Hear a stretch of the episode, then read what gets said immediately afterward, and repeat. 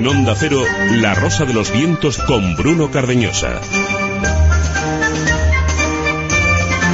Se acaba 2018, este es el último programa del año. ¿Qué se va? Se va 2018 dentro de nada, campanadas felicitaciones y otro año en el que nada cambiará, pero del que todos esperamos eh, lo mejor. ¿Qué más? Eh, ¿Quién menos eh, desea que se acabe en este momento, que se acabe esta tortura, que venga un exorcista, pero comenzará otra historia, otro año en el que nos daremos cuenta de que los problemas son los mismos. Eh, quizá tenemos que cambiar cosas, mirar que lo importante no es lo que ocupa nuestro tiempo, nuestras preocupaciones, nuestra ansiedad. Tenemos que cambiar nuestros objetivos, mandar al garete todo lo que nos incomoda, pero creerla.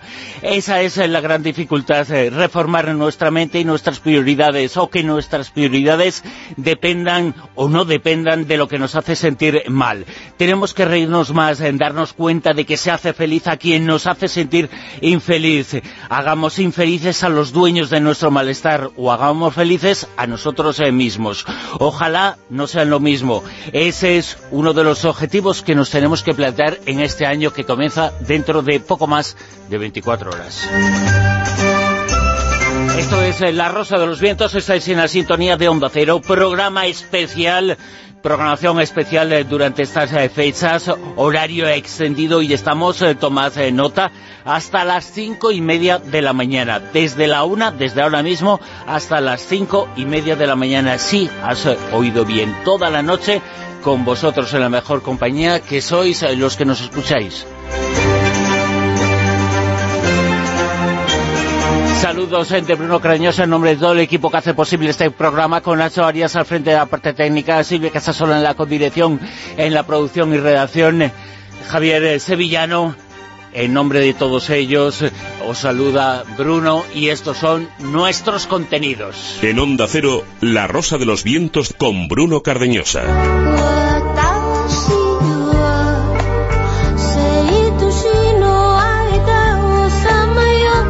Tenemos tertulia como todos los domingos, eh, pero hoy, más que cualquier otro domingo, queremos invitaros a una fiesta, a divertiros y a informaros, eh, a que nos eh, acompañéis en vuestras sonrisas. Y sin lugar a dudas, uno de los temas del año, de este año que se escapa, son las fake news. Noticias que se venden como auténticas y que eran falsas, mal falsas un duro de seis eh, pesetas. Hoy os vamos a contar algunas de esas eh, noticias que empezaron como auténticas, eh, pero que después, la investigación poquito después, demostró que eran falsas. Os hablaremos de la abducción de elefantes en un zoo de Lugo. También os contaremos teorías alocadas, la de la Tierra plana y noticias sobre el hecho de que la reina de la Tierra es un lagarto, que debajo de su piel se esconde un extraterrestre igualito, igualito a los de V. También os contaremos algo más sobre los rituales satánicos en los que están participando algunos políticos importantes los políticos participan en muchas cosas, pero no en rituales satánicos. Y sobre un viajero del tiempo ha aparecido y ha hecho sus predicciones. También os hablaremos eh, de ello. Y hablando de predicciones, os anunciaremos el fin del mundo. Bueno, el fin del mundo según Google. Con Manuel Carballal, con Juanjo Sánchez Oro y con Miguel Pedrero. Tertulia Zona Cero.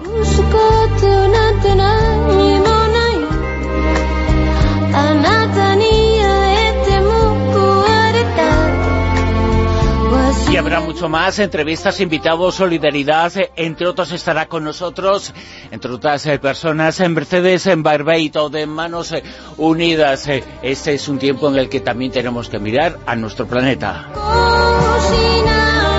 Insistimos en desde ahora mismo hasta las cinco y media de la madrugada, cuatro horas y media, con la Rosa de los Vientos y una etiqueta Almohadilla Rosa Vientos. En Onda Cero. La Rosa de los Vientos. La Zona Cero.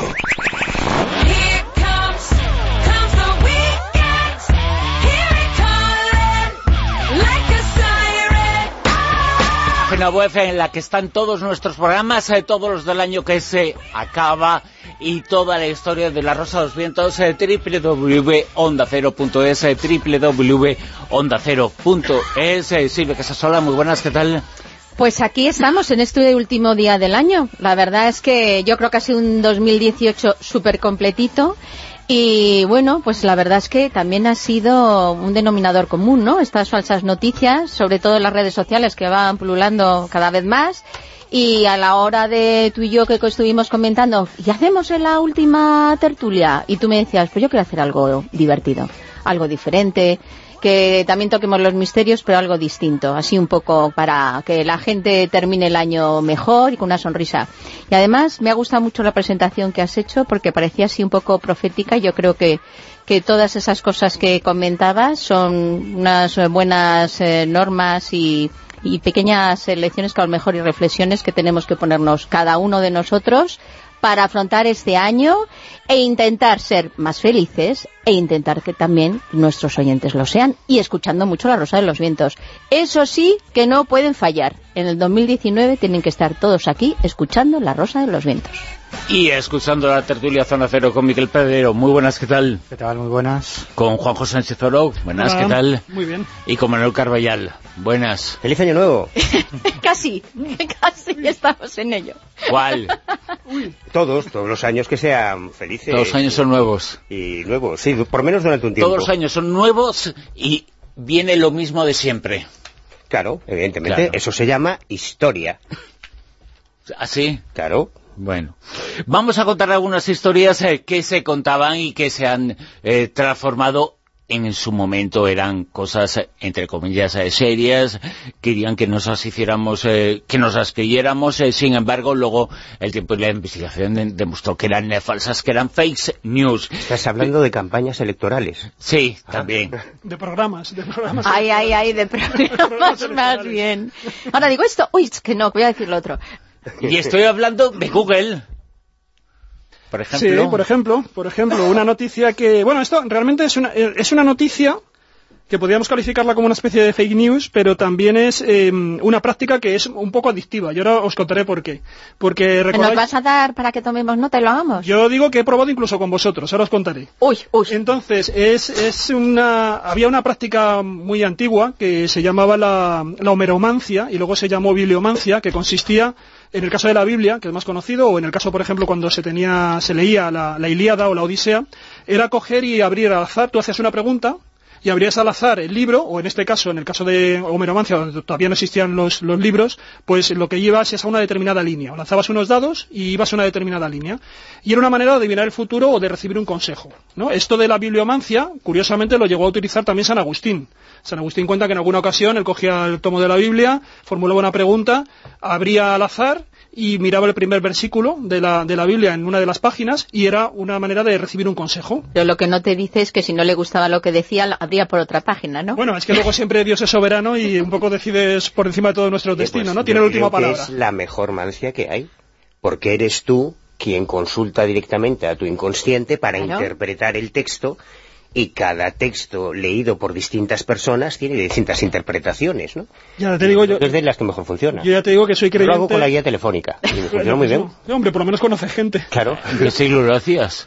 Sí, sí, no, porque... Porque las guías telefónicas, eh, tú eres un poco clásico, Yo ¿eh? Las guías yo telefónicas eh, no existen desde 1990 aproximadamente. Claro, pero hacer bibliomancia con un teclado es un poco Claro. más complicado. Claro, Claro, lo que vamos a ver, Entonces tienes es que lo que coger- vamos a ver. Esto es, eh, es- en esto consiste el, el sistema.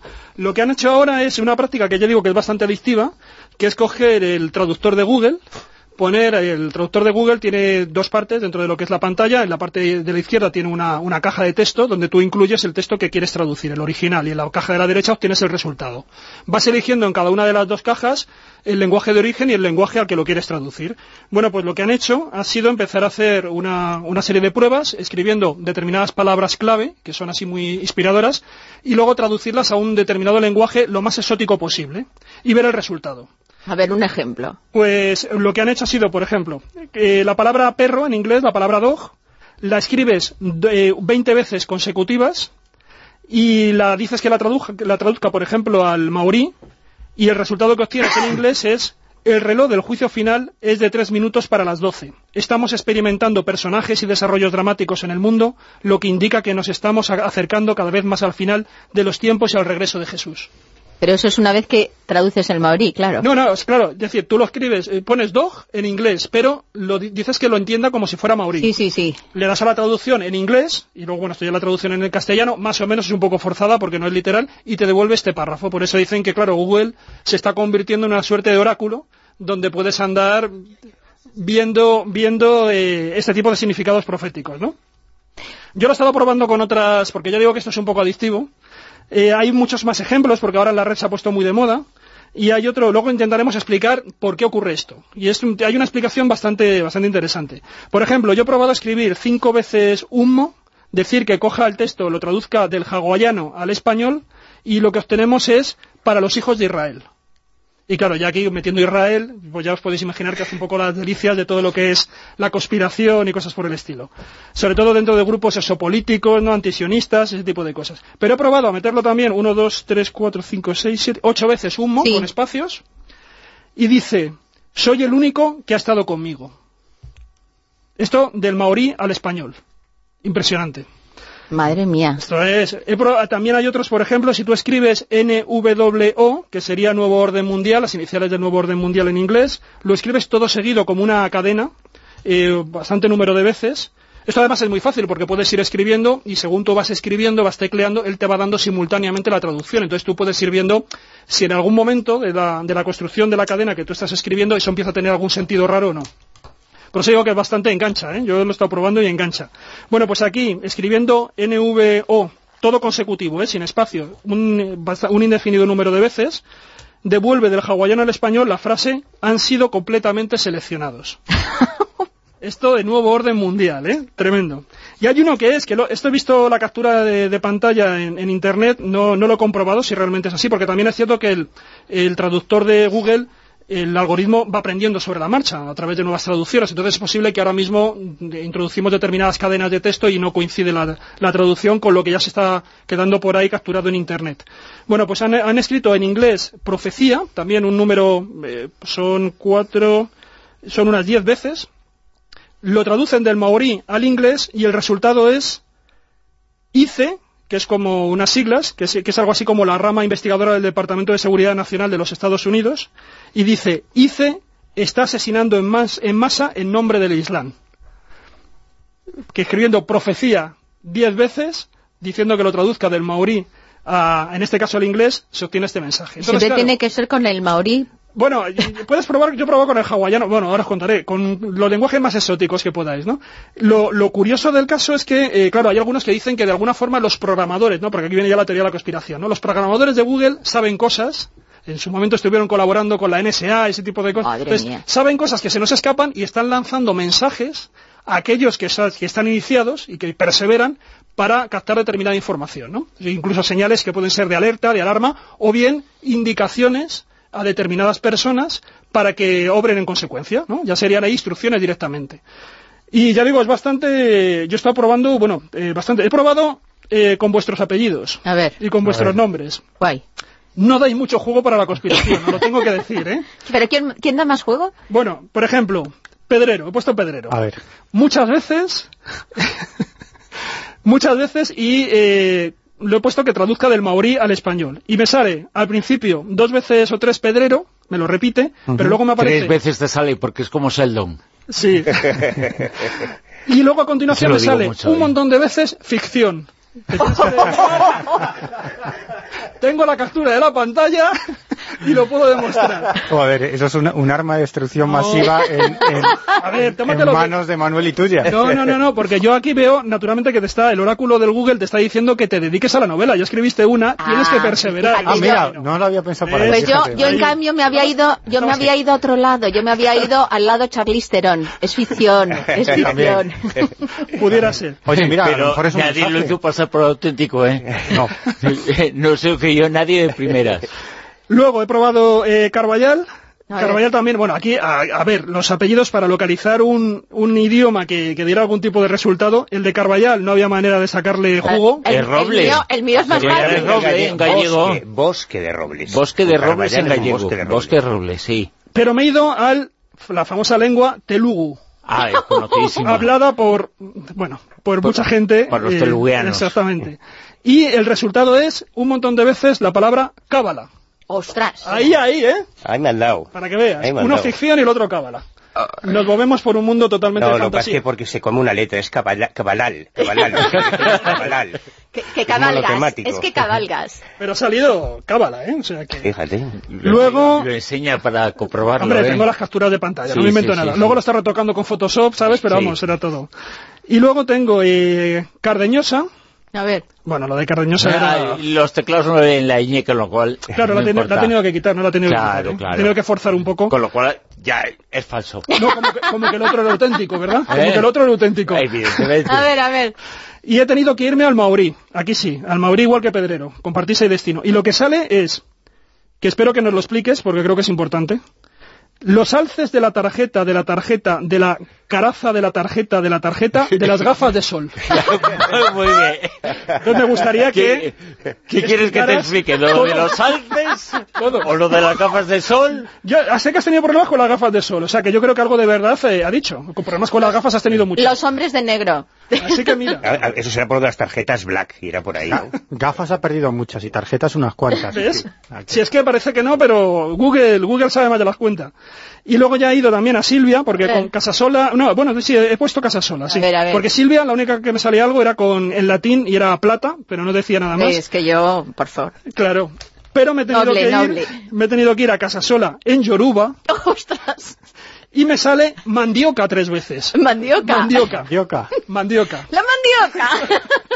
es lo único que he podido después de buscar, pues bueno, ya cosas hasta Esperanto, bueno, por eso digo que es bastante adictivo, ¿eh? Yo lo ¿Eh? recomiendo y es muy... Pero yo pensaba que con casa sola, que es así como una palabra, no sé, más... Claro, el tema es que, bueno, ahora os explico eh, una de las hipótesis que hay de por qué funciona esto. Claro, porque aquí la idea... espera un momento. Sí, Sánchez Oro. No lo expliques, ¿eh? No lo explico. Ah, pero ¿para qué? Pero esto significa que funciona. ¿Quieres decir que esto... Claro. Yo, yo tengo las, las capturas aquí. O sea, vamos a ver. Que, que, eh, ya sabemos que tu ordenador imprime. No, pero... no que lo que salga ahí sea cierto, ¿eh? Bruno, el doble ciego, Sánchez Oro, ¿lo habrás hecho? No, no, no, me ha dado tiempo. ¡Qué poca vergüenza! Con los polvorones y todo eso me enredó. Lo he hecho yo, lo he, hecho yo. Mira, acabo de poner Sánchez Oro, Sánchez Oro, Sánchez De hecho, Oro. lo estás poniendo. Varias veces. Lo he, lo he pasado por el pequinés cantonés.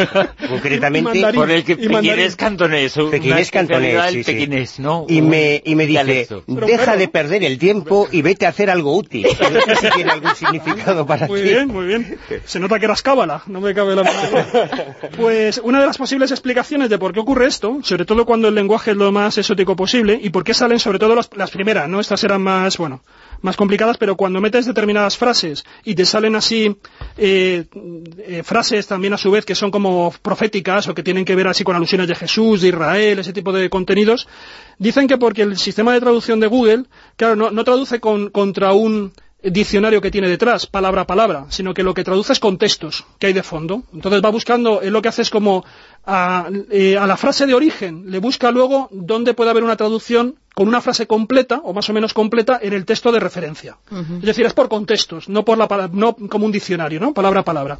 Claro, ¿qué es lo que ocurre? Que para que tenga esos contextos debe tener muchísimos textos de fondo, y luego lo que hace es que, digamos, privilegia o toma aquellas frases que más veces se repiten en todos los textos de referencia en función de la palabra de la frase original que tú has metido. Claro, ¿qué es lo que ocurre? Que normalmente hay muchos lenguajes que no tienen apenas textos de referencia, salvo uno, que es el que suele estar traducido a todos los idiomas, que es la Biblia. Entonces, quieras que no, cuando traduces del maorí o de todos estos lenguajes así extraños, el yoruba y tal, lo que tiene de referencia el algoritmo es alguien que ha traducido la Biblia y ve dentro de la Biblia esa palabra o ese conjunto de palabras que se aproxima más al texto que hay dentro del Antiguo o del Nuevo Testamento. Y entonces, claro, por eso hay muchas de estas expresiones que acaban teniendo un, sentido que aparece, pues eso, Jesús, eh, cuestiones que nos suenan un poco remotamente al estilo del Apocalipsis y cosas por el estilo. Esa sería un poco la explicación técnica que yo he ido encontrando por ahí por Internet y que daban a esta, que yo digo, es una práctica muy barata y muy satisfactoria. Eh, muy barata menos cuando se imprime, ¿no? Bueno, mira. Claro. No, pero que la gente pruebe, es divertido. ¿eh? Yo digo que engancha. Yo, sigo prefiriendo lo del libro. También, las dos cosas. Lo de pillar el libro juego de, juego, en vez de juego de mesa, juego de adivinación y cada uno que se lo monte no me como digáis quiera. que nunca lo habéis hecho, lo del libro. Sí. Que sí, que sí, yo lo hago con la guía telefónica, porque además luego puedes convertir numerológicamente Manuel, los que números de teléfono. 1990 Pero es que él es cabalista, él es cabalista. Exactamente, entonces, Te claro. cuento una la- noticia la- la reciente, una noticia de, de este año, una noticia cuyo titular decía intentan sabotear el acelerador de neutrones. ¡Oh! Apasionante, eso Sí. para una película. Sí, Pues es una de las noticias que se replicó en muchos, en cantidad de medios, que fue utilizada además como ariete por todos estos teóricos de la conspiración, que, que dicen que la Tierra es plana y que todas estas cosas, porque toda esta gente forma parte de, un, de una forma de pensamiento, ¿no? Como no somos compartimentos estancos, la gente que vota Vox tiene un pensamiento determinado, igual que la gente que vota Podemos, igual que la gente que hace un, un judío, pues no trabajará como catador de jamones, nunca, ¿no? Y es una profesión tan digna como otro cualquiera. ¿eh? Un musulmán no trabajará en un banco, nunca. Entonces, un pobre tampoco. Mm, tampoco, tampoco, a menos que sea para retirar a punta de pistola, que también es una opción. Bueno, pues el- la noticia esta del acelerador de partículas eh, tenía muy buena presencia. Eh, hombre que dice venir del futuro intenta sabotear el acelerador de protones de Ginebra para salvar el planeta. Y te cuenta la historia de un tal Eloy Cole que fue detenido cuando intentaba sabotear el, el el acelerador de partículas de Ginebra, declarando primero a las autoridades cuando le preguntaron, pero bueno, ¿qué hace usted aquí? ¿Cómo? No, no, es que vengo a buscar combustible. ¿Cómo combustible? ¿Combustible para qué? No, para mi máquina del tiempo. Y luego ya reconoció que es que él era un hombre que venía del futuro y demás. Bueno, la historia es bastante rocambolesca, pero se replicó en un montón de medios. Y esta noticia tiene el mismo trasfondo que otras noticias, tanto recientes como antiguas, que han dado la vuelta al mundo y que han quedado en los tiempos en que todavía se hacían libros y cosas en papel, como las guías telefónicas, han quedado ya inmortalizadas para toda la historia en montones de revistas, de periódicos y de libros, como aquella historia de un eh, extraterrestre, el, el titular concretamente decía un marciano, más concretamente capturado por agentes de las SS, y se veía una foto de dos tíos con gabardina sujetando en el medio a un pequeño humanoide, Pero es que una eso, foto como- muy, muy reproducida en todos los libros de ufología clásicos y demás. Como a los nazis siempre se les adjudica todo tipo de cosas Claro, de búsqueda, claro. pues dices, fíjate, fíjate, esto O esa ser. noticia que vuelve cada cierto tiempo y que es de mis favoritas, la de que National Geographic destapa el fraude de Stonehenge. Fue construido en el siglo XIX. No es tan antiguo, con unas fotografías y demás. Esto digo que más especialmente No gracia, será tan antiguo, pero la cuarta noticia en el Odenduyo. pues estas tres... Y, y es la que primera es tres, intenta sabotar el en acelerador esencia, de neutrones. Lo del, lo del lo del acelerador de neutrones, lo del extraterrestre y lo de Stonehenge, en esencia son exactamente lo mismo. Son noticias que se publicaron en el Día de los Santos Inocentes y que eran bromas, simplemente, pero que entran en el circuito de, de los medios, entre comillas, serios y comienzan a ser replicadas. Y además, gracias a las cachés de Google e Internet, se convierten en inmortales y cada cierto tiempo vuelven a resurgir. La de Stonehenge me gustaba especialmente porque hace un par de años, cuando volvió a salir, en estos foros en los que hay debates encarnizados entre los ciencinazis y los que creen en los temas de misterio, hubo uno muy simpático que dijo, toma, toma, aquí lo tenéis, ¿no decís que lo habían hecho los extraterrestres? Pues lo hicieron los británicos en el siglo XIX. Genial, ¿no? Es delicioso. O sea que hasta los grandes pseudoescépticos pueden caer en este tipo de historias. Y son un tipo de noticias sin una intencionalidad política que fueron simplemente bromas pero que ahora, con la difusión viral que tiene Internet, escapan totalmente al control del creador y se convierten en inmortales. Y las volveremos a ver. O sea, cuando volváis a ver lo del hombre que vino del futuro, o lo de que Stonehenge ha sido destapado por National Geographic, o el marcianito capturado ¿Cómo, por ¿Cómo fue esa historia de Pues- Stonehenge? pues los, eh, los cachondos de National Geographic hicieron una reconstrucción fotográfica con unas fotografías preciosas, muy convincentes además, en que veías a unos tipos de época con toda su flema británica, con sus sombreros de bombín, con sus chalecos, eh, con grúas eh, modernas y demás, construyendo el complejo megalítico más famoso probablemente del mundo. Según esa información, que era una broma simplemente de National Geographic, publicada también en el Día de los Santos Inocentes anglosajón, eh, eh, Stonehenge no tendría siglos de antigüedad, sino que habría sido una construcción moderna, mitificada a partir del siglo XX. Yo creo que además, algunas de las fotos creo recordar que eran auténticas, porque creo que pertenecían a una restauración o algún tipo de, de tratamiento que se le estaba dando a la piedra en el, pues eso, a finales del siglo XIX. Creo recordar, ¿eh? no estoy seguro, puede que seguramente también estarían retocadas, pero me parece que algunas sí que era, era cierta. Claro, es que las eh, fake news de estos temas eh, son como las generales y se utilizan porciones de cosas auténticas para construir la falsedad. Claro, hasta en la fotografía, esa fotografía emblemática que seguramente muchos rosaventeros a los que les interese el tema ovni la tendrán en su retina, esos dos tíos de uniforme con el marcianito ahí colgando en medio de los dos que dio la vuelta al mundo, esa es una foto real. Bueno, en realidad son dos fotos reales. Una foto de dos militares reales y una foto de un miembro del equipo de patinaje olímpico de Alemania en 1950, cuando se publicó la noticia en una originalmente en una revista llamada New Illustrated, en el 1 de abril de 1950, y entonces son fotografías reales, lo que pasa es que manipuladas y a las que se le da un contexto más llamativo. Y con el tema del viaje en el tiempo, anda que nos han publicado noticias sobre sí, crononautas, muchísimas. Exactamente, además es un tema muy sugerente en esta época y es muy, muy recurrente que genera imitadores. el gran viajero en el tiempo es John Titor. Sí, John Titor es, un, es un John pequeño. Sí, es, un, es un mito, un, mito moderno del que se ha hecho una película, documentales, obras de teatro, incluso se ha publicado un libro, o varios libros, al menos yo tengo conocimiento de un libro monográfico sobre el asunto de John Titor, un tipo que aparece en el año 2000 en diferentes eh, redes de, Internet, en foros. en foros en foros y estos en lugares donde se intercambian mensajes en internet diciendo que era un viajero del tiempo y ofreciendo una serie de informaciones concretas sobre hechos que iban a suceder en el futuro, que desde luego como profeta no tenía mucho futuro. Es que John Titor, si, si venía del futuro, a lo mejor venía de otro futuro. Ya sabéis que esto de, de los viajes en el futuro, en el fondo, son líneas de tiempo, ¿no? futuros alternativos. Futuros alternativos. Probablemente vendría de un futuro alternativo, porque... Pero muy, muy alternativo. muy alternativo.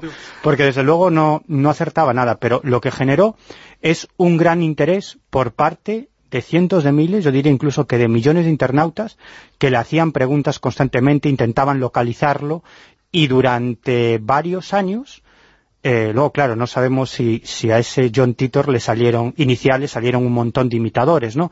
Y al final los mensajes no tenían sentido, pero los iniciales eran bastante imaginativos por todo lo que proponía, tal como presentaba su historia, incluso hablaba sobre el futuro de los Estados Unidos, decía que se que acabaría dividido en, en cinco regiones después de una guerra civil en la que se utilizarían armas nucleares, hablaba también de una serie de guerras nucleares que se habrían producido en el mundo alrededor del año 2020 y tantos, que Rusia ayudaría a uno de los bandos eh, implicados en la guerra civil estadounidense y que la geopolítica en el año 2036, donde decía que venía, era completamente diferente a la geopolítica actual, ¿no? Es decir, que Estados Unidos estaría dividido en cinco, en cinco estados, en cinco estados enfrentados, más o menos enfrentados, ¿no? Es decir, bueno, planteaba un futuro que llamaba muchísimo la atención y luego hablaba mucho sobre tecnología, ¿no?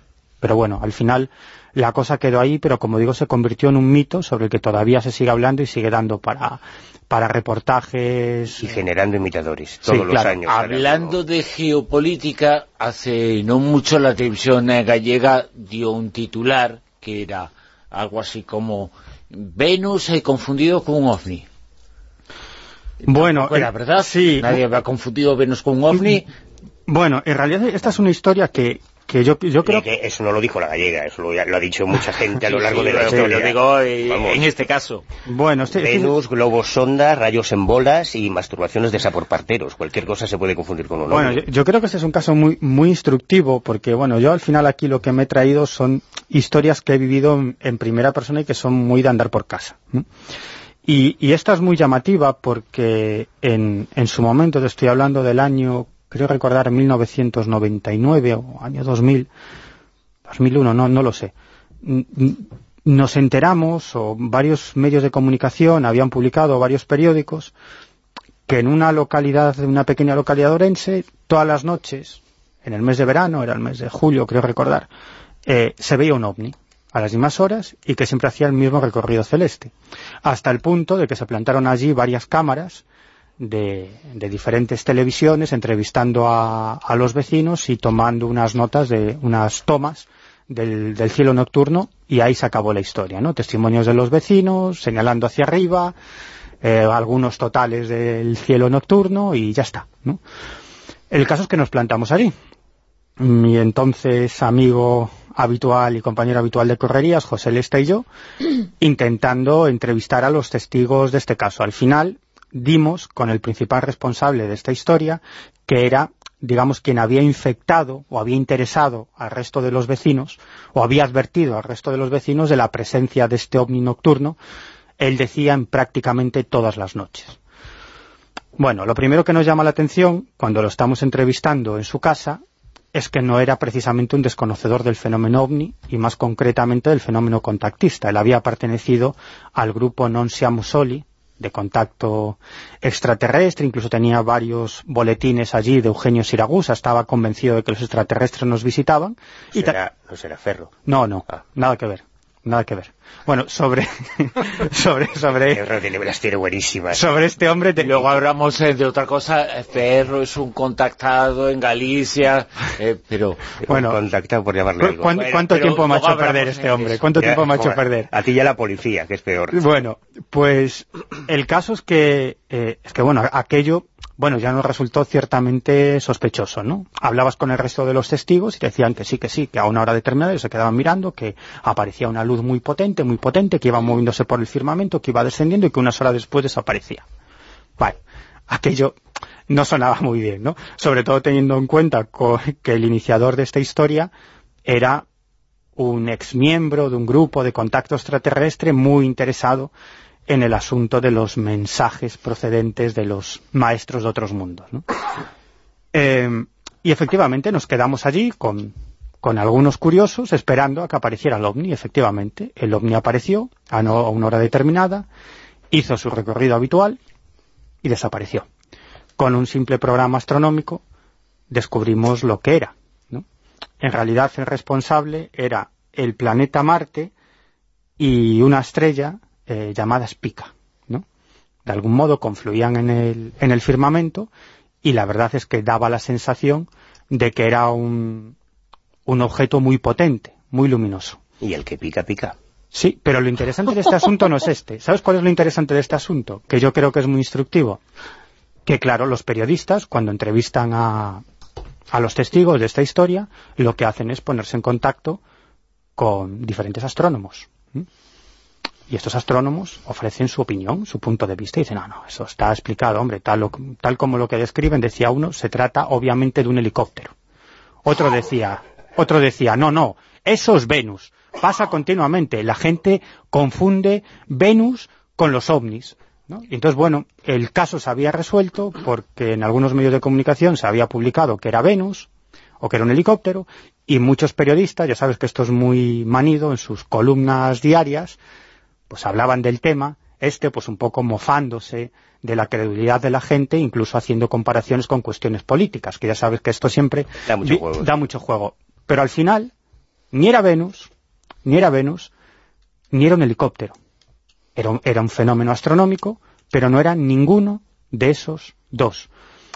y digo que es muy instructivo porque en muchas ocasiones parece que la opinión de un científico simplemente porque sea científico, ya vale, aunque ni siquiera se haya acercado a investigar este asunto. Y termino, me estoy acordando de otro caso fascinante, en este caso sí, en Monforte de Lemos, cuando la televisión local y prácticamente toda la población tiene la oportunidad de observar, tanto periodistas de la televisión local que logran filmar el OVNI, como prácticamente toda la población de Monforte de Lemos, un objeto volador no identificado que realizaba una serie de maniobras bastante imposibles y bastante llamativas y que apareció durante dos días consecutivos. ¿no? Aquello llamó muchísimo la atención y recuerdo que la emisora local, Onda Cero Monforte de Lemos, se pone en contacto con un conocido eh, astrónomo para preguntarle sobre el asunto. Y claro, le decía, bueno, es una mala observación de Venus. Le decía, no, pero es que el objeto se movía. Ya. Eh, bueno, pues eso seguramente que es un helicóptero. No, no, si no hacía ningún ruido y hacía unas maniobras que no podía realizar ningún helicóptero. Bueno, total, que el hombre ya no sabía muy bien por dónde salir y en un momento determinado dice, bueno, obviamente se trata de que los testigos que están observando el objeto tienen sus gafas mal pulimentadas, al igual que la cámara de televisión, ¿no? Yo creo que es un ejemplo bien claro de, de aquellos científicos que ante un fenómeno que consideran marginal o propio de gentes con poca cultura, pues ya traen una explicación bajo el brazo y vale cualquiera, ¿no? Pues no es baladí lo que estás diciendo, ¿eh? Porque hay miles de casos en, en las hemerotecas de todos los medios de avistamientos ovni supuestamente explicados con falsas explicaciones. Hay, pero es que yo recuerdo miles de casos. De, recuerdo uno, por ejemplo, cerca de La Coruña, de una familia que ve un objeto y lo fotografía. Tenemos fotografías que no, no, no son lo habitual, antes cuando no había teléfonos móviles. Y a alguno de estos preclaros se le ocurrió decir, bueno, eso era un globo sonda. Un globo sonda a las nueve de la noche generando luz, no existen globos mm. sonda a las nueve de la noche ni que generen luz. Si te tomas la molestia de saber que es un globo de sondeo meteorológico, sabes cuándo se puede ver y en qué circunstancias, ¿no? Pero inmediatamente queda inmortalizado, ¿no? Hay montones de casos que al dar una explicación que pacifica el tema, que ya está, pues mira, hay una autoridad que ha dicho que esto es un globo sonda o el planeta Venus o las ópticas de bajo presupuesto que tienen gafas mal pulimentadas eso se queda en la hemeroteca y las generaciones futuras, cuando van a, tirar de archivo para hacer eh, trabajos estadísticos como los que se hacen, salen las aberraciones que salen a veces, no, pues en la casuística OVNI el 20% de los casos se debe a avistamientos del planeta Venus, el 33,5% a globo sonda y el 47,9% al bajo presupuesto de las ópticas gallegas. Ya, te digo que esta historia de las gafas mal pulimentadas dio para muchos chistes en Monforte de Lemos. Pero me extraña yo cuando lo estabas comentando me estaba acordando cuando anunciaban Superman, ¿no? Es un helicóptero, no, es un avión, no, es Superman. Pues ya, claro, a la hora de dar una explicación peregrina, pues también vale. Claro. Y fíjate, era un globo sonda. Con calzoncillos. Es decir, tenía que haber alguna explicación, ¿no? Y si no existe, pues nos la inventamos y ya está. Es decir, eso... eso no quiere decir que el caso sea extraterrestre, Claro, no, no. Simplemente que la explicación... Pero solo una cosa muy breve. Lo interesante de eso es que se intenta explicar un, avistamiento, bla, bla, bla, tal, con cualquier tontería, pero eso significa que el avistamiento es real, que la mayoría de las veces los testigos no mienten, cuando dicen que han visto algo extraño, que ellos no saben identificar. Luego ya otra cosa es cuál es la naturaleza de, de ese objeto. Es, es básicamente un ejemplo de a priorismo. Es decir, yo sé que esto tiene explicación y alguna debe tener, y si no es esta, pues será la otra o será cualquier otra y ya está. Un matrimonio habla de los seres de otros mundos. Eh, Juanjo, cuéntanos esta noticia, lo que se decía lo que se contaba y lo que había detrás. Mm, bueno, lo vamos, lo vamos a escuchar, de hecho. Es una, eh, eh, no, es, no, es, un matrimonio, no sé si ahora lo serán, ¿eh? Se estaban conociendo. Esto es en el programa de, de Cuatro. Sí, se estaban conociendo, son todavía matrimonio. Se estaban conociendo... ¿Tenían lengua bífida o...? Bueno, lo vais a escuchar, lo vais a escuchar. Este es en el famoso programa este que hay de citas en Cuatro, donde se reúnen dos desconocidos, les sientan a la mesa y se ponen a conversar y bueno, de ahí ya deciden si siguen adelante o no con una relación o simplemente hasta aquí y, muy bien. Y resulta que esto se ha hecho viral. Esto se emitió en noviembre de 2017, pero bueno, ahora ha tenido un repunte, empieza a tener por ahí bastantes vídeos, además con... Pero la versión americana, ¿eh? No, no, no, la versión ah, española. Ah, sí, sí, la, vamos a escuchar, la vamos a escuchar, sí, sí, ya verá, ya. ¿Con? Eh, sí, es justo. Entonces, veo que lo sigues. Entonces... Eh, Todos los días, vamos. No sé si sigue, pero bueno. Entonces, eh, es, la conversación, la verdad es que a mí, como sabéis que me encantan los reptilianos, considero que es una especie a proteger sí, sí. lo antes posible. Y, y eh, aquí es una conversación donde vais a ver todo el despliegue de con absoluta naturalidad de, de tópicos que tienen detrás las teorías de la, de la conspiración moderna en apenas un minuto. Y encima, esto además le sirve porque, bueno, yo antes cortejaba de otra manera, ¿no? Pero ahora parece que, esto es la manera de entrar a, otro cuando quieres tener una relación con él. O sea, que seducen. Sí, sí, bueno, vais a ver que, quedan absolutamente fascinados y embriagados por este tema. Me gusta mucho ver documentales de física cuántica, ¿a ti? Por supuesto, todos tenemos un yo cuántico. Claro. Creo mucho en esas cosas. ¿Sí? Claro. ¿Y crees en todo lo que es los extraterrestres y toda esa historia? ¿Crees que realmente no somos de este planeta? estoy ahí. Hostia, sí que es muy interesante esta conversación. Realmente vivimos en un mundo, has visto Matrix, ¿no? Que es un poco todo mentira, ¿no? Hay más dimensiones y, y más cositas que no, no se ven a simple vista, pero que están ahí. Yo soy nega- eh, de grupo sanguíneo negativo. Yo también. Soy lagarto. Yo soy reptiliana. Yo también. Pues muy bien, pues yo pienso que... ¿De dónde venimos nosotros entonces? De este planeta. Si no. tenemos ese Nos gen. han traído Claro. ¿Pero para qué? para trabajar. Desde pequeños nos insertan como un chip ahí en la cabeza y, unas películas y te las tienes que creer, ¿no? Nos están, nos están echando cosas en la comida. Nos están eh, eh, echando por todas partes todo para que no evolucionemos como ser humano. Eh, ah, se liga así ahora, ¿no? Se liga así ahora. Bueno, de todas formas, a ver, eh, Eres eh, cuántico, yo, yo soy cuántico, tengo otro yo. o sea, Ojo, es una ojo, cosa eh, era, eh, ella eh, se llama Angie, él se llama Andoni. Sí. Angie es eh, fanática, como habéis escuchado, de los documentales de física cuántica. Ahí te lo dejo, Miguel. Ahí te lo dejo.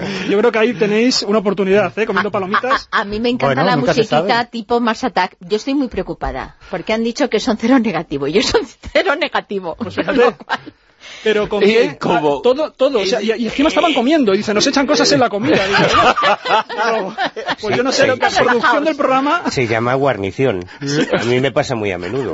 De todas formas, me quedo por Dios. tranquilo con que el que dice yo soy lagarto sea él, porque si lo dice ella, sonaría peor.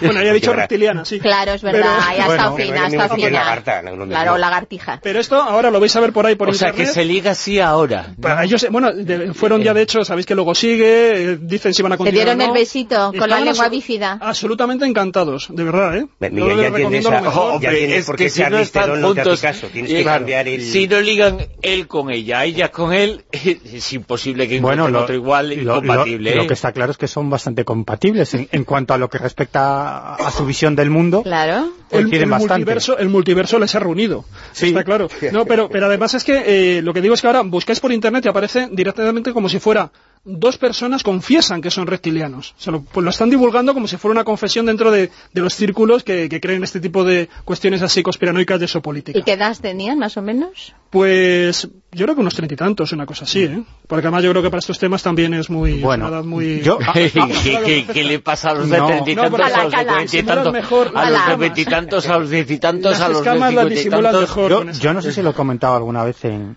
aquí en, en La Rosa, pero...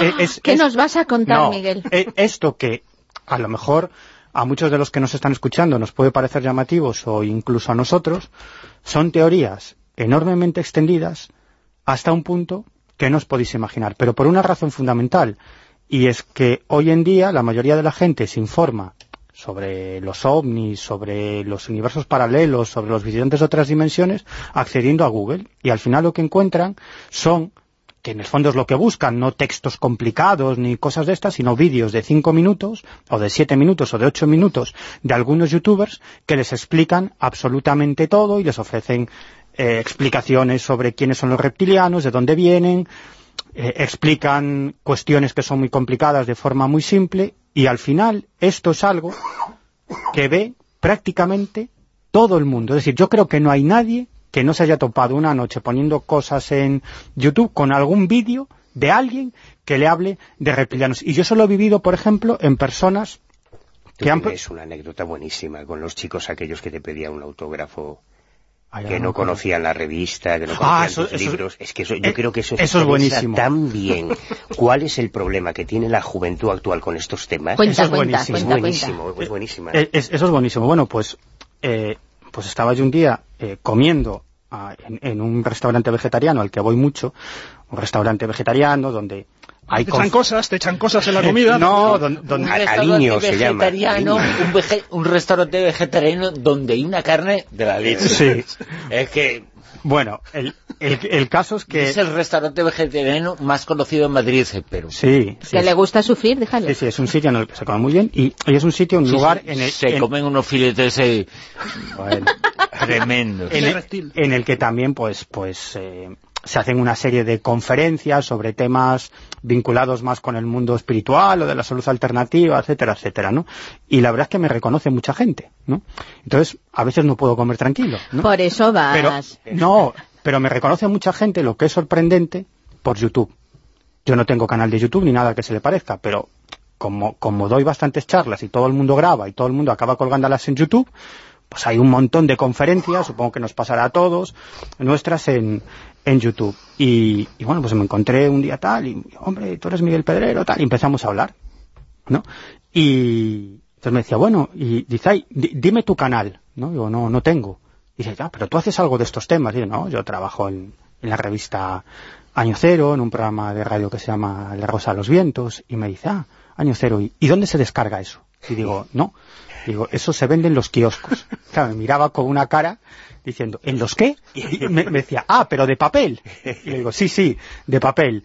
Y dice, y, ah, ¿y lo de la radio en qué canal está? Y digo, pues en una emisora, se llama Onda Cero, te coges una radio y... El dial lo mueves. El, el dial lo mueves Ahora todo online. No, pero, también los- haberle dicho en podcast. Sí, ya se lo he dicho, ya se lo he dicho. Ya se lo he dicho, que hay, que hay un podcast. pero Y luego se, se da otro fenómeno, que mucha gente que escucha este programa y otros programas se lo descarga de esas plataformas donde están todos los programas de radio y no tiene ni puñetera idea de qué emisora de radio es ese programa, ni sabe el nombre de una sola emisora de radio de este país. Simplemente se descarga cosas de... de- y no sé qué estaba contando antes de contar esto. ¿Qué estaba diciendo? Pues déjame decir un dato que- Vale. de, de lo de la creencia de los reptilianos. Cuando yo Ah, estuve sí, haciendo lo del lo libro, cuando Vale. estuve haciendo el libro sobre el pacto y que estuve intentando ver pues todo esto sociológicamente, eh, había una estadística, creo que hace, de hace dos años, donde preguntaban cuánta gente en Estados Unidos creía en los reptilianos, o por lo menos le daba cierta credibilidad. Y contestó que el 4%, que el equivalente, si son unos 300 millones, pues os podéis calcular que son como 12 millones Y de poco me personas. parece. Como Poco me 12 parece. 12 millones de personas que por lo menos contestaron afirmativamente. Luego es que luego la creencia te, te implique algo en tu vida. Lo malo es que la mayoría de menos- ellas es, jo- es joven. No, no recuerdo exactamente el perfil pero de, de edades y tal, pero la, la respuesta era un 4%. Además fue titular, ¿eh? fue titular en muchos diarios esa encuesta que el resultado de esa encuesta. Pues me- un- una cuestión Una bastante, sangrante, sí, muy rápido, bastante sangrante. Eh, bueno, yo sabéis que un- mi, mi, mi hobby eh, confesable es el de entrevistar a personas que han vivido todo tipo de experiencias extrañas, ¿no? Desde encuentros con familiares fallecidos, eh, encuentros cercanos con ovnis, etcétera, etcétera, ¿no? Me es verdad que me llegan muchos a través de las redes sociales o a través de, mi correo electrónico y en la mayoría de ellos, detrás de la mayoría de ellos, hay la misma historia o tienen la misma experiencia después de vivir su, su fenómeno anómalo, ¿no? Y es que lo primero que hacen es buscar información en Google, ¿no? Entonces, si han vivido un encuentro cercano con ovnis, pues ponen ovnis España o contactados ovnis España o ovnis en España, si lo ha vivido en Albacete, ovnis en Albacete, y enseguida la red de redes pues lo redirige a aquellos blogs más con más seguidores o aquellos vídeos de YouTube con más seguidores. Entonces, tú cuando hablas con estas personas, todos te empiezan a preguntar porque ya tienen una idea en su cabeza sobre lo que es el fenómeno ovni, te empiezan a preguntar sobre el asunto de los reptilianos, sobre la, la base secreta en la cara oculta de la luna, y es alguien que ha vivido un fenómeno extraño y que simplemente se ha ido a Google, ha puesto ahí la primera información que le ha salido es esa, la ha leído, y cuando tú llegas y eres un supuesto experto para hablar con él, eh, pues empiezan a preguntar ese tipo de cosas. Luego también te dicen otra cuestión, también muy llamativa, y es, joder, pues yo me puse en contacto con este youtuber para contarle mi historia, y con el otro youtuber, y con el otro, y con el otro, y dice, y nunca me ha respondido nadie, ¿no? Porque es que no les interesa, no les interesa eh, averiguar más sobre un determinado fenómeno, sino que lo que les interesa es tener material para sus vídeos. Y ese material nor- normalmente es material norteamericano o estadounidense, del mundo anglosajón, que traducen, le dan unas vueltas y, y lo publican en su canal de YouTube. Hace un tiempo una información decía, nace el primer bebé clonado. Y detrás de esa noticia se descubrió que había un grupo que finalmente resultó ser un grupo de contactados, eran los ralianos. Sí, lo Y real- la noticia era falsa, claro. Sí, pero esa, esa noticia les sirvió para montar una enorme campaña de marketing mundial y para que millones de personas escucharan hablar de su grupo, de los raelianos. En el fondo, fíjate, los medios de comunicación les hicieron el trabajo. ¿Cuánto les costaría una campaña de marketing de esas dimensiones? Tenemos que hablar de millones y millones de dólares y muchos millones de dólares y probablemente nos quedaríamos cortos, quizás cientos de millones de dólares. Y gracias a esta noticia falsa, esta invención, pues se dieron a conocer en prácticamente todo el mundo. Yo recuerdo que en su momento entrevisté en dos, o, dos o tres veces en Barcelona al que entonces era líder de los raelianos, en España. Un tipo muy majo, un chaval que entonces tenía treinta y pocos años, era ingeniero informático, y, bueno, era un absoluto seguidor de Rael, sus libros, eh, sus tesis, y, un día me llamó muy afectado, porque no sé si sabéis que en su momento un, canal de televisión, creo recordar que era Antena 3, infiltró a unos periodistas dentro del grupo de los raelianos para hacer un reportaje con cámara oculta. Y una de las, una de las periodistas infiltradas estaba de bastante buen ver. Y Israel decidió en ese preciso instante hacer a esta periodista infiltrada, obviamente él no sabía que era una periodista infiltrada, pensaba que era una seguidora deseosa de entrar en su grupo, pues la hizo líder del movimiento israeliano en España y expulsó a este hombre que tanto había trabajado por el grupo, ¿no? Y me llamó el hombre muy desconsolado, ¿no? Luego se supo que en realidad era todo eso respondía a, un, a una investigación periodística, un programa de cámara oculta que, que, que se emitió eh, en horario de máxima audiencia, ya te digo, quiero recordar en Antena 3 y que luego se fue, se fue repitiendo, ¿no? Pero, pero bueno, a, a mí, gente así eh, me enternece, ¿no? Porque en el fondo son creyentes, eh, siempre, siempre están a favor de obra, a favor de lo que dice su líder, emplean su tiempo y su dinero para dar a conocer las bondades de ese grupo. Claro, a mí me contaba unas cosas tremendas y yo le decía, pero tú esto se lo dices a alguien más. Y dice, claro, claro, yo a todo el mundo intento expresarle esto. Y dice, pero bueno, dice, mis compañeros de trabajo, dice, ya que no me hagan caso, que se ríen bastante de mí, ¿no? Es decir, bueno... So, eh, a, mí, a mí el caso de Rael me llama muchísimo la y, atención. Pero la historia esta hizo muy famosa la genetista Bride Bosselier, eh, que apareció en todos los sitios y se convirtió en un icono de, de sí, sí, y sobre todo lo hizo más el famoso a primer él. bebé clonado era falso, pero era culpa de él, de, de Israel, del movimiento contactista, de, de muchas cosas. Bueno. Y evidentemente se, eh, se fundamentaba en una cosa que estaba ocurriendo en la actualidad y que era la lucha genética por conseguir eso y esa noticia podía ser creíble en el contexto en el que se estaba Sí, produciendo. porque además no se vinculaba con un grupo contactista, o sea, se hablaba de una organización de científicos con Mm. sede en Canadá y demás, y, y nosotros los que estamos metidos en el tema sabíamos perfectamente cuál era esa asociación y quién estaba detrás, Claro. y cuál es su historia. Pero a mí siempre me ha llamado la atención el caso de, de Rael, Claude Borilón, creo recordar Sí. que es un nombre auténtico. Sí, que, era que un- antes de nada, Manuel, tenemos que explicar, para quien no lo sepa, que Rael es un tipo que decía que contactaba con los extraterrestres y era una especie de enviado en la Tierra de los extraterrestres. ¿no? Sí, pero de unos extraterrestres muy particulares, Mm. porque él, él era periodista deportivo, Sí. era eh, hombre, todos conocemos grandes periodistas deportivos, ¿no? Pues tú imagínate que de repente uno de esos famosos periodistas deportivos... Bueno, este no era muy famoso, en este era caso periodista francés, deportivo no muy famoso. En este Secundario. caso francés, pues de repente dice que lo han llevado a un platillo volante, que allí ha tenido la oportunidad, lo invitaron a cenar, ahí en una gran mesa, Anda, mira qué bien. en la que estaba Jesucristo, estaba Buda, estaba Mahoma, estaba Confucio, estaban todos los líderes de las grandes religiones de la historia de la humanidad, y él, Esto parece un chiste. y entonces se tomaron allí una, Unas unos. Unos tentempiés, unos piscolabis, unas cosas, y después de la cena lo llevaron a una sala donde pudo hacer el amor con varias Extraterrestres. No, no con una locutre como Vilasboa, no, no, aquello, una fiesta, una despampanante. Qué sueño más bueno. Pero, a pesar de lo ridículo de la historia, esta historia empezó a crecer, primero dentro de Francia, luego se empezó a expandir. Eh, claro, este es uno de los grandes contactados, o de los contactados conocidos de los años 70 y 80, pero que todavía hoy permanecen Pero, activos. pero eso es porque es tendría como- una personalidad seductora del También, típico gurú, sí, también, porque si sí. no, eso no trasciende. Como casi todos, como casi todos. Eso es requisito sine qua non para que el tema vaya, Claro, claro. vaya adelante. Pero hay muchos otros casos de contactados contemporáneos de Israel que han ido desapareciendo, que han caído en el olvido. Israel sigue en activo y sigue creciendo.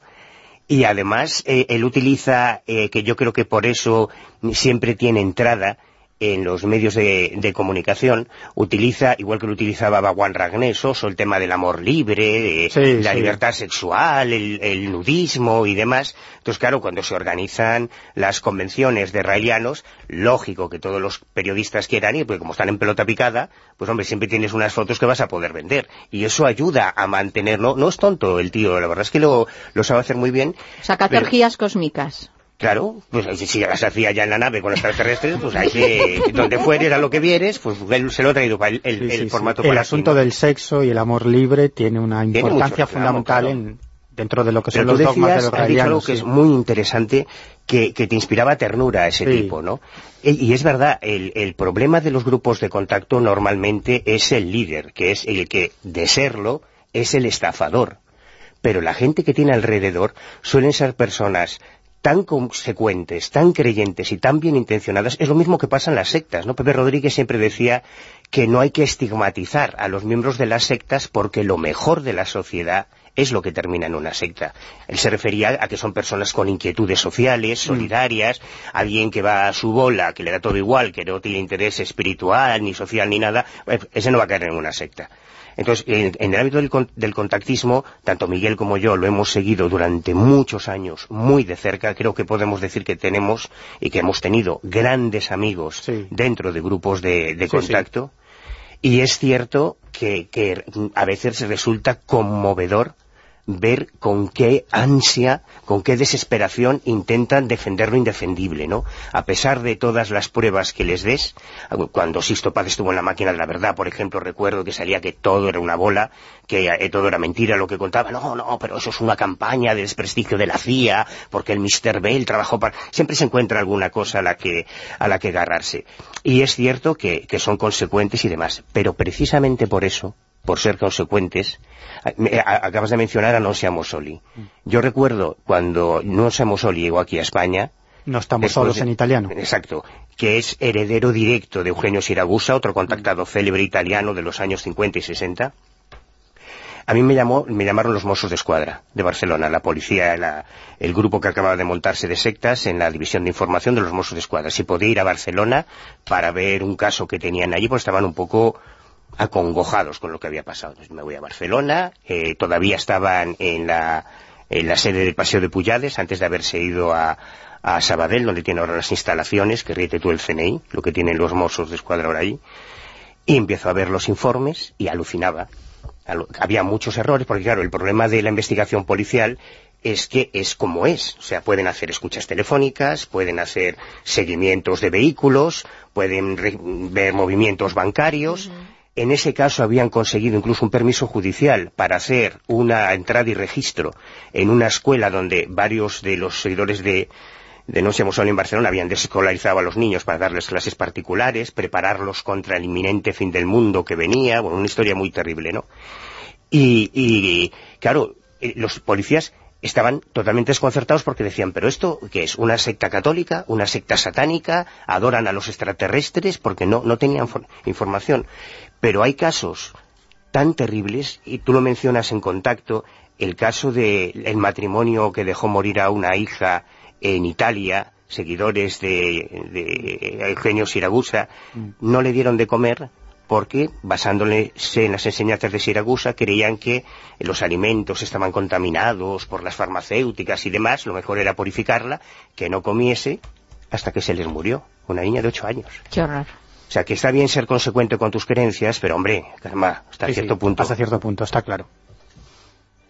Cosas eh, terribles en relación a los eh, contactados eh, también ahí algunas eh, cosas hemos comentado esta pero bueno el objetivo de esta última tertulia de la primera hora de la última tertulia de este 2018 también es eh, sonreír eh, contar cosas informar entretener eh, luego si os parece Miguel eh, Miguel Pedrero vamos a hablar sobre uno de tus libros El universo no es plano Vale. Sí, sí. bueno, o vamos a hablar de la Tierra plana, si te parece. No, no tiene nada que ver. No Por tiene nada- ya me parecía de- demasiado bueno para ser verdad. ¿El qué? ¿El libro? Es que te ha lanzado una No, fake no. news. Ah, Ah, vale, claro, vale. claro. Ahora tienes que saber la segunda parte. La Claro. Tierra no es plana. Ah, Te dicen, oye, vamos a hablar de tu libro. Y digo, oh, vale. Lo, que tú- no sabía era la segunda parte. me siento umbral, me siento umbral. hay un montón de, de gente que piensa eso, ¿eh? ¿Cuántos son? Son cientos eh, o decenas de miles, eh, por lo menos, eh, miembros de esa sociedad. Y bueno, y, y se está convirtiendo también ahora mismo en algo provocador, ¿eh? Bueno, escuchamos las noticias y después continuamos en esta tertulia Zona Cero, la última tertulia Zona Cero de este 2018, año que se acaba ya.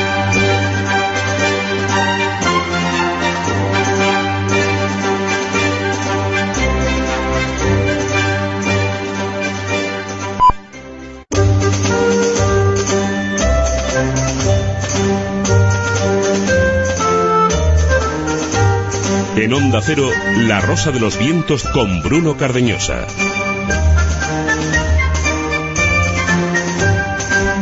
Continuamos en La Rosa de los Vientos en esta última edición de 2018. Recordamos, eh, estamos hasta las cinco y media de la madrugada. Hemos eh, comenzado a la una, La Rosa de los Vientos, en la última edición de este 2018, una Rosa de los Vientos extendida.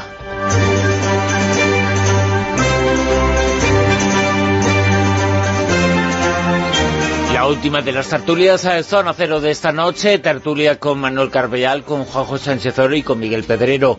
Miguel, una de las eh, noticias, hoy estamos eh, comentando algunas eh, noticias que han sido informaciones que fueron dadas, entre comillas, por válidas durante algún tiempo, pero nadie lo ha dado por válida, pero tiene decenas o cientos de miles de miembros esa sociedad que defiende que la Tierra es plana. Hace poquito leí un titular eh, de una noticia, de una información, era una entrevista con un ingeniero informático que decía algo así como yo soy ingeniero y sostengo que la Tierra es plana. Y lo decía y se quedaba tan ancho, ¿no? Y hace poquito otro jugador de la NBA en una entrevista fue por el mismo camino. Sí, Dijo sí, que sí. él estaba convencido de que la Tierra era plana. Que Bueno. en el caso de ese jugador, pues eh, puede perdonarse. Bueno, no se puede No, perdonar. no eh, hablo de Shaquille O'Neal, eh, que Claro. esto ya es de hace mucho, sino de otro jugador Sí. de la NBA, de cuyo nombre ahora no me acuerdo, Pero pero, que hace poquito en una entrevista volvió a decirlo a decir que, que Sí. la Tierra era plana. Pero eso se puede entender entre comillas, eh, pero que lo diga un ingeniero informático, un ingeniero, jo, eso no se puede perdonar, ¿eh? Y, bueno, yo, yo sé que este, este tema lo ha... Va a tener razón Sheldon. ¿El qué? Que los ingenieros no son lo que ah, vale, es verdad que, ingenieros, que- que- que considera que los ingenieros informáticos son poca cosa, no son científicos. No, ¿no? los ingenieros En en general. general. En general, sí, son, son poquita que, cosa. que son fantásticos, ¿eh? Ojo, Sí, es una sí, broma sí. de Sheldon. Es- es- bueno, él se lo cree. Eh, Sheldon. Él se lo cree. Para él los únicos científicos son los físicos y los matemáticos. Eh, que, que para él los únicos científicos son, son los físicos. Los físicos y los matemáticos, claro. Tú ves poco, ¿eh? Y, Viva y- y lo- y los físicos teóricos, ¿eh? no los prácticos. los físicos teóricos, efectivamente. Oye, y el John Davis este, que es el, el que- al que te refieres, el ingeniero este, Ah, sí. también se lo cree. Oh, No solo evidentemente que que se lo cree. sino además que es uno de los directivos de la Sociedad Sí. de la Tierra Plana. Mm. O sea, que es un tipo eh, recurrente y normalmente pensamos que, que pe- una asociación que, por cierto, tiene 3.500 miembros afiliados. Y me parecen pocos. Ay, me parece una barbaridad. Sí. me parece una barbaridad, pero bueno. Y, y- y es una aso- asociación que organiza congresos, que ya está abriendo filiales en otros países y que es un tipo que tiene un perfil pues parecido al abogado que tuvimos nosotros aquí hace, hace unos meses, un firme defensor de que la Tierra es plana. Lo que ocurre es que este tipo Y de... lo argumentan incluso, ¿eh? Sí, sí, sí, sí. Tienen un argumentario que está... eh, que, que es válido expositivamente, evidentemente lo que dicen es una tontería absoluta, ¿no? Indesmontable. Sin embargo, hay mucha gente que está convencida de eso. Sí, lo que ocurre es lo que, fíjate, lo que te comentaba al principio, que este tipo de, de personas que creen algo como que la Tierra es plana, no solo creen eso. O sea, no, no es- no es- tú puedes creer que el Betis es mejor que el Sevilla, o puedes creer que la paella es mejor que el marisco, o puedes creer... Pero este tipo de creencias La tan... paella lleva un marisco. Eh, sí, pero no marisco gallego. Ah, que es el marisco, todo lo demás son Claro. sucedáneos. ¿El marisco Sí. gallego o no es? Bueno, el caso es que, u- que las creencias que tienen una componente emocional tan irracional, tan antisistema, tan anti lo establecido, tan anti lo lógico, eh, no son creencias aisladas. Yo mm, creo que podríamos hacer el experimento con cualquier persona que defienda realmente que la Tierra es plana, cree también que el hombre no llegó a la Luna. Al mismo tiempo, cree que la Tierra No sé si lo cree, pero el porcentaje Sí, es sí, mayor de la media. Créeme, créeme. no, no, no, todos, todos, de verdad. Porque esto forma parte de un sistema de pensamiento. Forma parte de una creencia en una teoría de la conspiración en la que todo lo que nos cuentan es mentira y forma parte de una gran campaña de intoxicación por parte de intereses ocultos para mantener dormida a la población. Estas personas son las que creen que la Tierra no gira alrededor del Sol, sino que el Sol gira alrededor de la Tierra. Y que la Tierra es el centro del universo. Y es el centro del universo porque es el único lugar del universo donde Dios creó vida y donde mandó a su hijo, que solo es uno, porque lógicamente creen que no todas las religiones están al mismo nivel, sino que hay una que es la buena, que es el cristianismo y esencialmente el catolicismo, que en Estados Unidos también las, las iglesias protestantes, eh, y el resto son falsas religiones que forman parte además de esa campaña de conspiración. Son los que creen también que somos una raza dominada por presencias de extraterrestres reptilianos que están infiltrados entre los líderes de la sociedad, es decir, que nuestros líderes, a los que votamos, y, o a los que no votamos, a los que los líderes eh, políticos y económicos del mundo son extraterrestres reptilianos, eh, con nombres y apellidos. La reina de Inglaterra, el rey don Juan Carlos, son hay, hay incluso una detención muy simpática, hay un expediente policial por ahí, cuando detuvieron a Rafa Pal por subir un vídeo en el que decía que el rey don Juan Carlos era, era un reptiliano. Claro, tuvo la mala suerte de que lo vio un policía cachondo que dijo así, pues mira, te vas a alterar. y cómo puede utilizarse como delito esa ofensa a la corona, bueno, pues le cayó, le pegaron un susto, ¿no?, con esa historia. Pero quiero decir que todas estas personas eh, forman parte de un sistema de creencias en el fondo ultraconservador, muy conservador, muy ultracatólico, muy... de hecho yo se lo comenté al, al tipo que tuvimos uh -huh. en la tertulia hace unas semanas y él creía que la Biblia era la palabra literal de Dios, claro, evidentemente, por eso sabemos que la Tierra es plana y que el Sol gira alrededor de la Tierra, etcétera. O sea, que no es simplemente una creencia pintoresca, estrafalaria, no, no, es algo un poco más complejo que forma parte de todo un sistema de creencias que sí, comparten. Es una ideología que comparten. Exactamente, exactamente. Uh -huh. Por eso a mí me parecen muchos, más de dos, ya me parecen muchos. ha, mencionado Manuel una teoría en la que cree mucha gente, que tiene muchos defensores, que son los reptilianos. Los que nos mandan son reptilianos. La noticia todo comenzó cuando alguien dijo, era una noticia, una información que además salía de alguien teóricamente muy bien informado, que decía, la reina de la tierra debajo de su piel tiene otra piel, una piel verde, es una especie de lagarto como los de V. Y hubo gente que se lo creyó, y no solo eso, sino que decenas de, miles de personas lo siguieron. Sí, bueno, hay una hay toda una corriente también ahí de pensamiento, que es lo que comentaba, de, que se basa en la idea de que nuestras élites eh, de alguna manera han pactado con estos reptilianos, que serían a su vez nuestros creadores eh, a lo largo del tiempo. Y han, eh, la última teoría, de las teorías así más recientes, y uno de los principales divulgadores de esta idea es David Icke, que curiosamente también era un exfutbolista, era un portero de, británico que luego se dedicó al periodismo deportivo. Es. Tuvo una experiencia eh, trascendente con ayahuasca, con plantas de poder en Iberoamérica, y a partir de ahí se empezó a dar cuenta como que la realidad no era tal y que había un trasfondo, había un velo en la realidad, los, los sentidos no se engañaban y él se supone que llegó a acceder a esa sustancia que, que domina el mundo, ¿no? esa especie de, de, Matrix. Y dentro de esa Matrix, él, eh, la teoría que defiende es que hay una serie de élites, que son las élites dominantes, que son las que están en posesión de la verdad, que conocen realmente lo que está sucediendo, quienes dirigen la tramoya de todos los acontecimientos en el mundo, y está uno, un poco la responsabilidad compartida. Hay seres humanos que están eh, un poco, en, eh, como digo, en connivencia con estos seres extraterrestres y seres extraterrestres en su mayoría reptilianos, aunque luego también hay otras especies. Lo interesante es cómo se interactúa con ellos, ahí es donde viene eh, la cuestión de la reina de Inglaterra. Se supone que los seres, estos seres extraterrestres eh, se alimentan de dos cosas, de sangre, y ahí es donde ellos también tratan de hacer una, un repaso de todo lo que ha sido las religiones y el concepto de sacrificio en diferentes religiones, cada vez que ven un sacrificio, por ejemplo en Iberoamérica, ¿no? los, los, sacrificios que hemos comentado tantas veces, además a dioses que tienen forma de serpiente, como eh, Quetzalcóatl, ¿no?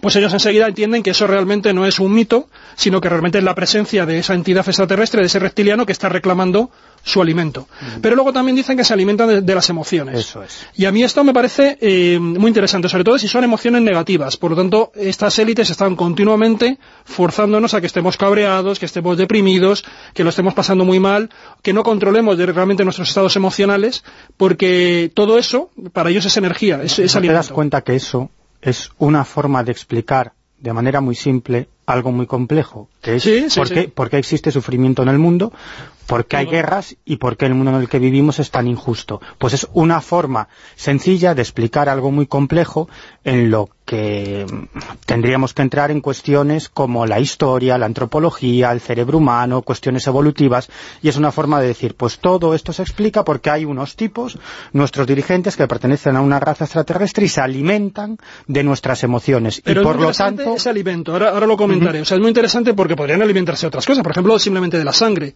Es que hay que tener en El cuenta que- miedo, por ejemplo, Sí, pero, perfectamente. pero bueno, también sería una emoción. Pero me refiero a que, a que mientras que, por ejemplo, en los años 60, el- yo, yo estuve revisando los distintos pactos que se habían hecho, y antes el pacto era más bien de mm, entregar seres para conocer nuestro ADN, ese tipo de cosas, pero poco a poco se ha ido espiritualizando, se ha ido extrayendo más esta relación con estos supuestos extraterrestres, desde que aparece el fenómeno ovni moderno y la supuesta confabulación entre gobiernos y extraterrestres. Ahora ya estamos con el tema de las emociones, Ah, empieza a asomar también la idea del alma, de que vienen aquí a apoderarse de nuestras Pero almas. mucho antes, mucho antes de que, de que estos seguidores de la teoría de los reptilianos eh, apuntaran esa hipótesis, la de que esos seres extraterrestres alimentan nuestras emociones, eso ya lo decían algunos ufólogos incluso en los años 50. Por ejemplo, Salvador Freixedo. Claro, Salvador claro. Freixedo, desde décadas antes, ya apuntaba a esa teoría como una forma de explicar Pero eh, el porqué voy. del fenómeno ovni. Pero eso voy. Sí, El- pero- la cuestión pero- es que... Per- Perdón, Sí. pero eso es como llegar a la conclusión de que existe el diablo, Hmm. porque no puedes comprender la maldad, las injusticias Claro. y el dolor en el mundo, tiene que existir una criatura maléfica que se reconforta con el dolor de los humanos. Sin que sirva de precedente, pu- estoy de acuerdo y puedes llegar a esa conclusión, Pero- o puedes llegar a la conclusión de que entre el Dios todopoderoso bondadoso, que es Alá, y los humanos, hay unas criaturas intermedias, que son los genios, Mm. que también pueden alimentarse, o sea que en todos los contextos culturales hay creencias más o menos similares que intentan justificar de una forma o de otra. Pero, pero, a ver, pero son cosas distintas, porque por ejemplo, podríamos pensar que ellos vienen aquí, nosotros les tenemos que entregar trabajadores. ¿Vale? Es decir, de- eh, eh, esa es la teoría también de que las abducciones eran para coger esclavos de alguna manera o para, para conocernos mejor, para luego a lo mejor hibridarse y tal. Era una, era una teoría como más empírica, más biológica. Ahora están hablando de las emociones y yo creo que aquí tiene que ver mucho con una, una es mi observación, ¿eh? es una, una opinión, una tendencia que yo veo observando y es que cada vez vamos más a la idea de lo emocional, está dominando. Es decir, cada vez estamos siendo menos seres racionales y más seres emocionales. Y todo el peso va, eh, se deposita en las emociones. Desde que apareció todo el tema de la inteligencia emocional, ahora lo emocional está por todas partes. Yo- yo no sé y, si- es, y es un pensamiento un poco perverso, porque lo emocional indica que mm, la clave para que tú seas feliz depende única y exclusivamente de ti. Claro. No tienes que transformar el mundo. Ah, pero... pero Tienes que ajustarte a lo que venga y el problema Claro. lo tienes tú. Lo cual, claro, todo lo que sería un poco el, el sentimiento rebelde, el sentimiento de cambio, el sentimiento subversivo, de transformación, no. Es prepara, prepara tu conciencia, Claro. ajusta tu conciencia y es cierto que la, eh, esto desde el punto de vista, por Pero ejemplo, de la eso política, de la economía... en los 60 con la, toda la historia del pensamiento positivo. Claro, claro, no, por eso digo, pero que incluso en la política y en la economía, pero sobre la publicidad, todo es el juego de las emociones. La política es lanzar determinados mensajes para que te movilicen Mm. a través ¿no? de, de unas determinadas emociones y lo que te capturan es por la emoción, no por la razón, porque si fuera por la razón tendríamos que ir revisando qué es lo que hace cada cual y lo que no hace. Y eso- y, lo- y entonces eh, haríamos una auditoría y diríamos, joelines. Y eso es la base- Pero la emoción permite que tú pases por alto un montón de contradicciones. Pero eso, eso es la base, por ejemplo, de bestsellers como, la del- como los del secreto. Claro, es exacto, decir, justo. tú eres responsable de todo lo que su- te suceda, bueno o malo. Y no se trata de acabar con lo que te rodea, sino de adaptarte a eso y aprovechar las oportunidades que te brinda el universo. Hablando un poco de, de- de lo anterior, muy breve. Sí, unos pobres lo torturan que se adapta a la tortura que... No, Básicamente, no, y a, y a la injusticia, es Sí, decir, sí, tú no sí, transformas la sociedad porque, porque además si no lo además es, es muy perverso porque te dice que si no lo has conseguido, si no has sido premiado por el universo es porque no te lo mereces o no te lo has currado Claro. lo suficiente. Pero bueno, eso es un Eso es- poco el mismo mensaje no que sé- hacían antiguamente la religión, es Claro, lo mismo. Tú, está eh, blanqueado, claro, está blanqueado, pero es el aquí hay mismo. una serie de gente que tiene que vivir bien porque por su naturaleza, por su nobleza, por lo que quieran, han nacido así y estos otros te ha tocado a ti mm, pagar este precio y eres pobre y te ha tocado Igual que esto la y no te queda más remedio. igual que el karma, son las mismas ideas, lo que pasa que ahora las hemos blanqueado en la nueva era. Eso pero por es, digo, nos pero es el mismo mucho- rollo. Se apuesta mucho por el ser emocional y no por el racional. Yo- que yo- te permite yo no ver, sé- Rápidamente, Miguel. bueno, yo no sé si os habéis leído alguna vez un libro de David Icke.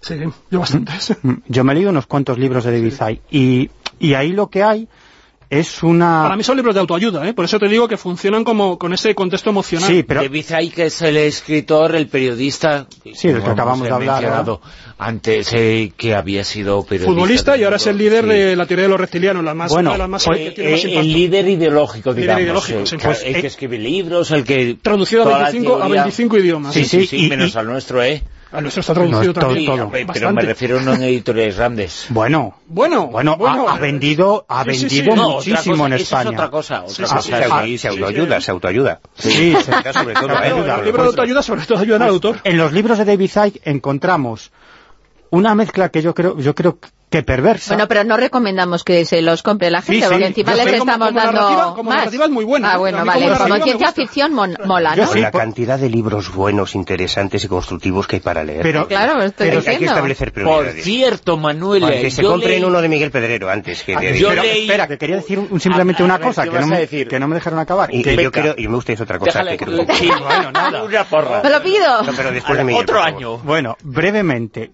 que hay una mezcla perversa de conspiraciones reales, porque en sus libros David Icke Hmm. habla de conspiraciones muy reales, muy pegadas. verdades y medias verdades o mentiras. Claro, es decir, y eso lo mezcla con la teoría de los reptilianos y el poder mundial, todo lo vincula a eso, pero joder, hay partes del libro que lo estás leyendo y dices, es muy interesante, y a mí me ha servido para tirar de información de determinadas cuestiones que, que no las hubiera sabido si no es por los libros de David Icke. Lo que pasa es que luego lo mezcla con otra serie de cuestiones y ya ahí se pierde. Pero es cierto que en algunas cuestiones hay análisis muy profundos de ¿Sabéis situaciones de la actualidad. Lo más cachondo y lo más paradójico de toda esta historia, y esto es algo que Bruno y yo, que llevamos un poquito, unos cuantos años más, y vivimos en, en directo, en tiempo real, cómo creció toda esta conspiranoia de, de los Anunnakis, es que David Icke, lo más cachondo de esto es que David Icke y, y, y, y Rafa Pal, y JL, y Vicente Fuentes, y Parcevisa, y todos estos profesionales, youtubers de la conspiración, trabajan para la CIA y para las agencias de inteligencia. Eso explica lo que es y lo que es mejor, sin cobrar un euro. Cobran, hombre, cobran de, de los... de las personas que clican en sus vídeos para verlos, porque no tienen nada más interesante que ver, y, y les dan dinero con eso. Pero están haciendo el trabajo de las agencias de inteligencia, porque todo esto, y con esto te cuento otra noticia, Bruno, viene de una historia que ocurre en los años 80, que es una conspiración Ah, real, Y fíjate que está asociado a este tema Exactamente. Matrix, el informe Matrix, Exactamente. un titular de una noticia que vamos a dar ahora y todo se enlaza Todo con esto eso. real, ¿eh? Elefantes abducidos en un zoo de Lugo. 50 elefantes 50. abducidos en un zoo de Lugo. Esta era una de las noticias que se incluía en un documento por el que nos matábamos por acceder a él, por conseguirlo, porque cuando aparece la revista Más allá de la ciencia, la primera revista em, comercial que apareció eh, a finales de los 80, y después vinieron Año Cero, Espacio y Tiempo, Enigmas y demás, en el número uno aparecía un primer reportaje sobre el informe Matrix. El informe Matrix era un informe que surge en Estados Unidos, donde por primera vez se habla de ese pacto del que hablaba Juanjo, entre el gobierno de los Estados Unidos y los extraterrestres para, como diría Salvador Freixedo, traquetearnos. Este, este informe se construye porque un par de tipos, Philip Mantel, que fue un gran investigador en, en la época, y Paul Benevich, habían descubierto cosas que no tenían que descubrir. Por ejemplo, uno de ellos se dedicaba, eh, motivado por su creencia en que en el Área 51 estaba el ovni de Roswell, pues este tío se dedicaba a comprarse unos aparatos para rastrear las frecuencias de radio y empezó a pillar conversaciones. Conversaciones de los militares conversaciones que podían afectar realmente a la seguridad nacional porque en el Área 51 se estaban construyendo cosas reales como los aviones Steel, los aviones invisibles al radar, no platillos volantes extraterrestres. Entonces lo que hizo la CIA cuando descubren que hay unos tocanarices que además inspiraron el persona los personajes de la serie Expediente X, esos ufólogos aguerridos a los que consultaban Mulder y Scully, estos tipos existieron realmente y accedieron a información que es algo que nos ha pasado a nosotros muchas veces cuando nos hemos metido en temas de misterio que han terminado tocando cuestiones políticas reales o, temas eh, policiales o criminales reales, lo que hicieron las agencias de inteligencia fue decir, mira, a estos tíos la mejor manera de que no filtren la información seria que han descubierto es intoxicarlos. Y empezaron a decirles, oye, nos habéis pillado. Nos habéis pillado porque esas grabaciones que habéis escuchado son conversaciones entre la- el Área 51 y las naves nodrizas de los extraterrestres empezaron a filtrarles montones de informes falsos, informes manipulados, en los que se mezclaban verdades y medias verdades, y estos tíos, claro, te empieza a visitar. Pues, imagínate que aquí te llegan los del CNI a decirte, oye Juanjo, fíjate que esto que has dicho en tu libro es verdad, no puedes compartirlo porque esto afecta a la seguridad nacional, te vamos a pasar unos documentos eh, confidenciales con un montón de sellos, que eso siempre mola, confidencial, secreto, solo para tus ojos, en rebajas del capravo, Mira, muchos sellos de colores que eso siempre, eso siempre, eso siempre mola. a mí me ha pasado, a mí me ha pasado, es que yo soy otro tiempo, soy como mi segundo apellido es tutor. Bueno, pues el caso es que llegaron, ¿eh? Titor, llegaron a tal grado... otra era Tutor. Llegaron a tal grado que terminaron volviéndolos locos literalmente. Uno de ellos, Mantel, acabó muerto a tiros en un enfrentamiento con la policía. Cooper. William Cooper. Perdón, William Cooper, Bill Cooper. Cooper murió a tiros en un enfrentamiento con la policía. El otro acabó en un psiquiátrico. Pero el daño ya estaba hecho, mm. porque ellos empezaron a soltar la historia de que habían descubierto la gran conspiración eh, se creó esos documentos, que eran de dos tomos, cuando nosotros los conseguimos, y cuando nos llegó el informe Matrix de Estados Unidos pensamos, bueno, ya está, lo tenemos, aquí está la verdad de los ovnis, y empezamos a leer. Y empezamos a, ver que en ese, ahí se, se mezclaban eh, supuestos documentos de los extraterrestres de, Roswell con supuestos documentos de un comité, el Majestic 12, em, formado, por políticos, militares norteamericanos, con mm, informes de la CIA, del FBI, todos falsos, claro, pero que se mezclaban con historias reales. Cuando te decían el director de la CIA que no sé qué, pues ese director de la CIA existió. El que se suicidó tirándose tal, pues también. Y mataron a Kennedy. Sí, claro, a Kennedy lo mataron. Bueno, pues eso fue por lo de Roswell. Mezclaban cosas así. Y pero claro, tú te empiezas a leer ese, esos documentos que encima estaban en inglés y claro, alucinas, ¿no? Hasta que llego a una página en la que hay una noticia que digo, hey, espera, esto me toca de cerca y era un titular, porque en ese documento se intercambiaban eh, informes supuestamente oficiales con artículos de prensa, recortes de periódico, y me encuentro un, un recorte de prensa que dice, exclusiva, un platillo volante secuestra 50 elefantes en el zoológico de Lugo, en España. Esto en inglés, ¿no? Digo, hostia, espera, en Lugo no es zoológico. Pero además es que aunque juntes todos los elefantes... Desde que se llevó el ovni, desde que se llevó el ovni, claro. Pero es la prueba de que el ovni actuó. Solo a, los elefantes. a los elefantes. con el oso panda... eran muchos. Con el oso panda no tenía problemas, lo criticáis todo, los elefantes. Lo criticáis todo. Pero es que además es que aunque juntes todos los elefantes de España, yo creo que no llegan a medio centenar. Claro, pero esto lo sé yo porque yo soy gallego, estoy al lado de Lugo. Para un tío de Oklahoma, o de Connecticut, o de Milwaukee, Claro, fíjate, fíjate, en España, en el zoológico de Lugo se llevaron 50 elefantes. ¿Por qué? Porque como los extraterrestres reptilianos se alimentan de la sangre, ahí tienen sangre por un tubo, ¿no? Que mejor que llevarte elefantes, no te vas a llevar sapos parteros. Si quieres sangre, pues llevas elefantes. Y así es como se construyó ese, ese mito que en cuanto entra en Internet, ya en los 90, ya es imparable.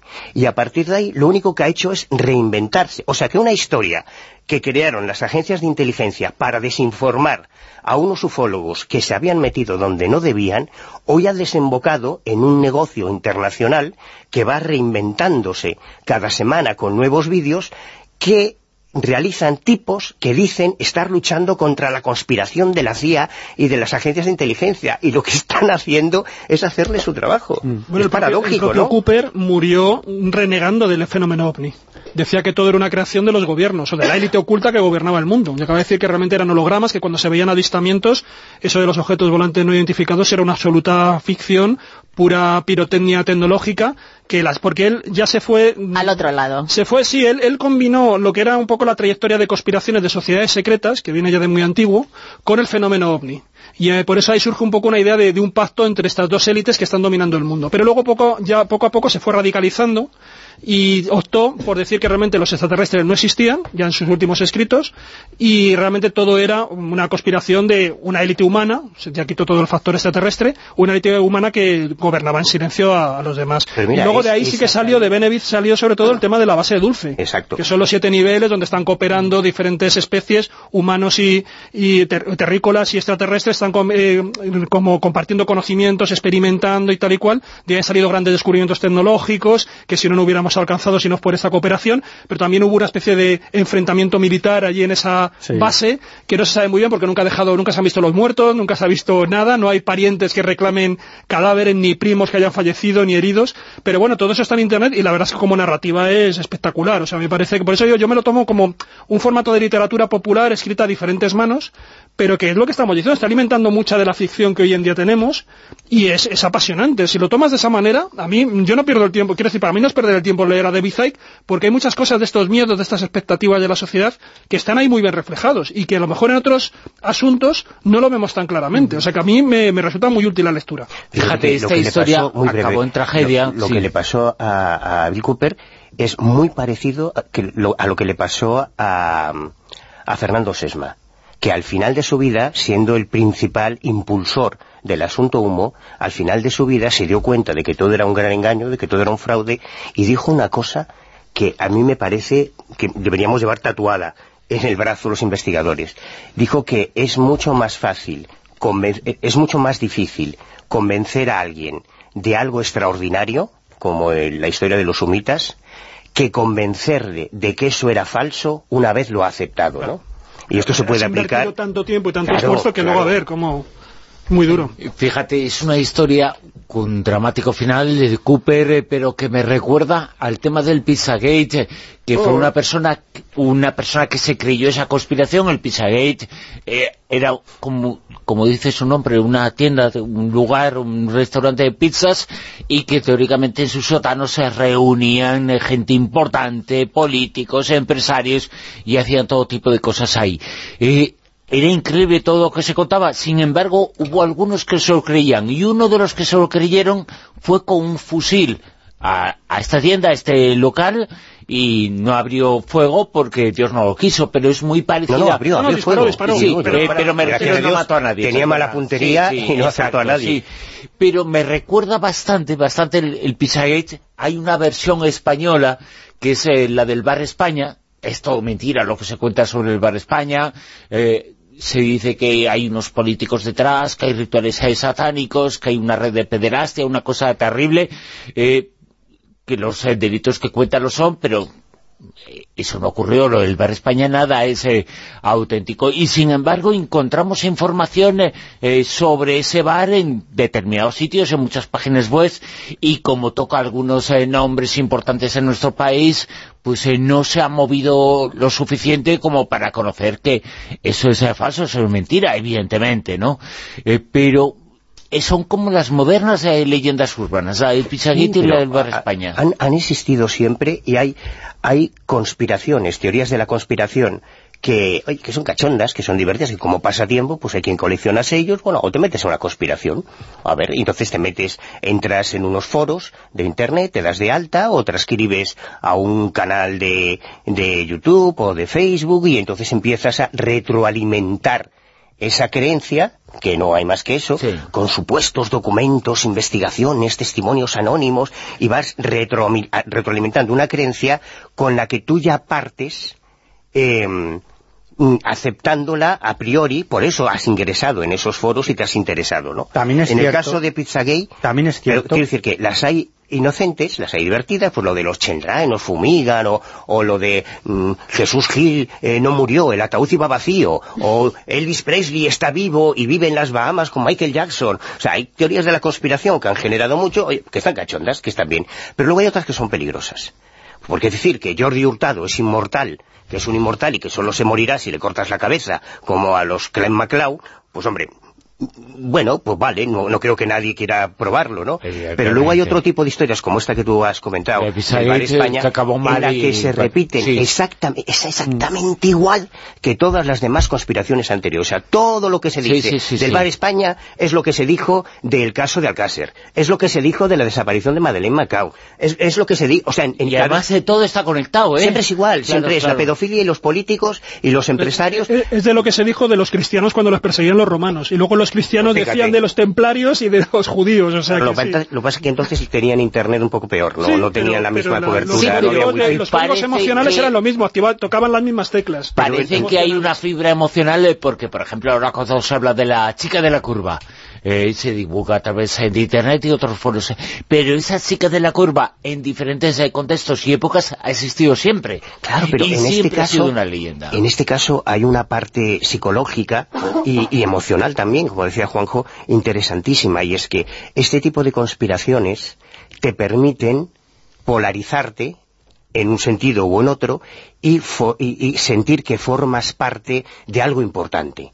Quieres denunciar las maldades del sistema, quieres, tú eres de los buenos, y luego están los malos, que normalmente son los ricos y los poderosos, y empiezas a juntarte con personas que piensan como tú, y llegas a creer que eres Mike Donovan con los supervivientes que se enfrentan a Diana y a los marcianos de V que vienen a invadirnos, y realmente llegan a creerse que hay que esa conspiración es real, que todo que lo de la serie V no era una serie de ficción, sino que era un documental de la 2 y que todo lo que aparece ahí es cierto y en casos como el Pizzagate es mucho más peligroso porque cuando esto pasa en España, con lo del Bar España y demás, aquí somos más inofensivos por una simple razón, porque es mucho más difícil conseguir armas que en Estados Unidos.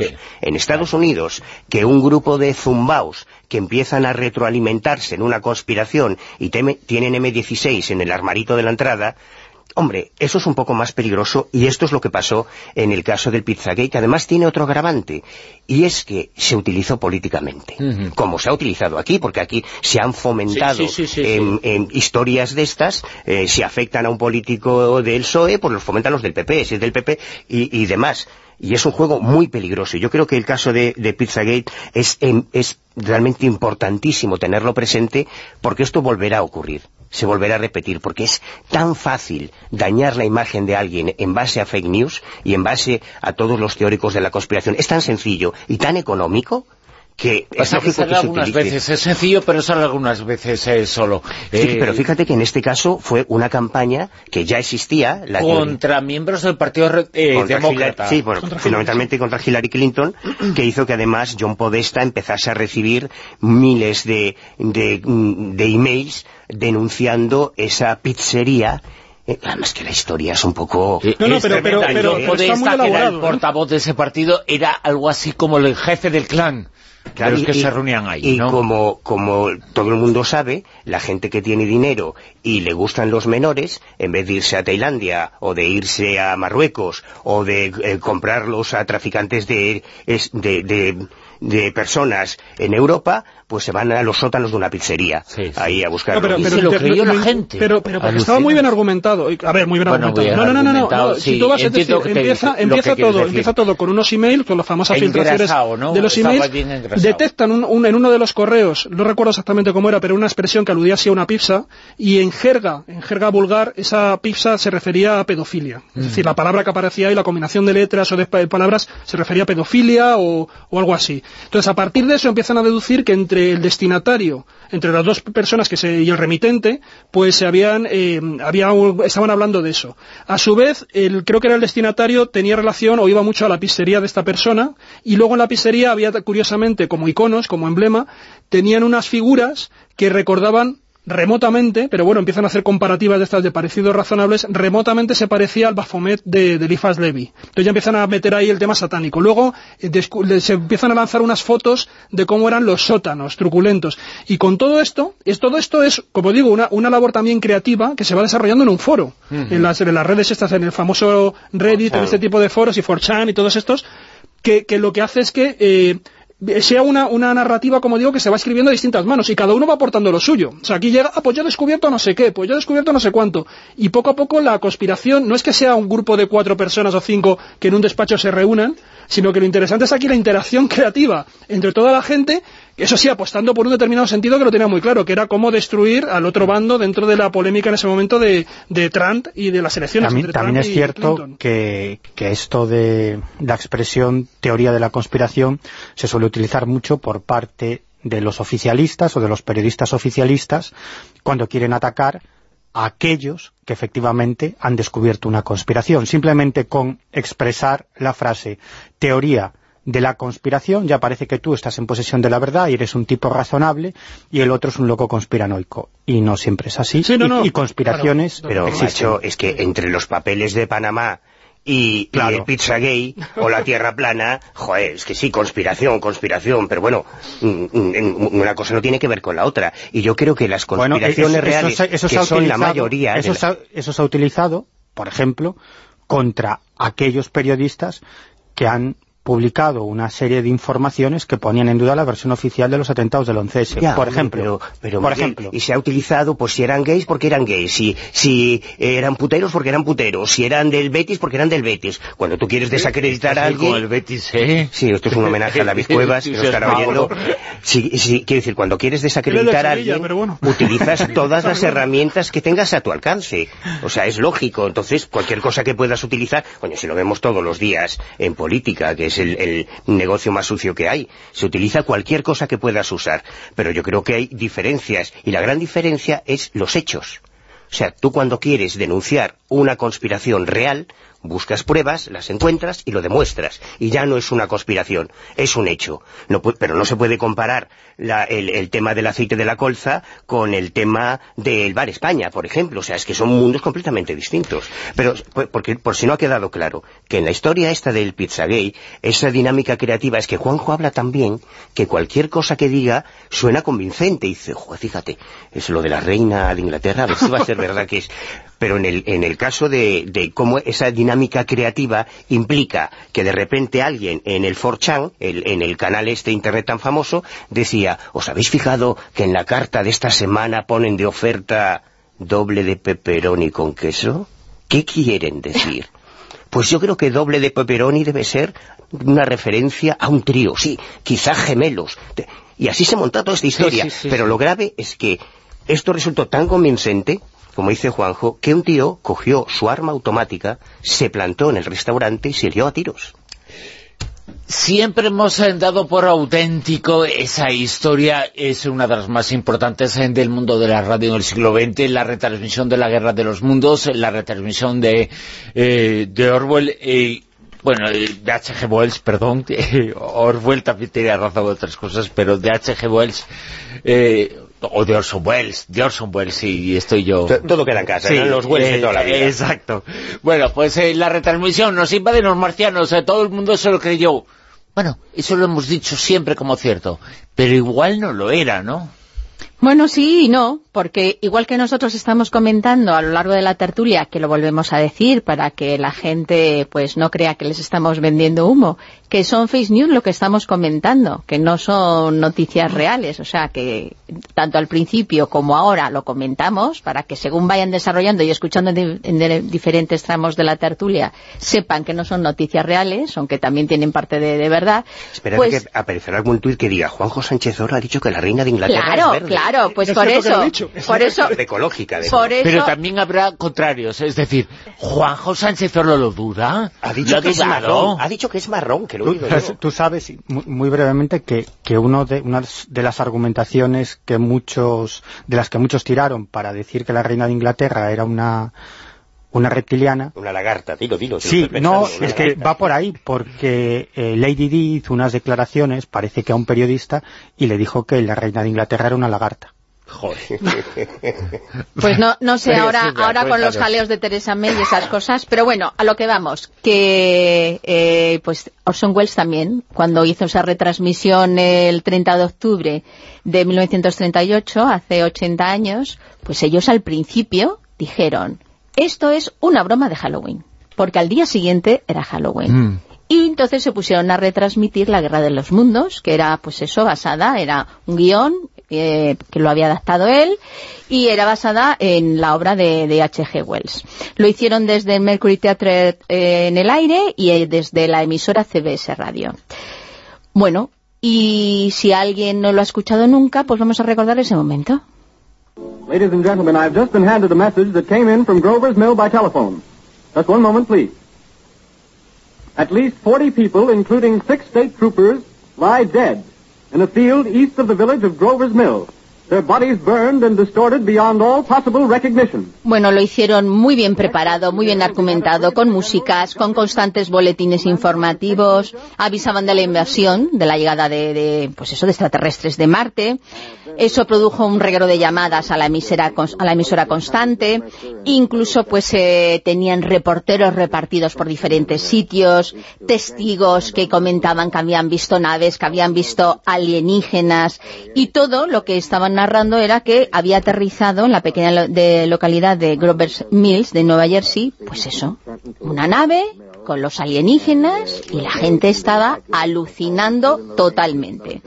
Bueno, los ciudadanos incrédulos ya llegó un momento que cuando directamente hicieron conexiones con científicos, los que tenían ya alguna duda, ya se quedaron ojipláticos y dijeron, ostras, no decir una barbaridad, que esto es cierto, que es que están entrando científicos, que es que nos están contando que realmente hay alienígenas, que es que nos están invadiendo. Entonces, ¿qué hicieron? Ya salieron a las calles a ver si encontraban esa nave y directamente ya se fueron a la emisora.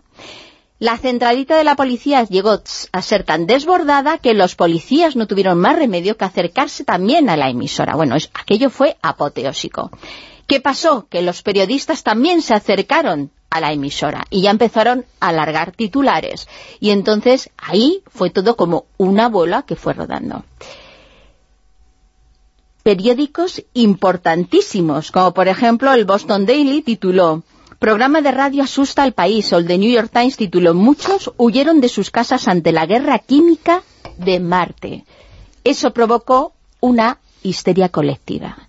Y eso es lo que nos han estado trasladando todo este tiempo pero resulta que no hubo tan gran histeria colectiva. Y eso es lo que dice un historiador, que es un historiador muy, muy importante, y entonces lo que comenta, que se llama Frat Schwartz, que es historiador de la Universidad de Princeton, y él ha escrito un libro que es uh, Broadcast History, Orson Welles, War of the War and the Art of Fake News. Y él lo que dice es que después de analizar 1.400 cartas recibidas de la emisora, donde los oyentes elogiaban a Wells, pero también decían que era muy peligroso cómo se manipulaba o se podía manipular a los oyentes, pues dice que también había mucha gente en ese momento escuchando una emisora que era de la competencia, que era la NBC, y que ahí se estaba haciendo un programa de comedia, de un ventrílocuo, y que vamos, que la histeria no fue tan enorme, ni tan total, ni tan terrible. Y bueno, la verdad es que sí es cierto que Orson Welles, a partir de ese momento, se convirtió en un niño prodigio de los medios de comunicación. Hay que recordar que tenía tan solo 23 años cuando hizo esta retransmisión que fue algo que ha quedado como un hito de la historia de, la radio, y tres años, tan solo tres años después, hizo Ciudadano Kane, el monstruito, que ahí la dirigió y la interpretó también.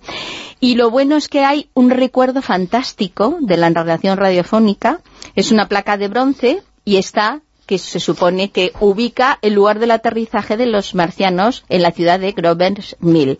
Y el relieve muestra a Wells, con su micrófono de radio, muestra la nave y la familia escuchando la radio, como se supone que llegan los marcianos y todo esto. Entonces, ¿qué sacamos en conclusión de todo esto? que la retransmisión fue fantástica, que llegó a un público a muchísimos millones, que no fue la cosa tan extensa ni una histeria mundial, pero sí es cierto que se convirtió en un hito de la historia de la radio y que a la vez que hubo mucha gente que se creyó que esa noticia era real, aunque él lo estuvo avisando que era una fish news, que era una broma, pues que después esa histeria tan colectiva no fue tan grandiosa y también se engrandeció mucho, con lo cual, pues bueno, pues que todo hay que matizarlo, ¿eh? todo hay que pasarlo por el, el tamiz correspondiente para darle su valor. Pero ahora que Orson Welles era un cerebrito y, un gran comunicador... Y, seguramente la leyenda se...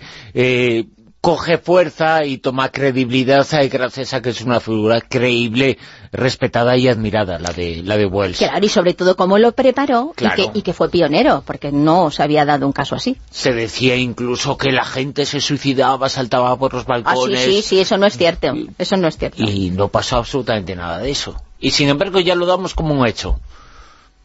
Hubo réplicas, ¿no? Luego se hizo una emisión parecida en Chile y otra en... Mm en Portugal también hace unos años, y también siempre hay gente que pica. Claro, sí, sí, sí. Pero bueno, es como Una si- cuestión es que piquen, otra cuestión es que salten por el balcón. o sea, es distinto, ¿eh? Bueno, a veces no sé qué es peor, porque Oh, hay... hombre, yo sí que sé que es peor, Estaba ¿eh? pensando en que dentro de la, la, de la investigación criminal, investigación policial, hay un tipo de delitos de estafas que son más viejos que Matusalén, que todo el mundo conoce y que todavía hoy, en ya casi en 2019, siguen funcionando. O sea, ¿cómo es posible que este año pasado, que termina 2018, hayan llegado a comisarías españolas denuncias por el timo del tocomocho, por el timo de la estampita? Sí, sí, o sea, ¿cómo sí. puede ser que en el siglo XXI alguien te Todavía la meta o el de la estampita? Y los trileros, que la gente siga cayendo. Por ejemplo, ¿cómo es posible? Pues hay cosas que funcionan siempre. Yo me acuerdo porque yo creo que la gente se tiene muy en alta estima y cree que a él no le va a pasar. Sí. Y que puede engañar, eh, puede timar al timador. Y yo, claro, al final pues yo no, me acuerdo hace cuatro o cinco años, una cosa así, eh, uno de los temas ahí que vamos a tratar con Fernando Rueda en materia reservada, estuvimos eh, hablando de una de la semana y al final quedamos eh, porque había tensión, creo que era en relación al tema de Ucrania, con eh, la guerra nuclear. Eh, o alguien había mencionado la siguiente guerra mundial y había bastante información y decidimos empezar el programa con la voz de uno de nuestros compañeros de los servicios informativos, eh, José Manuel Gabriel, dando una noticia sobre la era un juego para comenzar el programa de 30 segundos eh, sobre la caída de una bomba atómica ha provocado tanto, no sabemos eh, nada. Bueno, la que se montó a raíz de eso. Hubo gente que se lo creyó, gente que se lo creyó y, y luego dices, pero ¿cómo te lo crees si te tenía que haber caído en la cabeza? Pero es por eso, O sea, porque estás eh, poniendo... Estás en mitad del sitio donde ha caído. ¿Cómo va a ser verdad? ¿Cómo va a ser verdad? Pero porque pones Y- al y además- reportero. y Claro. eh, al segundo, aquello fueron unos segundos, unos instantes. Y gente cabreada, ¿eh?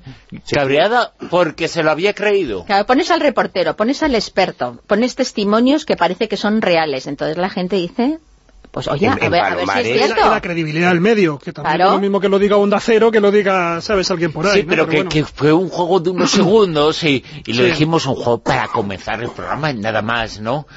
Pero Sí, hubo sí, gente que se lo creyó, el cabreo de la gente, eh, los que se creen a veces eh, las eh, mentiras también se enfadan. Es que en Palomar están muy cabreados por una bomba que cayó, por lo visto. Sí. Allá en un mosqueo. Y se están- Eso es una bañaron. fake news. Están indignados. Mira, la demostración de que no pasó nada en Palomares, bueno, o la demostración de que sí que se contaminó el mar, es que Fraga sigue tan... Bueno, Fraga ya, el pobre no, el Fraga ya no, ¿eh?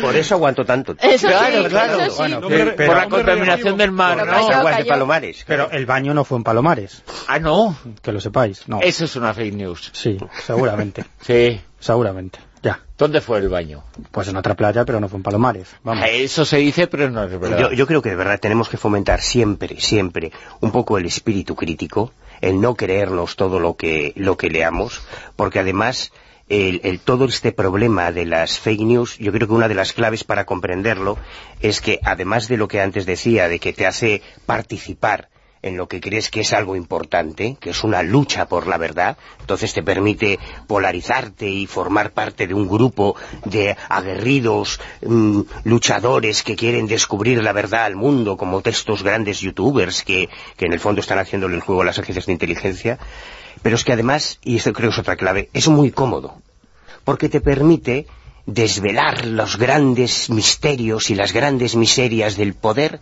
sin gastarte un duro y sin salir de tu casa. Sí. Simplemente googleando, seleccionando de todo lo que encuentras lo que entra dentro de tu esquema de creencias y si tú te fijas, muchas de las eh, fake news que hemos comentado hoy a lo largo de esta tertulia han aparecido en las páginas de esos luchadores contra la conspiración. Pero- pero- Una de esas eh, noticias, una de esas informaciones eh, decía más o menos lo siguiente. Abren fuego contra un ser de otro mundo, contra un humanoide. Y sin embargo, tampoco era verdad. Y tú lo estuviste siguiendo, eh, Miguel. eh, dijiste, esta es la mía. eh, esta- Y luego te encontraste que no, que era decías, falsa. aquí, aquí. Esta es una historia bastante abracadabrante, bastante. Y, que, y de la que Manuel también tiene conocimiento. Pues yo, abracadabrantes, conozco unas cuantas. Vale. Que hemos sufrido... Y al, y al personaje también. Pero ves, la diferencia es que tú o yo no lo leemos en Google. Cogemos el coche, el autobús, el tren, nos gastamos nuestro dinero y vamos a comprobarlo. Y así es como puedes diferenciar las conspiraciones reales del ruido. Bueno, luego os voy a comentar Nada de lo que leas en Internet, ahora con esto termino. Si tu fuente de información es Internet exclusivamente, si eso no viene en un medio impreso, un sitio que puedas demandar, algo real, eh, probablemente todo lo que te están contando es falso. Bueno, pues eh, vamos a ver, esto parte de un, de un caso ovni eh, muy conocido, el 6 de marzo del año 1996, 7 de marzo del año 1996, cuando un objeto volador no identificado aterriza en una pequeña localidad del ayuntamiento de Friol, en Lugo, que se llama Ferrerías. ¿m? Bueno, es un caso que seguimos de primera mano, nos enteramos eh, de la historia al día siguiente de que sucediera. Es un caso interesantísimo, interesantísimo, en el que un ganadero observa un objeto circular o semicircular de aspecto semitransparente dentro de una serie de humanoides que descienden por una especie de rampa de luz y que dejan su huella, plaga- su finca plagada de huellas. Hay más testigos de ese objeto volador. Bueno, es un caso interesantísimo. Hay una base militar a unos dos kilómetros y esa misma noche dos objetos voladores no identificados estuvieron eh, dando vueltas alrededor de la antena de comunicaciones. Es decir, que bueno, esa noche pasaron muchísimas cosas. Eh, y ese caso hay que inscribirlo dentro de una pequeña oleada de ovnis en la zona. Es decir, que durante varios meses, semanas antes y de semanas después de ese avistamiento, se produjeron eh, toda una serie de avistamientos en la zona. Y nosotros viajamos al lugar en muchísimas ocasiones, en muchísimas ocasiones. Además, hicimos algo que no se puede hacer muchas veces. Sí, es verdad. Que es llevarte tu bolsita de escayola, llevarte tu botellita de agua y sacar moldes de escayola, como en los viejos tiempos, de las huellas de los que habrían dejado los humanoides y demás. Eso no se puede hacer muchas veces. Muchas ¿eh? veces, ¿no? no? Sí, Yo ahí las tengo todavía en mi casa, las huellas de los bichos. De los bichos, es verdad, es verdad, es verdad. Hicimos moldes de huellas. Bueno, el caso es que fuimos allí, eh, acudimos allí muchísimas ocasiones, entrevistando a, a testigos de, este avistamiento, y, el caso es que un investigador de la época que nos acompañaba muchas, en muchas de estas aventuras, de nombre Alejandro, eh, di- digamos que, se obsesionó con este caso, por decirlo de alguna manera, y entonces una noche él decidió buscar el contacto. Y él pensaba, y no le faltaba parte de razón, si estos objetos voladores no identificados aparecen aquí, por, por esta zona, en tantísimas ocasiones, y a veces aterrizan y descienden humanoides, pues yo quiero buscar ese contacto, ¿no? Y, y es cierto que nosotros nos pasamos allí algunas noches esperando a que sucediera algo, nada sucedía, y este, una de esas noches, decidió quedarse él solo, allí, bueno, hasta ahí, bien, eh, hacía mucho Con la linterna de petaca diciendo baixade, baixade, No, cinco. casi, casi, casi. Y, y allí se quedó el hombre con, con una pequeña linterna, con una especie de chubasquero y, y con la condición de que al día siguiente fuéramos a buscarlo. Esto eh, era invierno, hacía muchísimo frío. Bueno, el caso es que efectivamente fuimos a buscarlo, no había pasado absolutamente nada, pero esa misma mañana nos enteramos que unos vecinos de la zona habían observado al humanoide de noche eh, andando, caminando cerca de sus terrenos y uno de ellos lo tuvo lo tuvo en el punto de mira de su escopeta. Es decir, que a punto estuvo de convertirse en uno En un mártir, en en un un mártir mártir de la ufología. de la ufología gallega en este, y también de la ufología española. Es decir, bueno, cuando escuchamos a este hombre diciendo, y yo lo vi, lo vi, cogí la escopeta y lo tenía, a punto estuve de darle. Bueno, Ha sido la última de las tertulias de este año del 2018, un año que se acaba, que finaliza. Vamos a desear, entre otras cosas, Manuel, que te cures en el que viene. Ojalá, yo, so- a se me hacéis venir a estas horas de la noche. pues, Vaos, como- vaos, claro, voy a sacar más que toser, pobrecillo. Vino hervido. Y baños, dicho. y baños de nariz. Juanjo, muchas gracias Muchas por todo el gracias. año y nos vemos el que viene, ¿no? En un ratito, casi. Sí, sí, sí. Y Miguel Pedrero, muchas gracias eh, por el 2018, que el de 2019 te depare lo que a todos. Eh, vida, ¿no? Con eso nos conformamos. Será ¿no? la tuya.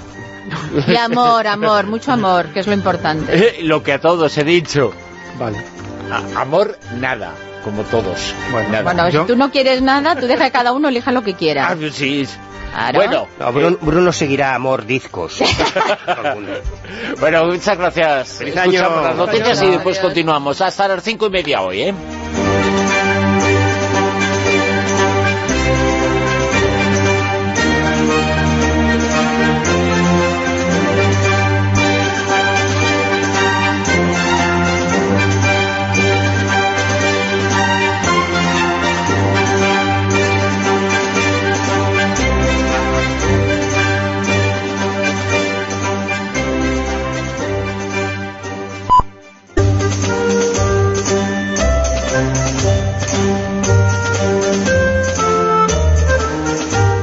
En Onda Cero, La Rosa de los Vientos con Bruno Cardeñosa.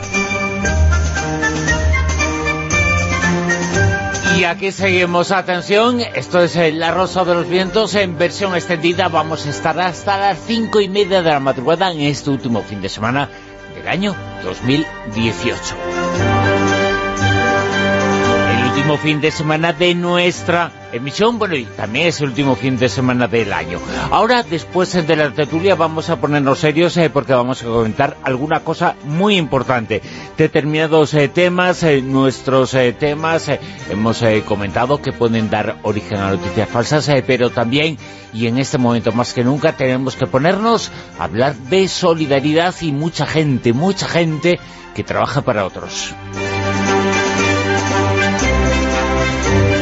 Buscan conseguir que tengamos un mundo mejor. Eh, Muchos eh, de ellos eh, van a estar con nosotros, nos van a hablar de sus proyectos, algunos eh, muy destacados tienen que ver con niños. En Manos Unidas, la responsable del área de educación y desarrollo, Mercedes Barbeito, de Manos Unidas, va a estar con nosotros. También va a estar junto a nosotros el director en España de Médicos Sin Fronteras, David Nogueiras eh, Hancock.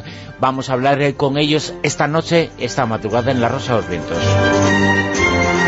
Y también en este tramo vais a escuchar en el Cosén del pasado Laura Falco Lara. También vamos a tener en esta versión extendida del programa a Julia Navarro que estuvo hace muy poquito con nosotros. Hoy vamos a recordar la conversación que tuvimos con ella. También vamos a recordar esta noche Mujeres eh, con Historia.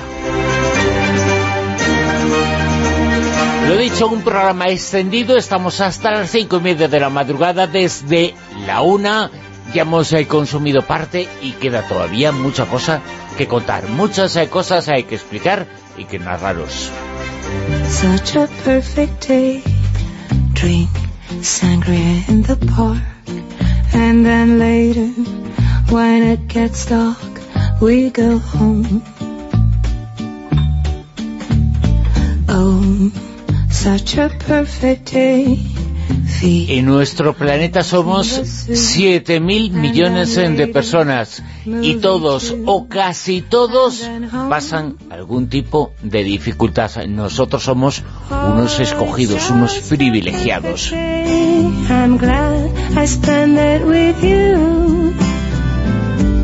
Estamos en lo alto y para estar en lo alto hemos necesitado de ellos, pero sin embargo en ocasiones les criminalizamos y el mundo se olvida de quienes hacen que todo esto funcione. just a perfect day. Problems all left alone. Estamos con la responsable del área de Educación y Desarrollo de Manos Unidas, eh, con Mercedes eh, Barbeito. Mercedes, eh, muy buenas, ¿qué tal? Pues muy buenas noches, Bruno, encantada. Como siempre, déjame que salude lo primero a los oyentes de La Rosa, entre los que me incluyo, y encantada de, de estar con vosotros esta noche casi última del año. Encantados nosotros, Mercedes, un besito.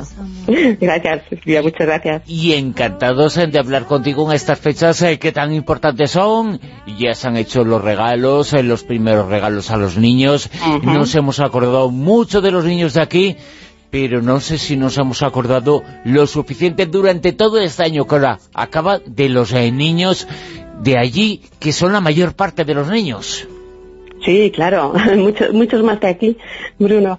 Pues nos hemos acordado, yo creo que, que sí, hay gente que siempre se acuerda y lo tiene presente, ¿no? La, la suerte que tenemos de vivir en este país nuestro que, eh, que desde las orejeras, los anteojos que llevamos tantas veces nos quejamos de tantas cosas y las personas que, bueno, realmente viven en tantos otros países, como tú decías, eh, del trabajo y, y de lo que y de lo que les dejamos, de las obras que les dejamos pues ahí están intentando sacar sus vidas adelante, ¿no? Yo creo que, que nunca lo necesario si pensamos que la educación es la garantía de futuro para, para todo el planeta, ¿no? Ya no hablamos de los niños de aquí, sino para todo nuestro planeta.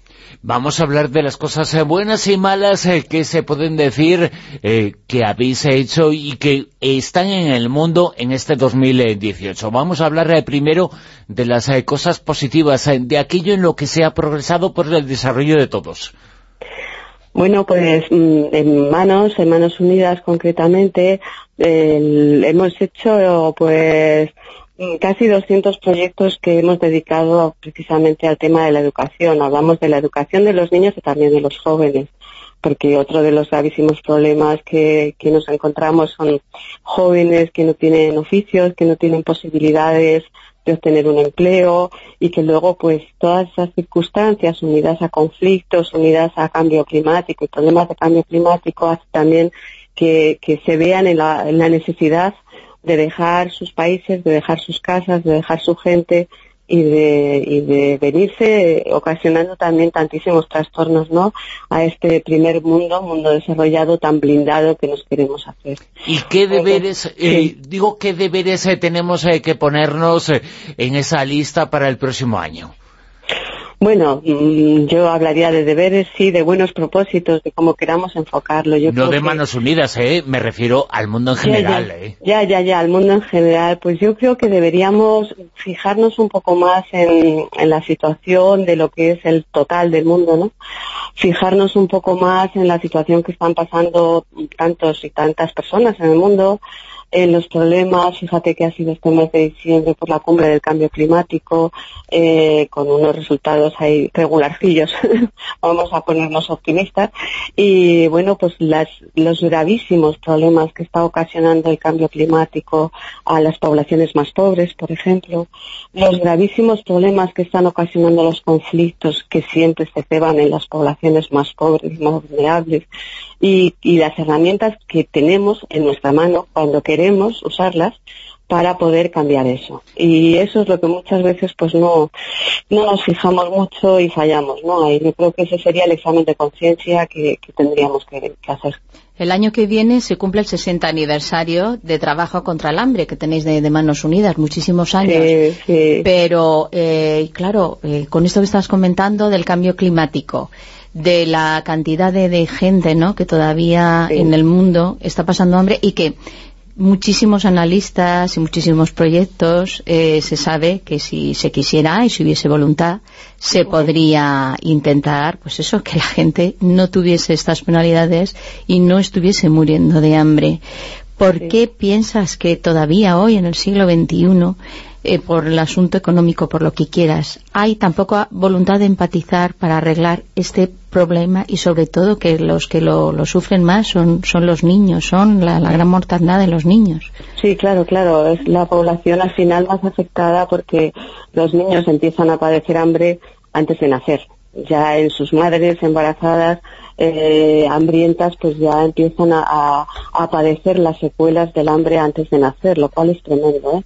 Pues fíjate, hace 60 años que nació Manos Unidas y una de las fundadoras, que fueron mujeres todas ellas, y eso también me gusta contarlo, ¿no?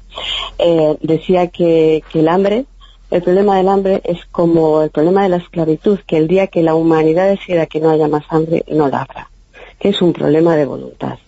Tú me preguntas a mí qué falla y, y, por qué no cambia esa voluntad.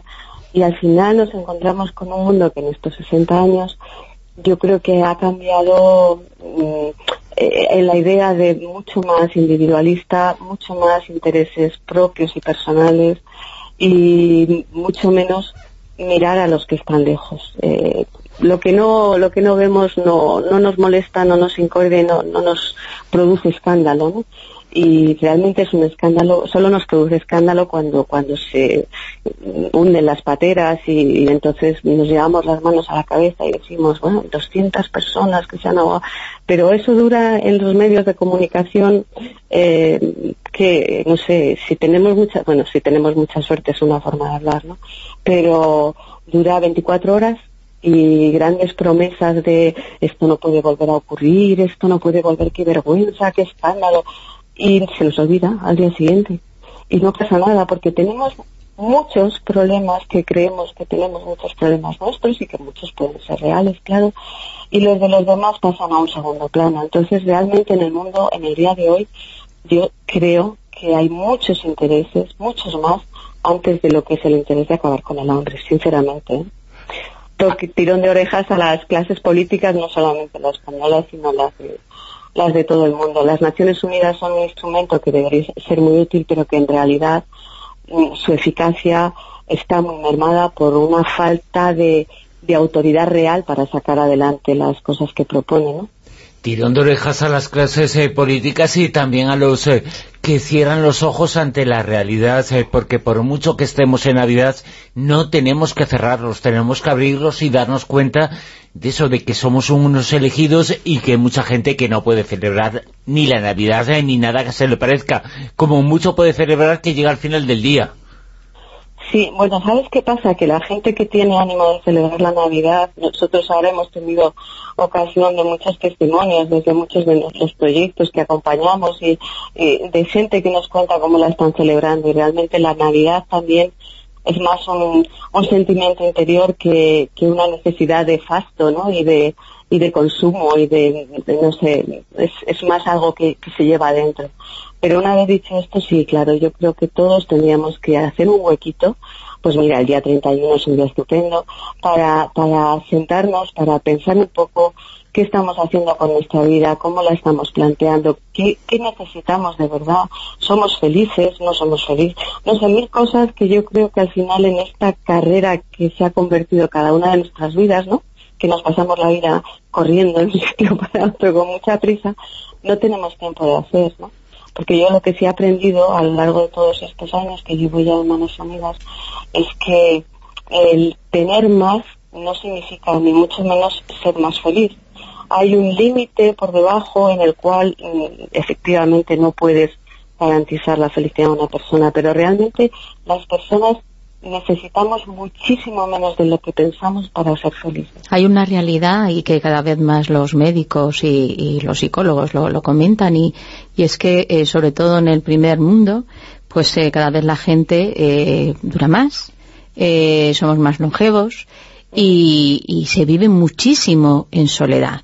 Y si normalmente a lo largo del año eh, el estar solo, pues, pues eh, hay gente que le encanta, pero a muchísima gente pues es una losa, en estas fechas ya ni te cuento para estas circunstancias de estas personas que, que, pues eso, están echando de menos a tantísima gente, amigos, porque claro, son unas edades complicadas en las que fallecen amigos, fallecen familiares. familias, sí. Eh, ¿Cómo, ¿Cómo, haces vosotros? ¿Tenéis algo, alguna campaña en especial o, o algo para intentar ayudarles? Bueno, nosotros como Manos Unidas, la verdad es que nosotros trabajamos siempre con nuestros trabajos con los países en desarrollo.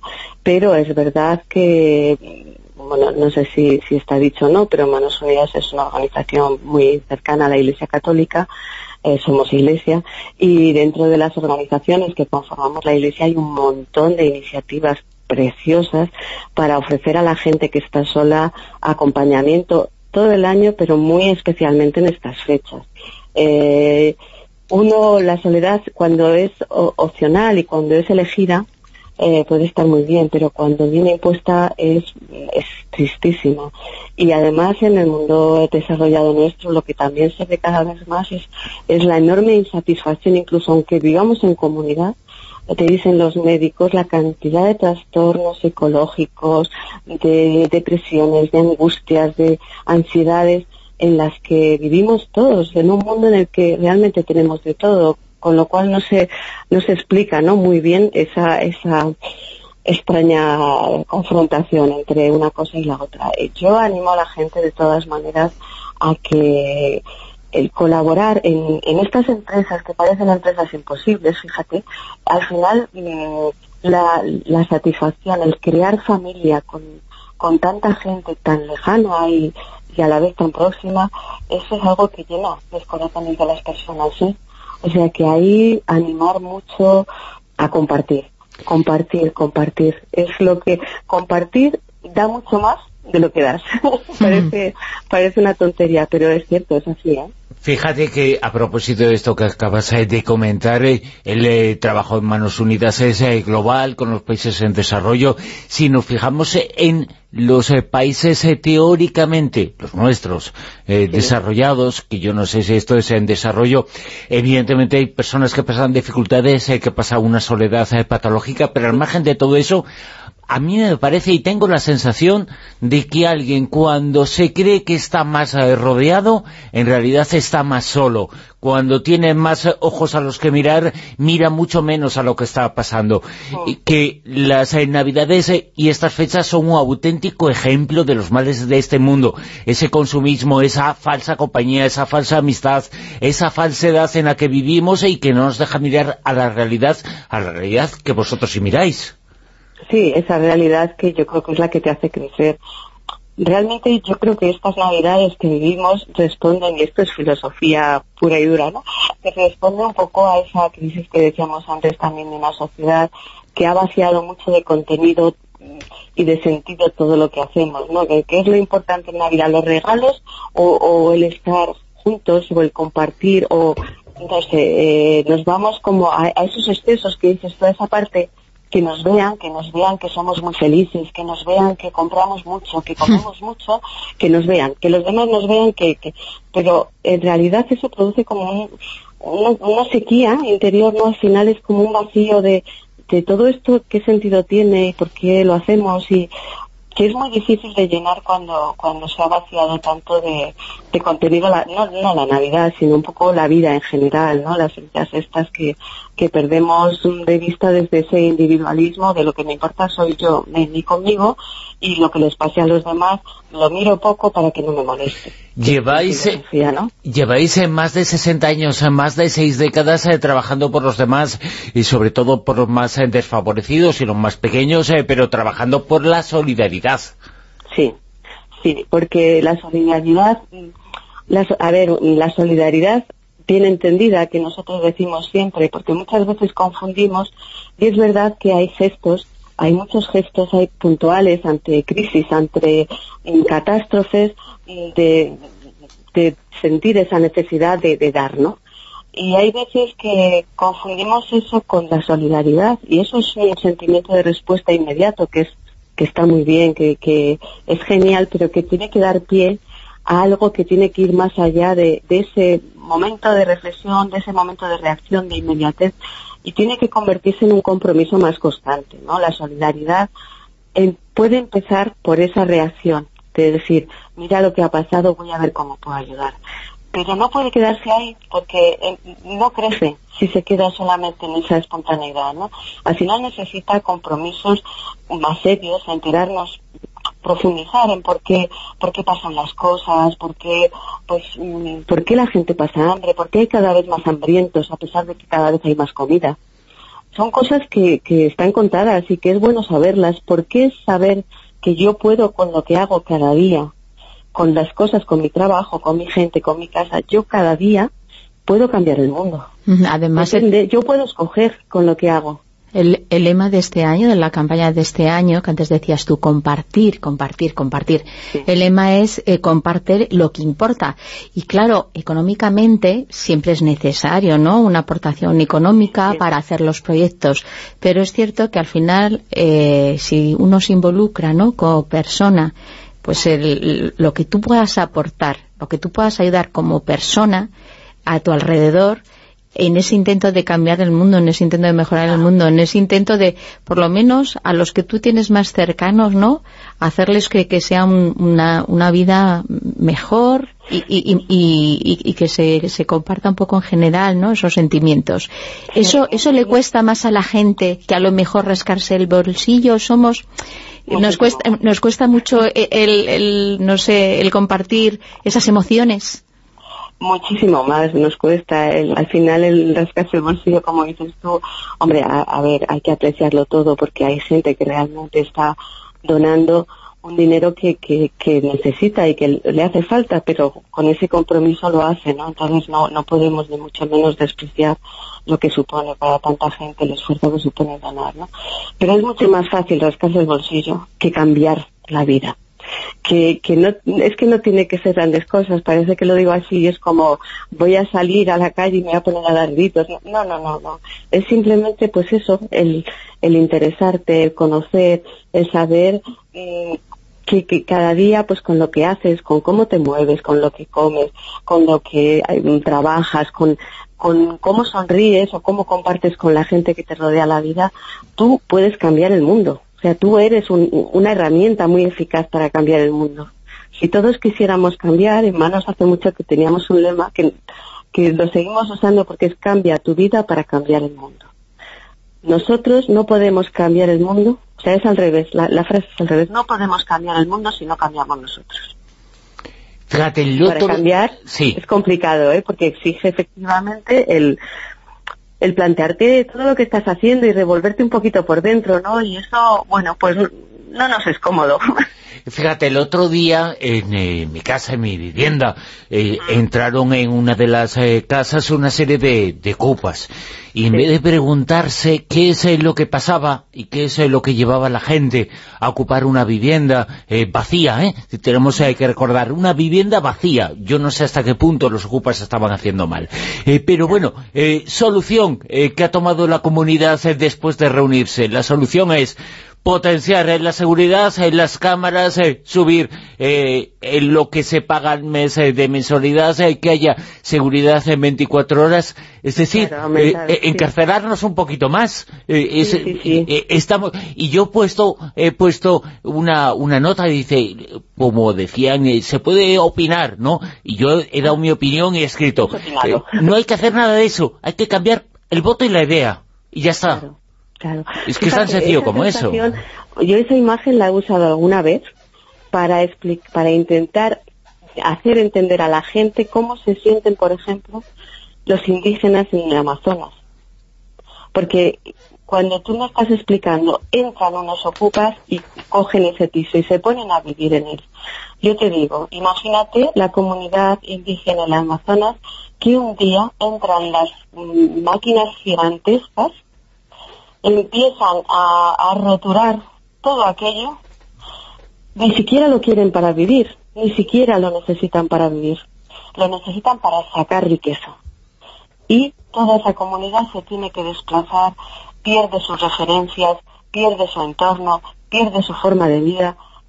Tú fíjate cómo en el mundo te das cuenta del escándalo que nos produce esa, esa entrada de los ocupas en un piso y el poquísimo escándalo que nos produce el tantas tribus y tantas comunidades a las que se les de- desplaza no porque tú necesites ese sitio para vivir, sino porque tú quieres ese sitio para sacar más riqueza.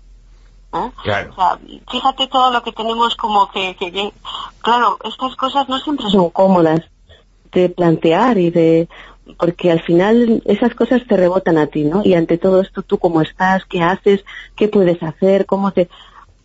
Y eso es más difícil, como le decía Silvia, que rascarse el bolsillo.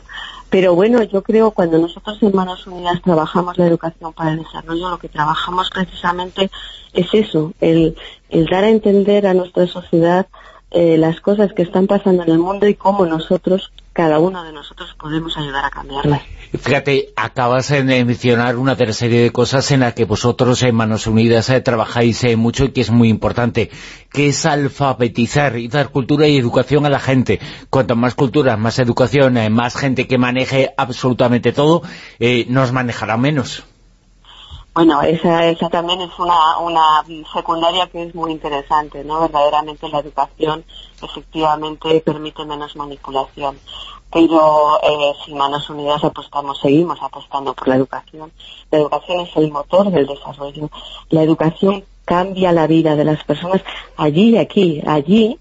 Yo ahora cuando estaba pensando, cuando me vais a llamar, eh, yo decía, es que realmente las posibilidades que nosotros tenemos de actuar parece como casi podemos, es una barbaridad, ¿no? Pero mm, sentirnos somos responsables porque eh, una niña en la India eh, se enfrenta a lo mejor a los cinco años, a los seis años, a, a una posibilidad de poder ir a una escuela o no poder ir a una escuela, ¿vale?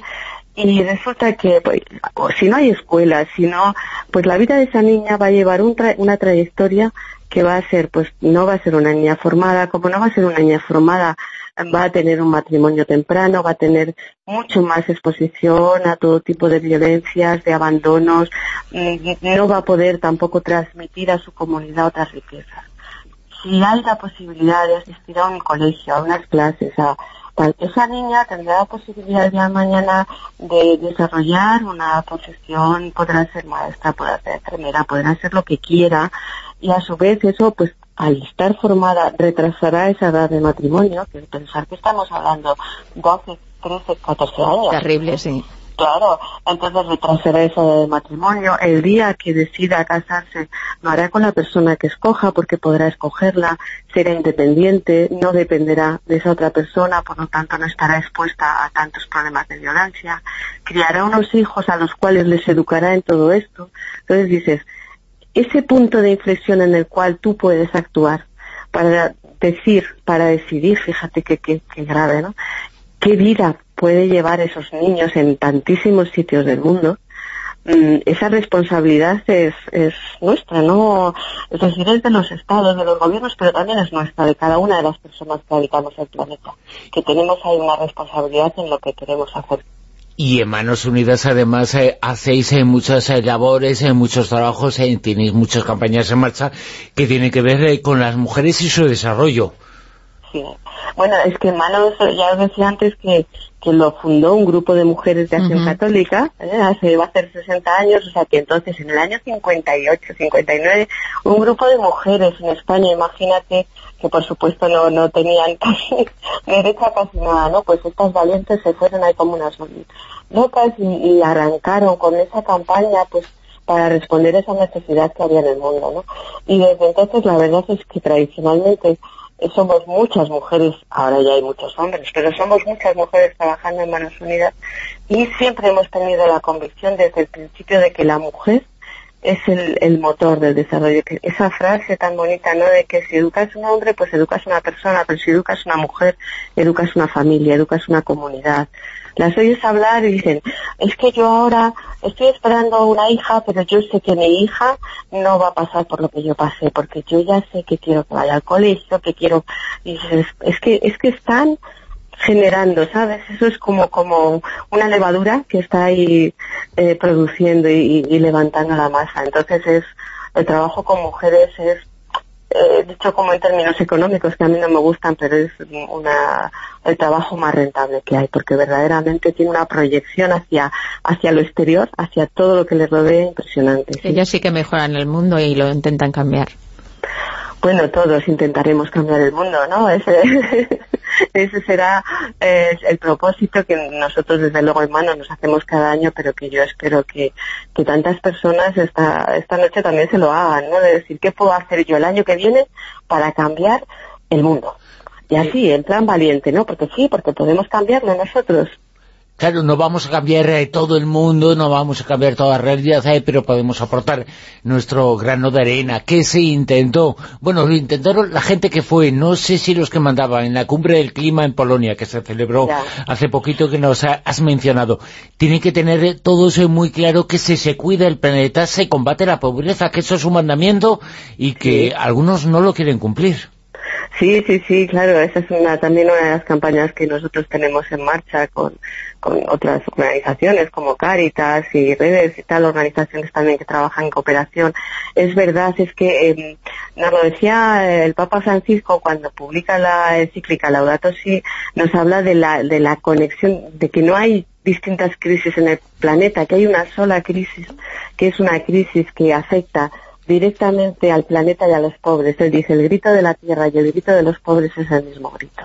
Y es verdad, porque los problemas de cambio climático, que además que fundamentalmente hemos generado el mundo más desarrollado, y que lo pagan justamente los países menos desarrollados, es una cosa así que tiene una cierta una cierta guasa, ¿no?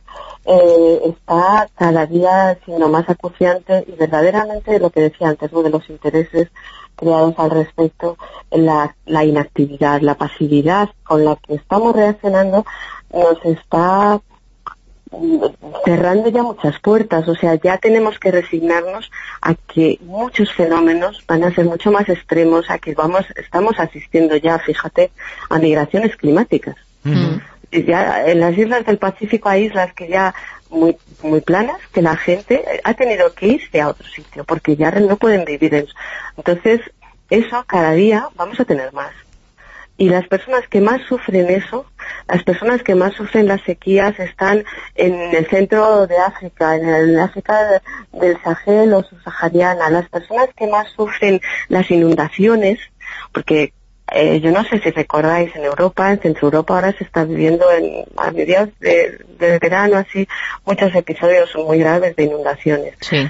Pero claro, cuando esas inundaciones se producen en nuestros países, tenemos muchísimos más medios, muchísimos más formas de defendernos. Cuando eso se produce en países que no tienen ningunos recursos, eh, hablamos de que se multiplica por 10, por, por 100 el número de muertos, que, o sea, es todo muchísimo más agravado, porque realmente los pobres son los que más están sufriendo todos esos eventos.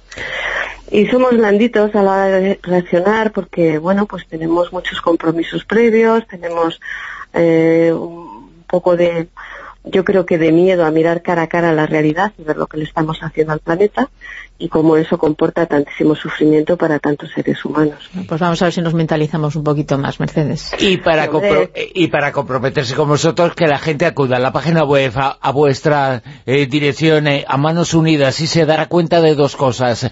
Una de ellas, todas las labores eh, fantásticas que hacéis, y la segunda, que hay mucha forma de poder colaborar con vosotros, hay muchas formas de intentar cambiar el mundo y ayudar a la gente que tiene las ideas claras eh, sobre eso y sobre cómo está mucho más en nuestras manos de lo que nos imaginamos.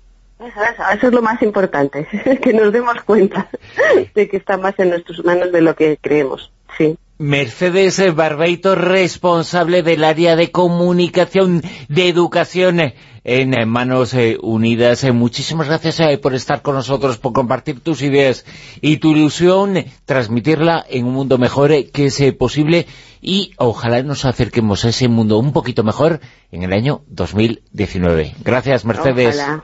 Así lo deseo. Un feliz año para todos vosotros, para todos los oyentes y de verdad que sea un año que nos hagamos muchos buenos propósitos y los cumplamos. Ojalá. Un super beso, subrayo lo que dices. Muchísimas gracias, Silvia. Un beso para vosotros. Gracias, Mercedes. La rosa de los vientos en Onda Cero.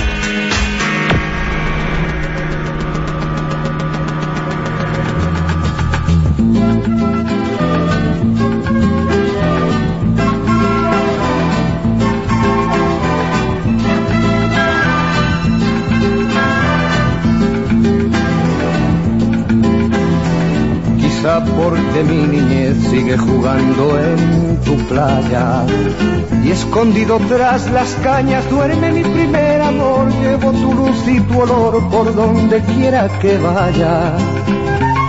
Y amontonado en tu arena guardo amor, juegos y penas yo, que en la piel tengo el sabor amargo de... Es una ONG absolutamente comprometida con el mundo en el que vivimos, muy, muy guerrera, y nos encanta Médicos Sin Fronteras. A fuerza de desventuras y vamos a estar con el presidente en España de Médicos Sin Fronteras, eh, con David Nogueira Hancock. David, muy buenas, ¿qué tal? Hola, buenas noches. Hola, buenas noches, David. Bueno, Hola, qué, mundo tan terrible en el que vivimos esta canción Mediterráneo. Parece que el Mediterráneo un poco capitaliza todo. El mundo entero es, eh, tiene muchas cosas, eh, pero el Mediterráneo parece que capitaliza la pobreza está a un lado, la riqueza a otro, y tenemos eh, que mirar un poquito hacia el sur.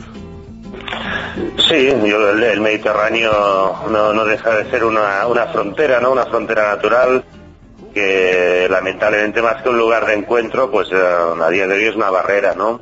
Es verdad que a día de hoy, eh, pues eso, es, el corredor migratorio más peligroso del mundo, de mayor mortalidad, y bueno, y hace demasiados años ya que, entre todos no hemos sido capaces de encontrar una solución más humana a un problema que es muy complejo, que no tiene soluciones fáciles, pero permitir estos niveles de mortalidad y de sufrimiento realmente es muy difícil, es imposible de justificar en una potencia mundial como es la Unión Europea y los estados que la componen. El año 2018 tiene muchos eh, nombres propios, eh, pero uno de esos nombres, una de esas informaciones, es el Aquarius. Eh, Médicos eh, Sin Fronteras y todas las ONG intentaron eh, salvar y ayudar a la gente que iba a bordo de ese barco. Eh, sin embargo, las autoridades eh, políticas no parecían muy por la labor. Incluso algunos eh, se ponían los premios y las medallas y después eh, renegaron de ellos. ¿Cómo se puede renegar de los inmigrantes que están haciendo y llevan mucho tiempo haciendo nuestro mundo mejor? Bueno, la verdad es que es, eh, es muy difícil de explicar eh, y yo no tengo, no tengo las razones que, que lo justifiquen porque simplemente eh, para mí es imposible como presidente de Médicos Sin Fronteras, como médico, como ser humano, sentarme en una mesa a discutir si hay que rescatar a la gente del mar o, o, de- o no, ¿no? Esa, esa es una discusión que ya está resuelta y que y que, que, digamos eh, que, es impensable que nos pongamos a hablar sobre esto, ¿no? Nosotros no somos una organización Médicos Sin Fronteras que sea pro o anti migración. La migración es un fenómeno extremadamente complejo que dura siglos y que seguirá durando, durando absolutamente global.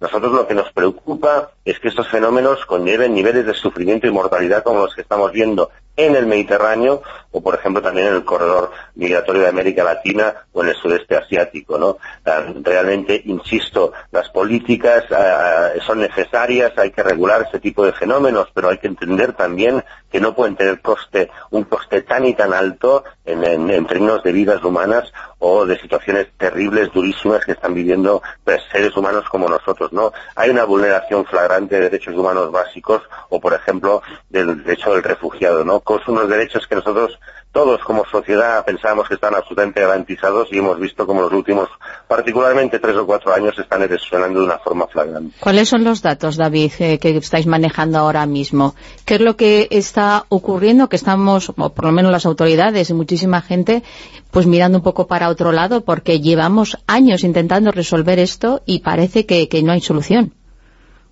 Bueno, no- lo que no hay es la voluntad de solucionarlo, ¿no? Y solución está clarísima.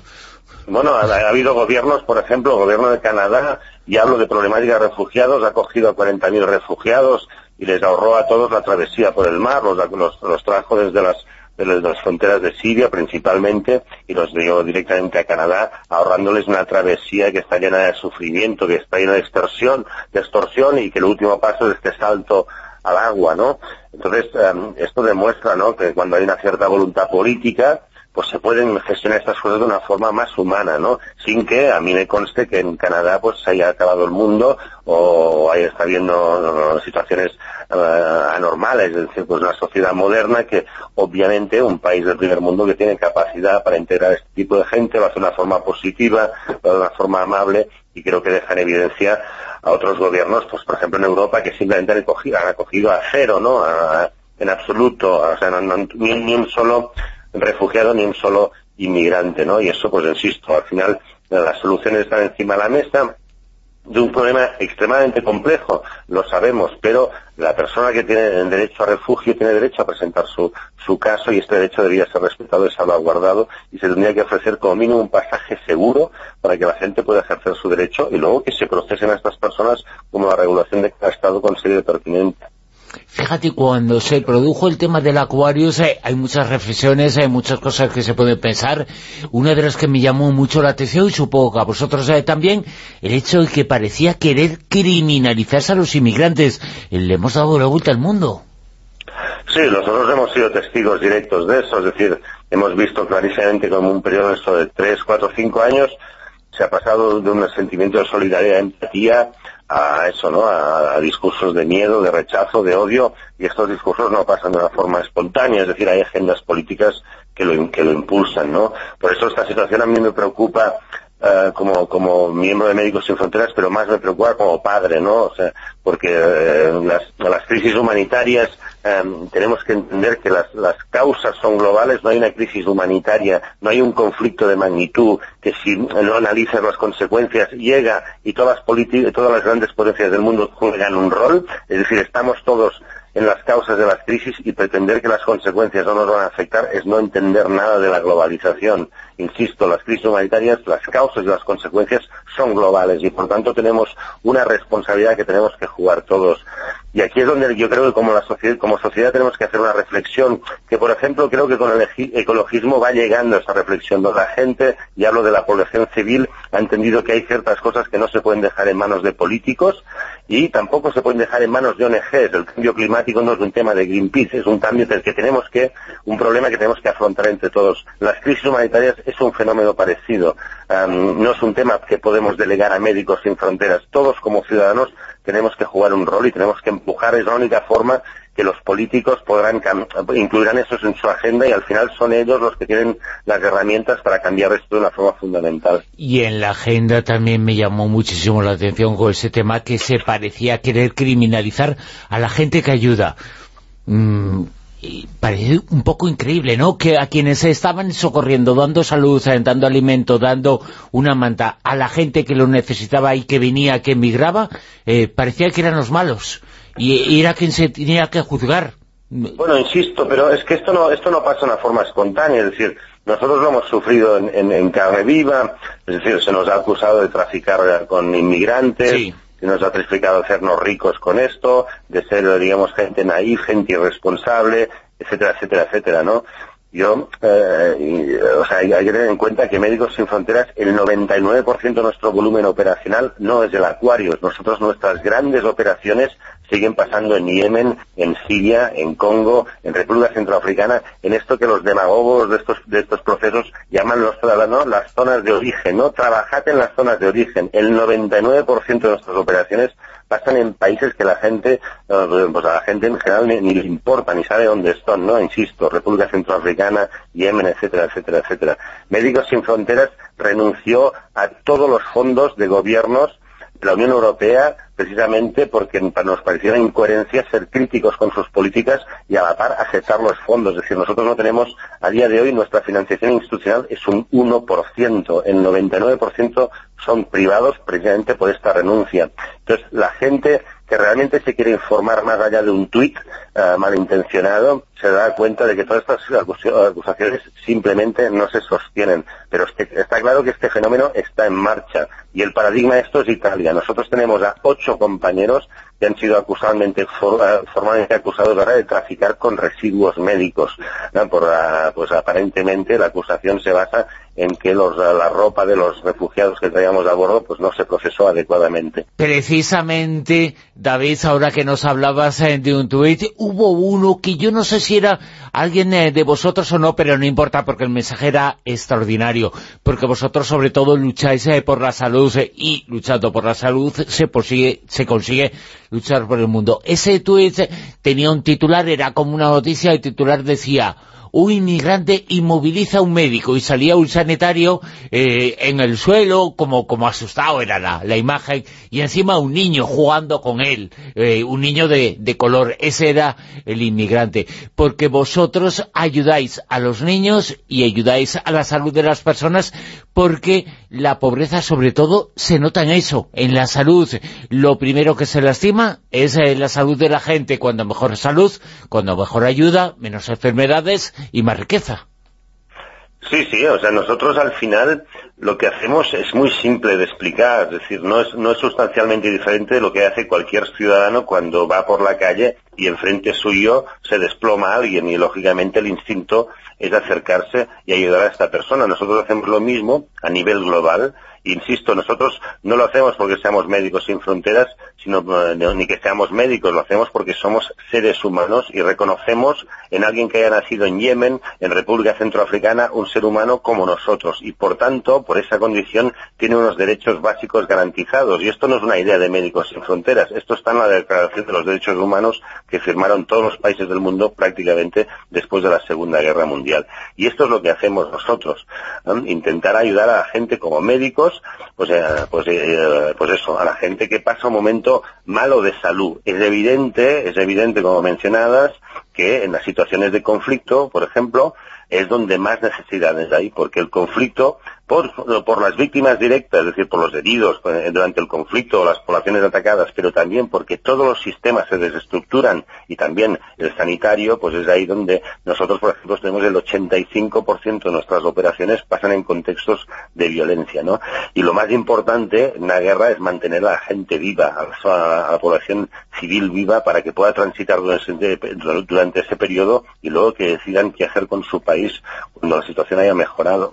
En esos contextos de violencia mucha gente se ve obligada a tener que, trasladarse, a buscar eh, pues eso, la supervivencia, tanto si es por ese conflicto que estás comentando o por una situación en la que realmente ya no tienen ni, ni, qué comer y se tienen que, ir de allí.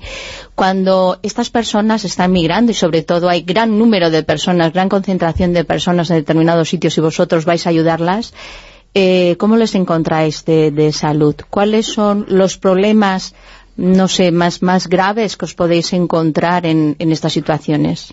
Hay, hay, situaciones de todo tipo, ¿no?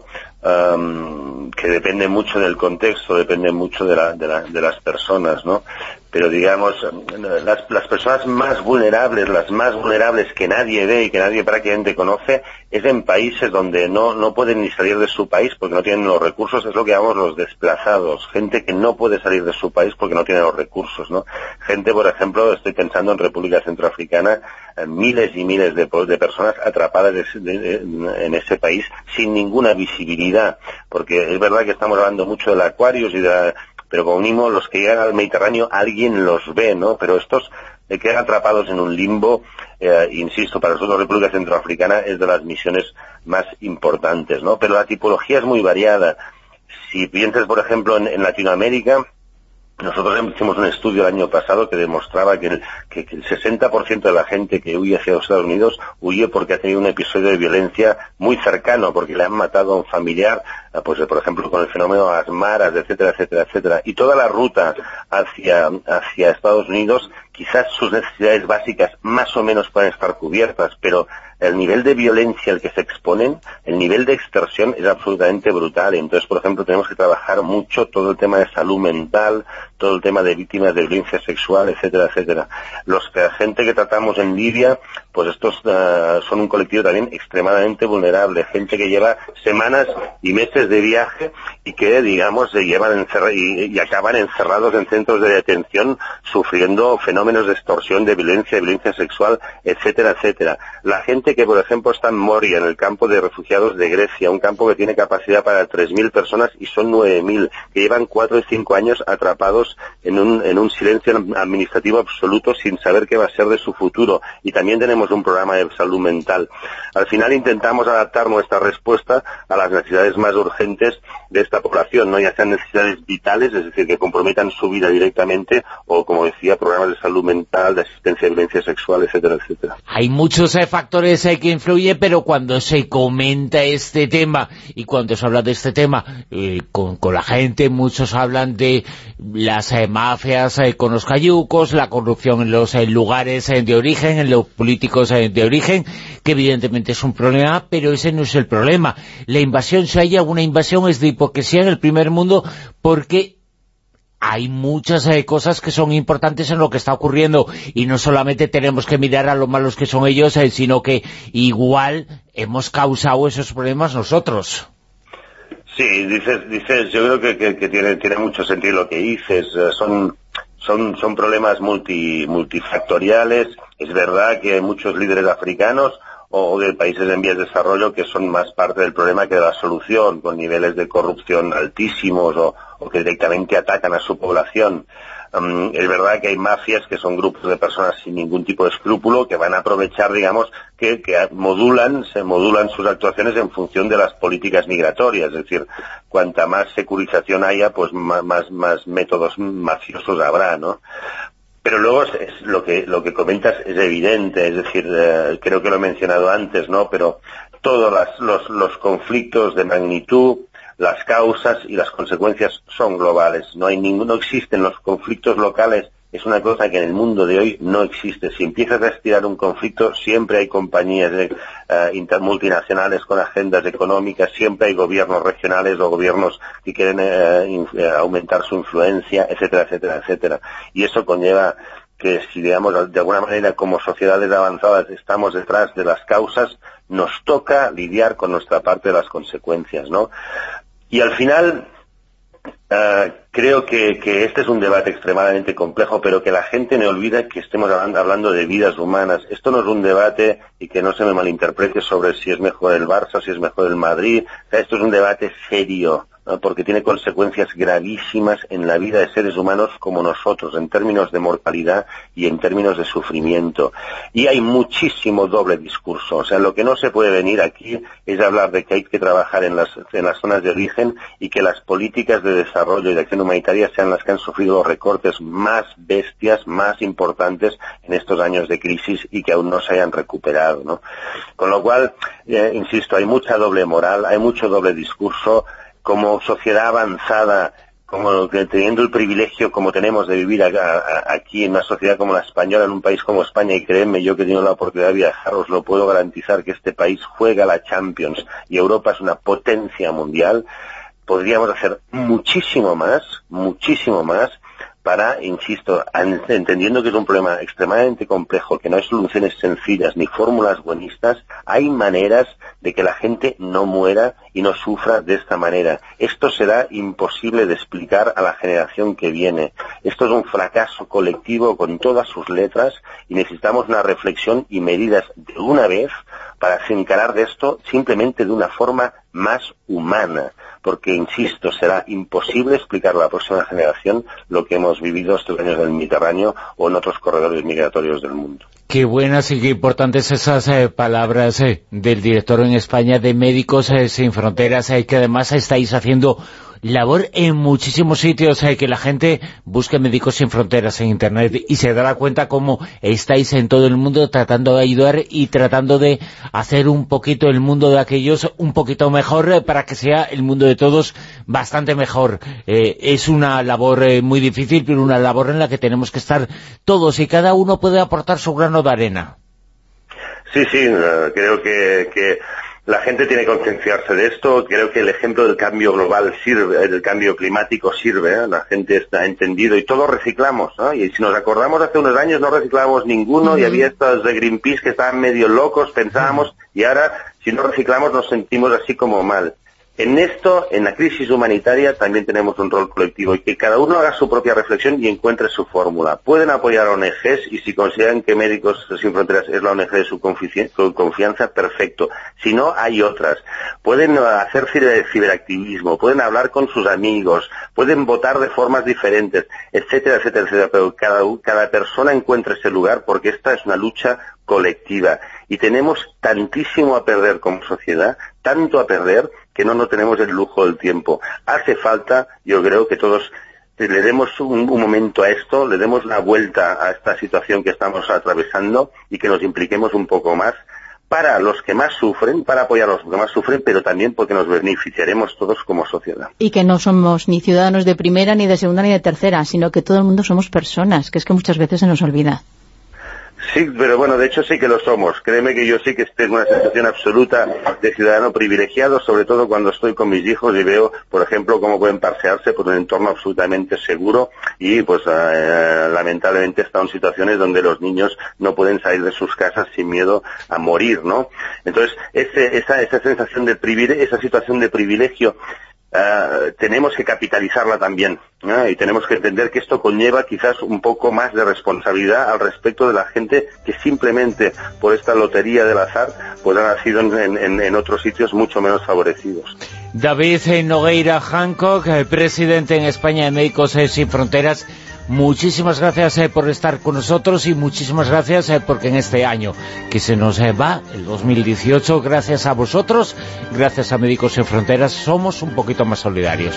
Gracias. Muchísimas gracias por vuestra sensibilidad. Un abrazo. Feliz año. Escuchamos las noticias en la actualidad en Onda Cero y después continuamos, eh, que tenemos muchas más cosas, hasta las cinco y media con la Rosa de los Vientos.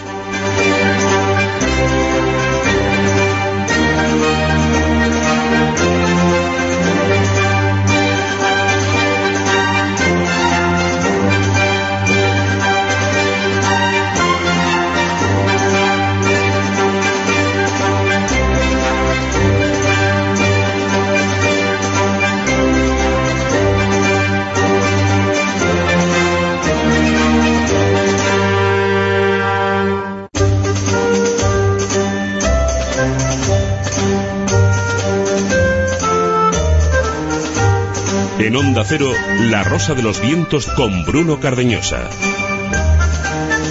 Y sí, de forma habitual este programa tendría que haber acabado ya, pero hoy tenemos el último programa del año, versión extendida, vamos a estar con vosotros aquí en Onda Cero hasta las cinco y media de la madrugada. Vamos a conocer algo más sobre el grafeno, el material del mañana, será en Fronteras del Futuro con Javier Sevillano. Recibiremos a una de nuestras autoras más importantes, a Julia Navarro, que acaba de publicar nuevo libro. Y vamos a tener ya mismo Ecos del Futuro con Laura Falcó Lara. En Onda Cero. La Rosa de los Vientos.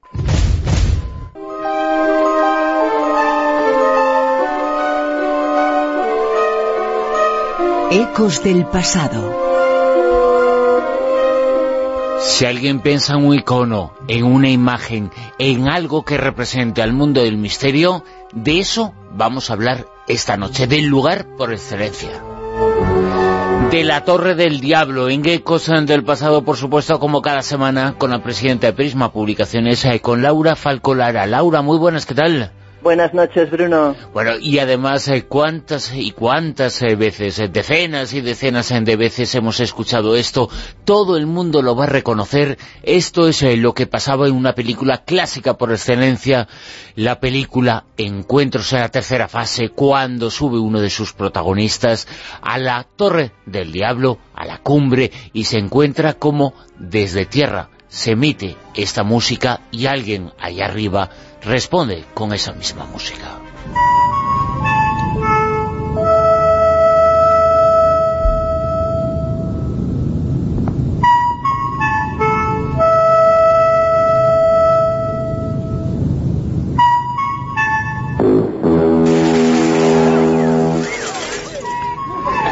Ahí es eh, ya cuando el OVNI respondió total y absolutamente. ¿Cuántas eh, veces, en verdad, eh, Laura, hemos visto esta película y este momento, esta escena que es absolutamente representativa de la historia del cine y, por supuesto, también de la historia del misterio? Bueno, yo creo que es una de las películas míticas, una de las escenas a, que, a lo que todo el mundo que le gusta el misterio, como bien dices, sobre todo la gente que le gusta los ovnis, es una de esas escenas, vamos, eh, que no dejan a nadie indiferente. ¿no? Además, es una película que yo creo que ha, llegado a ser atemporal. Hay películas que caducan, películas que pasan, pero yo creo que en ese caso, Encuentros a la tercera fase, es un clásico que a todos nos apasiona. Y no solo por la música, también por la imagen, eh, por esa Torre del Diablo de la que hoy os vamos a hablar, esa montaña cónica, perfecta, eh, parece artificial, pero es eh, natural. De hecho, es uno de los eh, monumentos nacionales, el primero en los Estados Unidos. Es un lugar excepcional, casi medio millón de visitantes todos los años, para ver algo que parece obra, o de Dios o del demonio, que por eso se llama así. Efectivamente. Fíjate que los indios, los Lakota, la llaman Mato tipila, que significa aposento del oso. Es una intrusión, de hecho, eh, ígnea monolítica de cuello volcánico, como bien dice, situado en las colinas negras cerca de Hemut y de Sundance. Y lo curioso del caso es que, eh, como bien dices, es espectacular, se eleva 386 metros por encima del terreno y su cumbre está exactamente a 1558 metros por encima del nivel del mar, o sea, vamos, altísima. Y una forma además que es peculiar porque eh, no es, o sea, es en un terreno completamente plano, de repente se eleva esta especie de construcción que puede parecer incluso falsa, como bien decías, porque tiene este punto que distorsiona con el, con el paisaje que la, que la envuelve. Eh, sin embargo, es, es, natural y su nombre, eh, como decíamos, el nombre que le ponen los indios viene porque, mm, la, mm, de hecho, el lugar tiene una leyenda antigua, una leyenda que dice que unas mujeres indias perseguidas por osos, eh, imploraron de rodillas a los dioses que por favor que las salvaran. Eh, según cuenta la leyenda, este trozo de tierra se elevó del suelo eh, hasta que no pudieron ya los osos alcanzarlas y dicen que las, rayas que tiene toda la, toda la construcción en los laterales pertenecen precisamente a esas garras de los osos que intentaron atraparlas y no pudieron. Es una leyenda preciosa, una leyenda india y de hecho para los indios también es una construcción sagrada, es una, es una montaña muy especial tanto para los americanos, por, como bien dice, ser monumento nacional, como para las tribus indias locales. Monumento nacional desde el año 1906. Fue el primer monumento nacional y fue declarado como tal por el presidente entonces eh, de los Estados Unidos, eh, Theodore Roosevelt, y no es eh, casualidad que sea un lugar mágico, tiene historia, tiene presente, y que hubiera sido elegido para esta película tampoco es casual, ¿no? Pues no, eh, mira, en 1893 fue la primera, las primeras personas que consiguieron subir a ella. Fueron dos, eh, William eh, Rogers y Willard Ripley, dos rancheros. Decidieron, nos dieron cuenta que había una, pequeña grieta vertical que llegaba desde la base hasta la cima y que si, como no lo distaba mucho una, una pared de la otra, si ponían maderos conseguirían pues establecer una especie de escalera. Fue en esa época cuando consiguieron subir por primera vez y, como bien dices, bueno, luego esa, esa, construcción se fue destruyendo, evidentemente, y al tiempo eh, muchos escaladores la han convertido en un sitio habitual eh, de, para practicar escalada. De hecho, eh, cuando hicieron la película, Steven Spielberg en ese momento busca un especialista para que le ayude a, a ver cuál era el lugar idóneo para filmar toda esta película, toda la historia.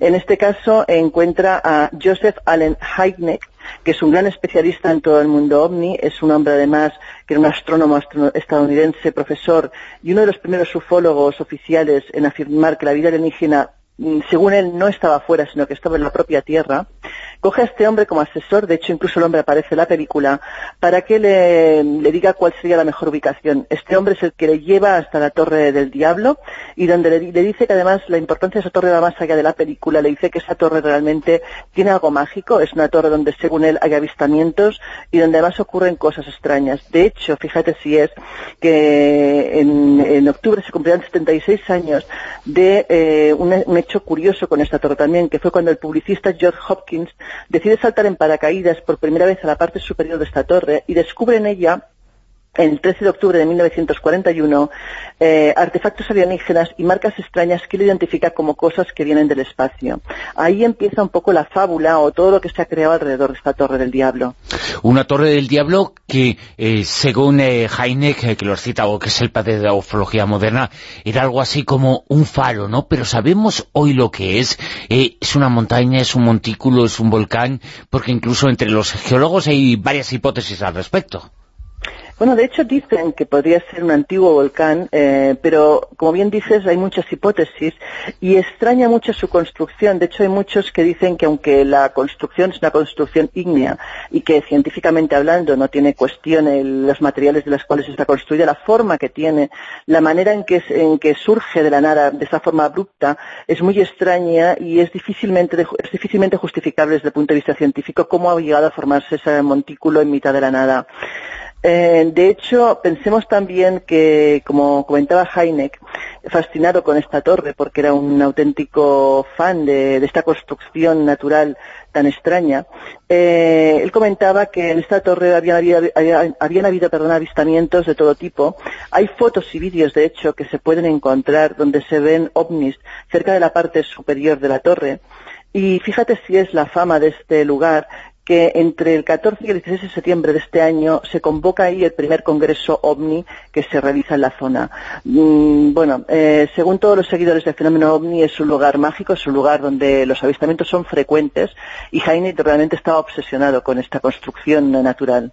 Heine se convirtió en el asesor de esta película, aparece en una escena muy rápidamente, precisamente al final, eh, cuando los protagonistas eh, suben esa torre, la Torre del Diablo, se produce esa comunicación en lenguaje universal la música la vamos a seguir recordando porque la tenemos todos dentro.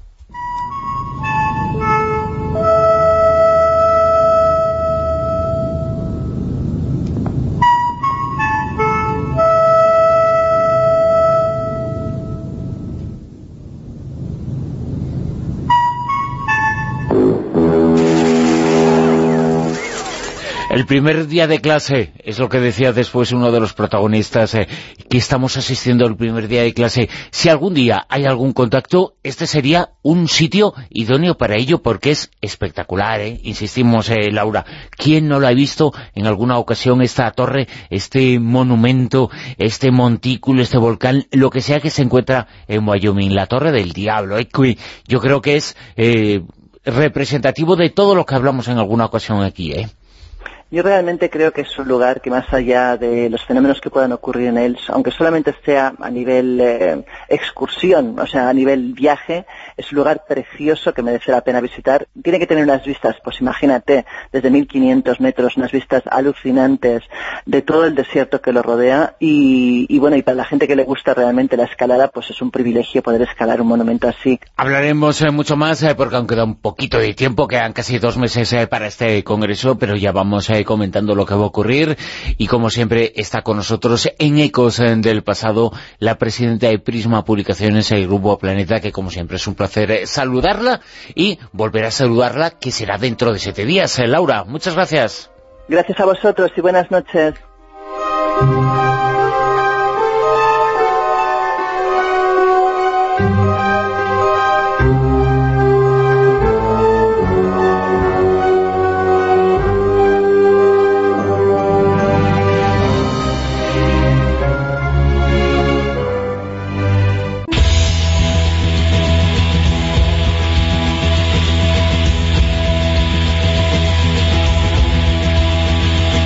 La Rosa de los Vientos.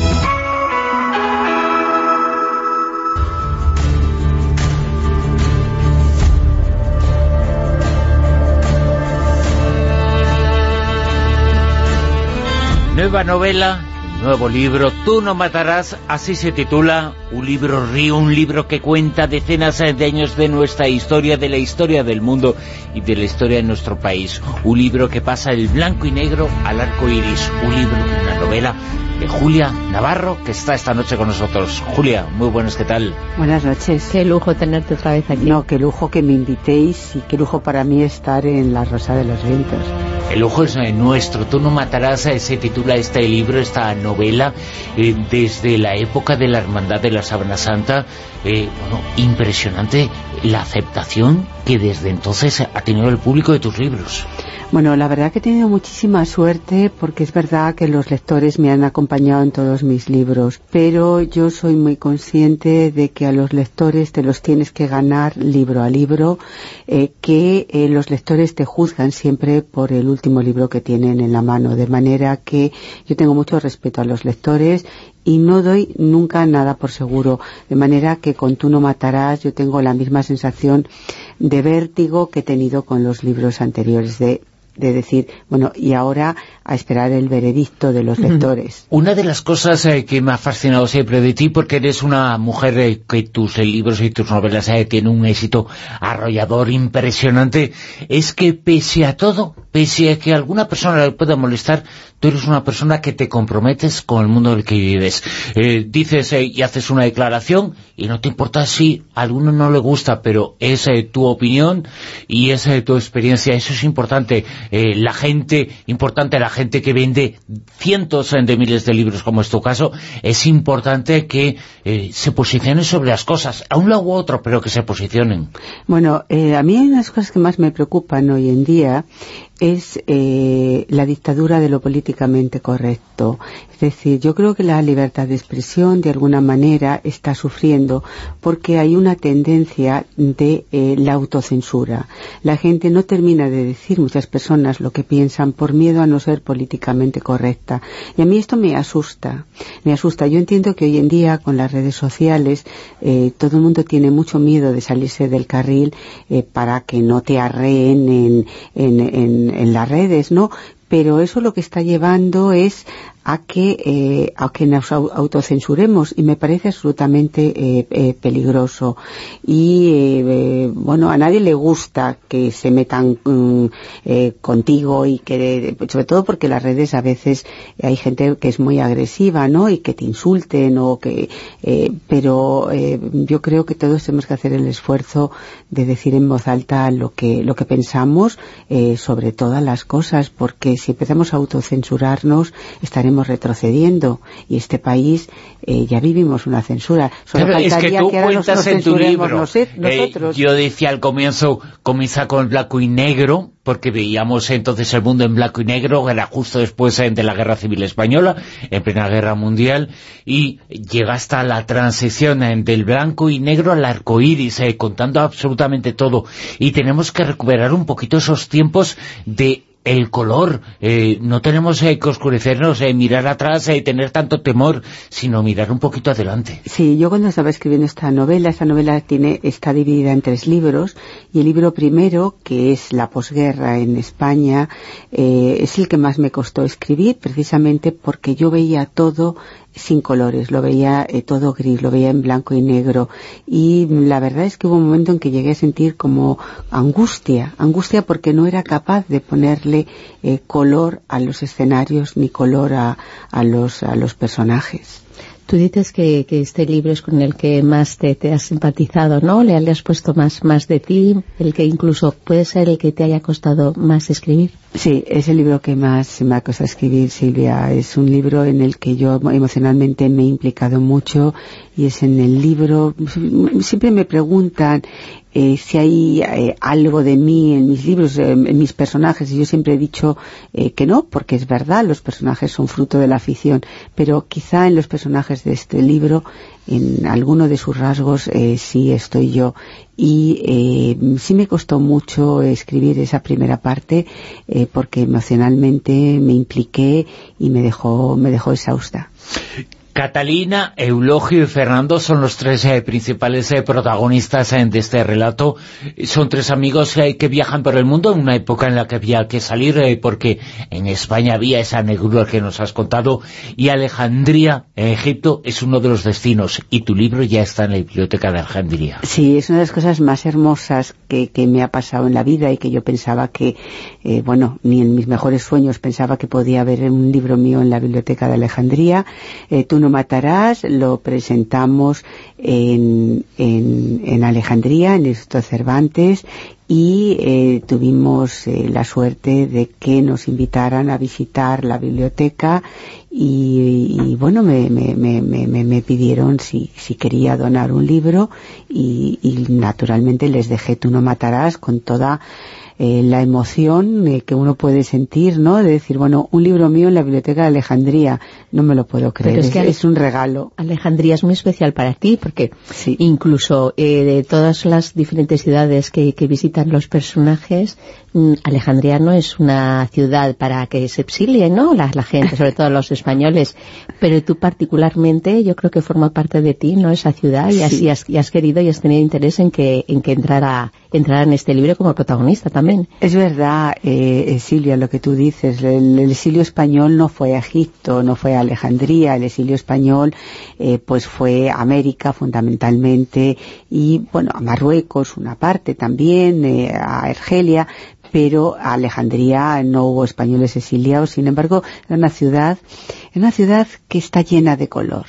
Es una ciudad eh, que es el Mediterráneo, tiene a luz el Mediterráneo. Y cuando yo eh, estaba pensando dónde, a qué silio llevaban mis personajes, yo no dudé que, nos íbamos nos íbamos todos a Alejandría, eh, los cuatro, ellos tres y yo, que nos íbamos nos íbamos a Alejandría. Es una ciudad que yo me enamoré de ella leyendo a Darrell cuando tenía 20 años, que me, me reenamoré leyendo a Foster y eh, que, me parece una ciudad absolutamente de ensueño. Mis personajes llegan a Alejandría en una época en la que está llena de espías, en la que está lleno de aventureros, de militares, eh, de gente llegada de todo el mundo. Es una ciudad en ese momento absolutamente apasionante, con lo cual eh, pues a esos tres amigos les pasa todo tipo de cosas en una ciudad en la que está llena de gente, de gente realmente singular.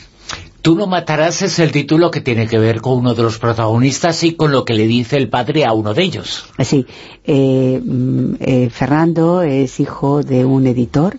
Este es un libro que, es un homenaje al mundo de la literatura, al mundo de los editores, de, los lectores, de los escritores, a todos los que hacen eh, posible la maravilla del libro. Y el padre de uno de los personajes es un editor republicano eh, que, que, terminará eh, siendo fusilado después de la guerra, pero que en plena guerra eh, le dice a su hijo, mira, yo no quiero que tú vayas al frente, no quiero que mates, porque ningún hombre vuelve a ser el mismo después de haberle quitado la vida a otro hombre. Y lo hace desde un planteamiento ético, no desde un planteamiento eh, religioso, sino desde un planteamiento absolutamente ético, hace esa reflexión de que ningún hombre puede volver a ser el mismo si ha quitado la vida a otro hombre. Fíjate que en todos eh, tus libros aparece esa figura, la, la mente, la conciencia sobre las cosas que ocurren nos estuviste contando hace poquito, ¿no? Cómo parece que un poco la sociopatía se ha convertido eh, y la psicopatía se ha convertido un poco en las cosas eh, que nos eh, rigen. no hay que matar a nadie, es que es tan sencillo como eso. No es un mandamiento, es que es un deber ético, no moral, sino ético. Ético. sí, en todas mis novelas, o sobre todo en las últimas, el peso de la conciencia es uno de los rasgos que yo creo de identidad. Eh, a mí me parece que la conciencia, eh, independientemente de las ideas religiosas que pueda tener cada cual, eh, mm, es una compañera muy incómoda, es una compañera que nos acompaña, mm, queramos o no, y eh, pues eh, la voz de la conciencia es difícil acallarla, por mucho que la empujes, por mucho que intentes que no aflore, al final hay un día que te mira, que te mira a la cara y que, eh, que, te hace ver pues como eres realmente. Yo en mis libros lo que aspiro es hacer un viaje siempre em, a lo más recóndito del ser humano, ¿no? A esas, a esa esta parte de claroscuros que todos eh, llevamos dentro. A mí me interesa, eh, bueno, pues hacer, hacer esos viajes eh, con, con, los personajes. Es que es muy complicado, porque con cada personaje le tienes que dar esa personalidad diferente uno de otro, luego a la vez no la amalgama entre todos para que se vaya fundiendo y a mí hay un personaje particularmente que, que, me resulta llamativo ¿no? que es Catalina ahora que estamos siempre intentando reivindicar los personajes femeninos ¿no? como que siempre hemos estado ahí un poco relegados y tú le das mucha importancia a Catalina en, en esta novela claro, eh, son tres amigos que viven en la posguerra española recién terminada la guerra en el que eh, la situación de las mujeres es una situación en la que se dan muchos pasos atrás, porque en la Segunda República eh, sí hubo un intento y hubo realmente, eh, bueno, pues desde la legislación a, a, una apertura de costumbres en el que la mujer empezaba a tener un papel diferente, no, no, no ese papel subordinado que había tenido hasta el momento. Y sin embargo, eh, con la guerra civil y sobre todo el, el, que los franquistas ganaran la guerra, Franco ganara la guerra, supuso un retroceso para la mujer.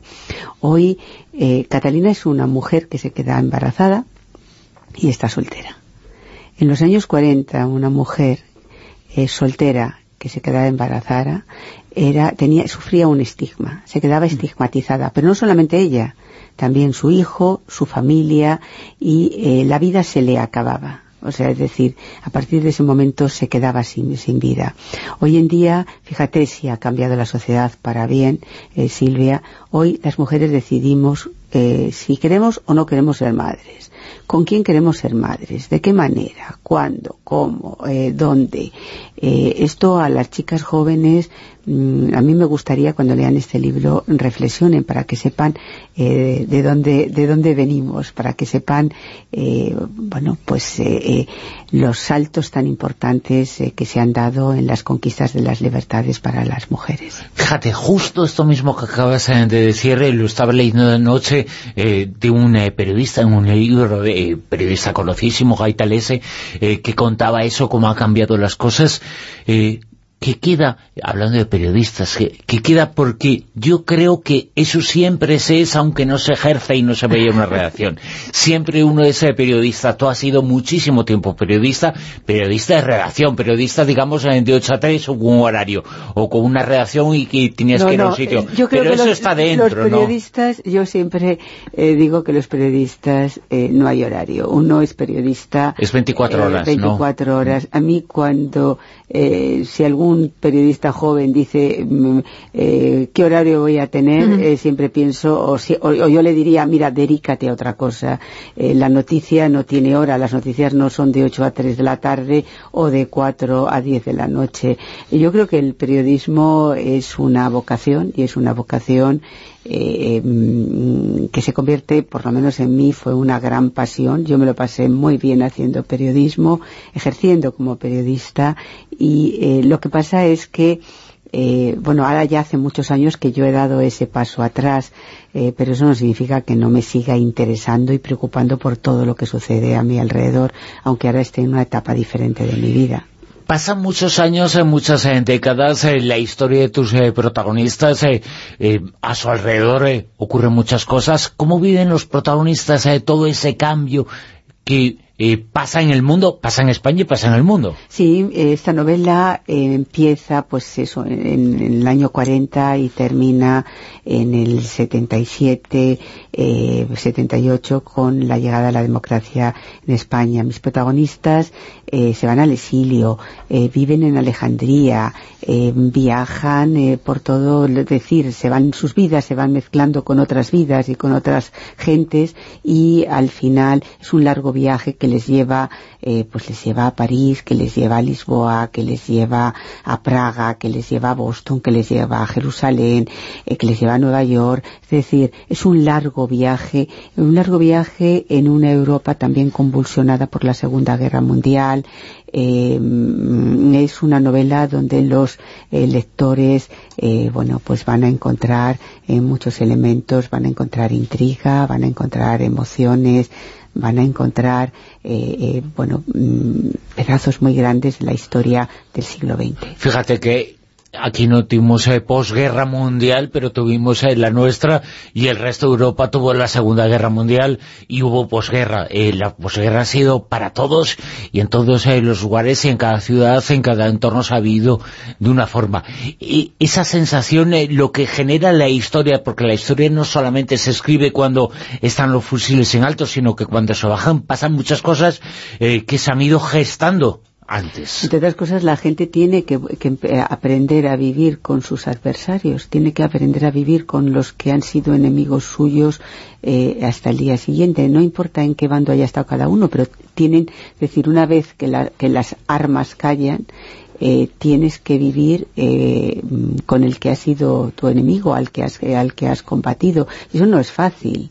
Eh, eso eh, mm, exige eh, que el tiempo vaya resteñando heridas y eh, pues un cierto ejercicio de mm, no agitar demasiado la memoria porque si no eh, eh, si no sería muy complicado sobre todo sobre todo al principio. Pero es verdad que esa Europa mm, asolada por la Segunda Guerra Mundial eh, los campos de exterminio lo que eso significó bueno dejó una Europa absolutamente maltrecha. Pero yo siempre digo que también sucedió eh, en España con la guerra civil. Eh, eh, hay, hay un momento en que las armas es terrible cuando la gente se está matando, pero el día después cuando bajan las armas eh, también es también es muy complicado. Es que en España es la posguerra fue especialmente dura. Durísima. Porque claro, había muchísimas mujeres que se habían quedado algunas viudas con hijos, otras que directamente tenían al marido en la cárcel, no sabían ni cuándo iban a salir ni cómo, otras que incluso estaban casadas y los matrimonios de la República ya no eran válidos, o incluso habían estado casadas con otras personas y luego se habían vuelto a casar y todo eso se anulaba. O sea, es que, y luego eh, el hambre, o sea, es que... La miseria, la miseria que, eh, bueno, que afectaba a todo el mundo, pero eh, claro, o sea, la, la guerra civil española lo que hizo, eh, y sobre todo el que ganara Franco, lo que hizo fue eh, arrebatar el futuro a nuestro país. O sea, decir, se perdieron décadas y décadas y décadas y sobre todo, en, bueno, la falta de libertad absolutamente eh, en, en el que vivió este país durante 40 años, que fue, eh, que fue una cosa realmente eh, tremenda. Pero sobre todo ese paisaje después de la batalla debió ser absolutamente estremecedor. Eh, yo recuerdo muchas de las cosas que escuchaba en casa, que yo creo que todos hemos escuchado a nuestros abuelos, a, nu- a nuestros mayores contar algunas de las cosas de los que ellos tuvieron que vivir después de la guerra y realmente, eh, bueno, a mí por lo menos me, me, me, me produce un estremecimiento. Precisamente por eso esta novela me costó tanto escribirla, ¿no? Por ese coste emocional, porque cuando yo estaba escribiéndola, no podía de- dejar de, de- de recordar como si fueran destellos de esas cosas que yo escuchaba en casa de pequeña. Y en este libro muy importante que nos has contado Alejandría, pero también París. Bueno, Ah, muchos París. sitios, eh, todos, eh, pero Alejandría y París... eh, Pero lo, lo bueno es que encima los conoce todos, ¿eh? Y- Claro. Y, te da pistas de sitios donde puedes visitar, ir, o sea, que es que es una maravilla, es que es, es que es como una guía ya, incluso. Sí, el otro día Carmen Riera en la presentación de- del libro decía que en mis novelas las ciudades son un personaje más y es verdad, eh, a mí me preocupa mucho, yo no escribo novelas históricas, eh, yo escribo novelas de personajes, pero cuido mucho el escenario. El escenario no solamente físico, sino el escenario sociológico, donde transcurre la acción. Y por tanto mimo mucho a las ciudades eh, y procuro ser eh, pues muy fiel y muy detallista sobre esos escenarios. Y es verdad esta novela tiene tres escenarios fundamentales que son Madrid que es Alejandría y que es París, pero también muchos otros, ¿no? Porque son todos esos escenarios que decía antes. Eh, Praga tiene una importancia enorme en esta novela, eh, Boston también lo tiene, eh, eh, Lyon, eh, eh, Jerusalén, eh, hay, hay muchos, muchos, muchos escenarios. Como siempre, yo cojo a los lectores de la mano y me los llevo de viaje. pues eh, necesitarás eh, trenes muy grandes, ¿eh? Porque tienes muchos lectores. Bueno, pero viajar con la imaginación es eh, absolutamente maravilloso, que eso es lo que te permite los libros, ¿no? Yo siempre digo que la literatura tiene un poder eh, que no tiene no tienen otros eh, otros medios, ¿no? Porque a través de la literatura eh, tú vives otras vidas y viajas a todas las partes de- del mundo y además tiene un poder absolutamente sanador. Cuando tú lees un libro durante el tiempo que estás leyendo, esas horas que estás leyendo, mm, de alguna manera de- dejas tu realidad para viajar a otras realidades. Es que leer es una maravilla. Cuando alguien, bueno, los libros de Julián Navarro eh, han tenido un éxito enorme, venden eh, muchísimo, eh, hay cientos de miles de lectores y cuando alguien dice algo en contra de los bestsellers, alguna del éxito, yo recuerdo y les tengo que hacer recordar que el mayor bestseller de la historia del castellano es un libro titulado Cien años de soledad, eh, 30 millones eh, de ejemplares vendidos, de Gabriel García Márquez. ¿Alguien va a dudar de su calidad? Bueno, yo creo que en el mundo anglosajón, cuando se habla de bestseller, eh, nadie nadie pone ningún pero porque lo que significa bestseller es lisa y llanamente un libro que se vende mucho, exacto. nada más. Aquí, sin embargo, tiene eh, una connotación eh, peyorativa, ¿no? Eh, porque también hay una, una especie de arrogancia intelectual. Es decir, si un libro se vende mucho no puede ser bueno porque significa que le gusta a mucha gente. Entonces, si le gusta a mucha gente, eh, claro, eh, lo bueno solamente le puede gustar a una minoría que es la que está en el secreto eh, de las cosas y Sí, la que lo- tiene... de los entendidos, ¿no? Exactamente. Entonces, a mí eso siempre me ha parecido de una arrogancia impresionante y un desprecio a la gente.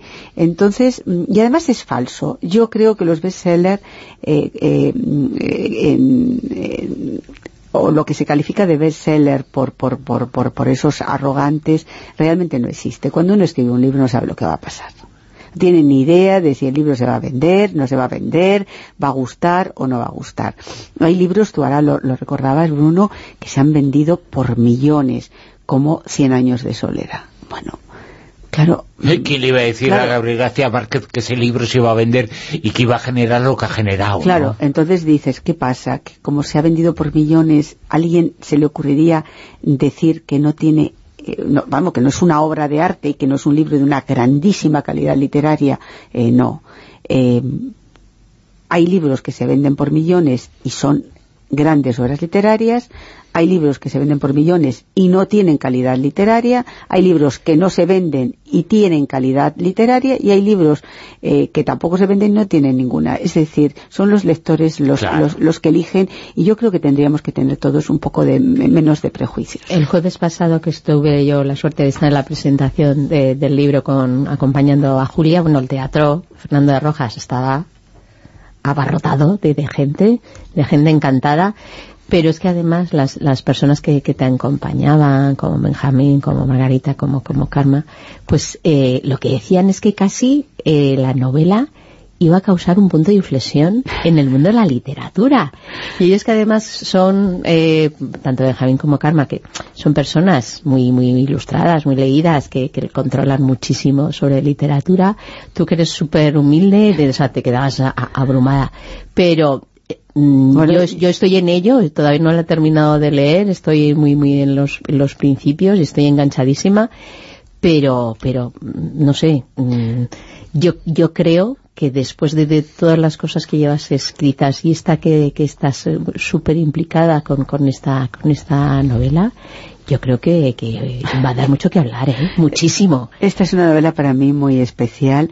Bueno, de todas maneras, tanto Margarita Robles, que, que, que, que es amiga mía y, y- y fue absolutamente generosa conmigo eh, a la hora de, hablar de la novela, como, como Benjamín eh, Prado, como Karma, es que fueron tan generosos que eh, yo no sabía realmente dónde mirar porque me, me- me daba muchísima vergüenza cuando hablaban de, de la novela porque decía, Dios mío, eh, eh, qué generosos son, qué generosos están siendo los, los tres conmigo. Yo creo que yo escribo un tipo de novelas eh, que Karma, Karma Riera la definía como las novelas bizantinas, ¿no? Eh, son novelas complejas, con muchos personajes, que manejar lo, todos es complicado, pero a mí siempre me han apasionado las novelas de finales del 19 de los escritores rusos. O sea, yo soy una enamorada de, de, de Tolstoy, soy una enamorada de Dostoyevsky, de. Chekhov, en el que eh, son novelas de personajes donde cuidan mucho los escenarios y yo eh, yo siempre pongo ese ejemplo cuando Tolstoy escribe Ana Karenina eh, no está contando solamente la historia de un adulterio está contando mucho más ¿no? sobre todo hace ese viaje a las profundidades de, eh, del ser humano que eso es lo que yo aspiro a hacer en, en mis novelas Eh, mm, para mí eh, tú no matarás es, sí, sí, es verdad que significa eh, un punto de inflexión en los libros que yo he escrito. Quizá por es, porque es en el que emocionalmente a mí eh, más me ha costado y en el que más eh, el que más me ha implicado. Y nosotros estamos encantados eh, de tu generosidad eh, de estar esta noche con nosotros, Julia Navarro. Ese, un placer, siempre ha sido un placer tenerte ahora con este libro, con Tú no matarás, eh, mucho más. eh, Julia, muchísimas gracias. No, muchísimas Infinitas gracias, a vosotros, eh, Silvia, Bruno, muchísimas gracias por eh, acogerme una vez más en este programa maravilloso que tantas noches a mí me acompaña. Un placer, un placer. Y dentro de nada, noticias con Dime quién soy. Ya nos contarás, ya te llamaremos. Un abrazo. Un gracias. abrazo.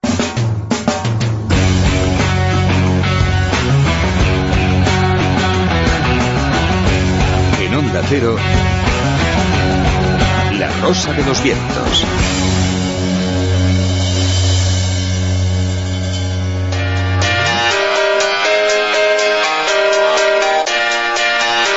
Fronteras del futuro.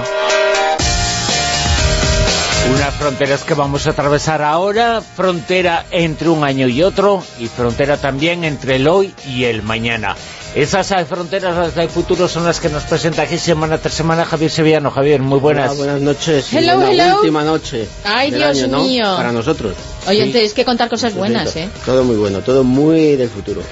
El grafeno va a ser el material que va a mandar. ¿Qué es eso? El grafeno, ¿Os acordáis cuando hace años decían que en, en- en- en otro aspecto el aloe, el aloe vera era el que lo iba a arreglar todo? Sí. Las heridas, las no sé qué, era la- el no va más, el aloe vera era iba a ser el- y todo eso, ¿no? Y que hubo mucha gente que se debió hacer much- multimillonario vendiendo mm, pócimas y pomadas y demás de Y aloe otros que llenaron la y- casa de cactus. de cactus esto para sacar aloe vera. Bueno, ahora es la fiebre del ácido hialurónico, ¿no? También el ácido hialurónico vale para todo, ¿no? En, en términos sanitarios también se emplean para muchísimas cosas y parece que lo ha revolucionado muchas, muchas cosas, desde eh, eh, temas de, de belleza y también temas más eh, sanitarios, por así. Bueno, pues en otro... en- Con una en- diferencia, y no voy a apoyar yo defender eh, las cosas químicas. El ácido hialurónico eh, tiene una serie de propiedades que pueden ser malas en algunos casos, eh, son buenas, pero se sirve para que sabe, para que se sabe para qué ¿Para sirve, sirve? También se sabe para, qué no sirve y se, claro. usa, y se usa aunque se sepa que no sirve en algunas trastiendas. Claro, eh, algunos lo usan cuando ya no tiene arreglo, pero, Claro. pero bueno, eh, Bueno. es un producto que sirve. El aloe vera, como Bueno, producto no natural, sabía. puede ser estupendo en su uso, pero no va a corregir la naturaleza. Bueno, no, tampoco creo que hacía nada negativo por No, así para nada. Bueno, Hombre, para las quemaduras, por sí, ejemplo, eso sí, está muy algunas bien. cosas sí, sí es lo de, lo de Sí, siempre, pero las cosas... también está muy bien la pomada antiquemaduras. Claro, la- pero las No, cosas... más ¿Cómo que no? calmante, más calmante la natural de las Las cosas valen Sí, para va. las que va- para lo que valen, para lo que no valen, pues es como otras cosas que se- nos empeñamos en que valgan para lo que no valen. Pues lo Exacto. que pasa que hay bolsillos agradecidos que claro que les interesa que eso se consuma aunque no valga para eso. Bueno, bueno hablamos del grafeno. Venga, el, el grafeno es el, el- el material del futuro pero que está desaparecido. Llevamos hablando del grafeno 14 años, es decir, desde 2004 cuando se, digamos, se redescubrió, por así decirlo, porque el grafeno ya en 1930 ya se había investigado sobre el grafeno, pero se dejó a un lado, se apartó eh, las investigaciones sobre el grafeno porque eh, con la tecnología y los medios que había en, aqu- en- en- en aquella década, pues eh, era muy inestable. Y el, fenómeno surgió en 2014 cuando los em, dos rusos que estaban investigando en, en Manchester, en, universidades eh, británicas, pues lograron em, aislarlo eh, y sintetizarlo, por así decirlo, pero a temperatura ambiente, con lo cual eh, la facilidad de manejo y demás era, eh, era mm, dio un paso adelante, un paso de gigante respecto a las investigaciones que se habían dejado aparcadas en 1930. A estos señores, los rusos eh, Novoselov y Game, eh, por este, este paso de gigante les dieron el premio Nobel en 2010, ¿no? Pero ellos ya llevaban eh, desde 2004 cuando empezaron y, vieron que las posibilidades que traía el grafeno a la a la comunidad científica eran inmensas. Pero desde 2004 está ahí, está en los laboratorios, está todavía en manos de los eh, técnicos y de los científicos y aplicaciones prácticas hay algunas, pero todavía no ha eclosionado, no ha explotado, no ha explosionado el, el fenómeno grafeno que todo el mundo estamos o todo el mundo está eh, pendiente de, de- de la llegada del grafeno. ¿Por qué está, eh, estamos Todo el tan mundo habla, pero se nos están pudriendo ya las Claro. palabras eh, de tanto Primero, vamos a ver que es- el, el grafeno es, eh, es muy fácil de obtener porque mm, viene de un material que es muy abundante en la naturaleza, que es el grafito, y eh, el grafito que es la mina de los lápices, la famosa mina que nosotros de pequeño íbamos ahí a, a- a afilar a los lápices con el sacapuntas y, y tal.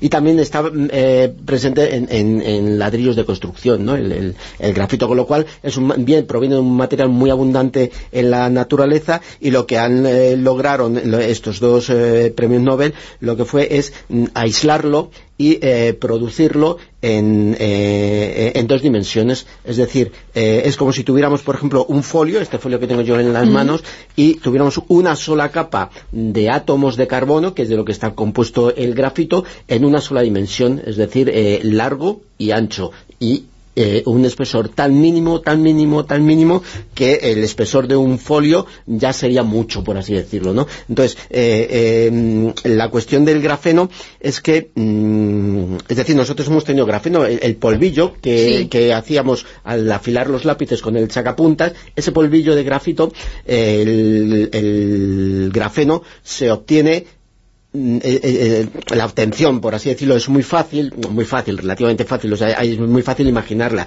Si ese polvillo, al afilar los lápices, lo ponemos sobre un papel de celo, y eh, eh, a continuación ponemos otra capa de papel de celo haciendo como sándwich y separamos, hemos separado eh, eh, cada vez más esas motitas de, de grafito, ¿no? Si lo vamos haciendo secuencialmente mucho, mucho, mucho, mucho, mucho, mucho, llegamos a unas eh, motitas muy, muy, muy, muy, muy finitas, casi unidimensiona- eh, bidimensionales, ¿no? Que es lo que produce el grafeno.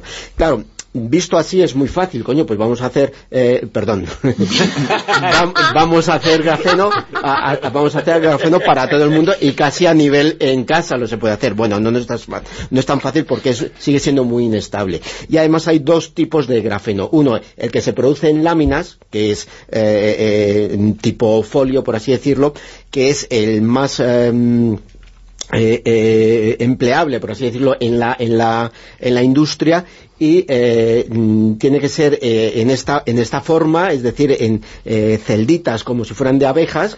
sabéis que los enlaces del carbono, eh, el C6, eh, forman hexágonos, entonces uno al lado de otro formarían todo el, el, el- el- el folio, ocuparían todo el folio y ese sería un grafeno de alta calidad. Y luego el, grafeno en polvo, es decir, el, grafeno este que hemos afilado que en, en el, con el sacapuntas, Exacto, es claro. un grafeno, después de poner muchas, muchas veces, hacer esto, el truquillo este que hemos dicho del celofán, pues ese es un grafeno de más baja calidad, ¿no?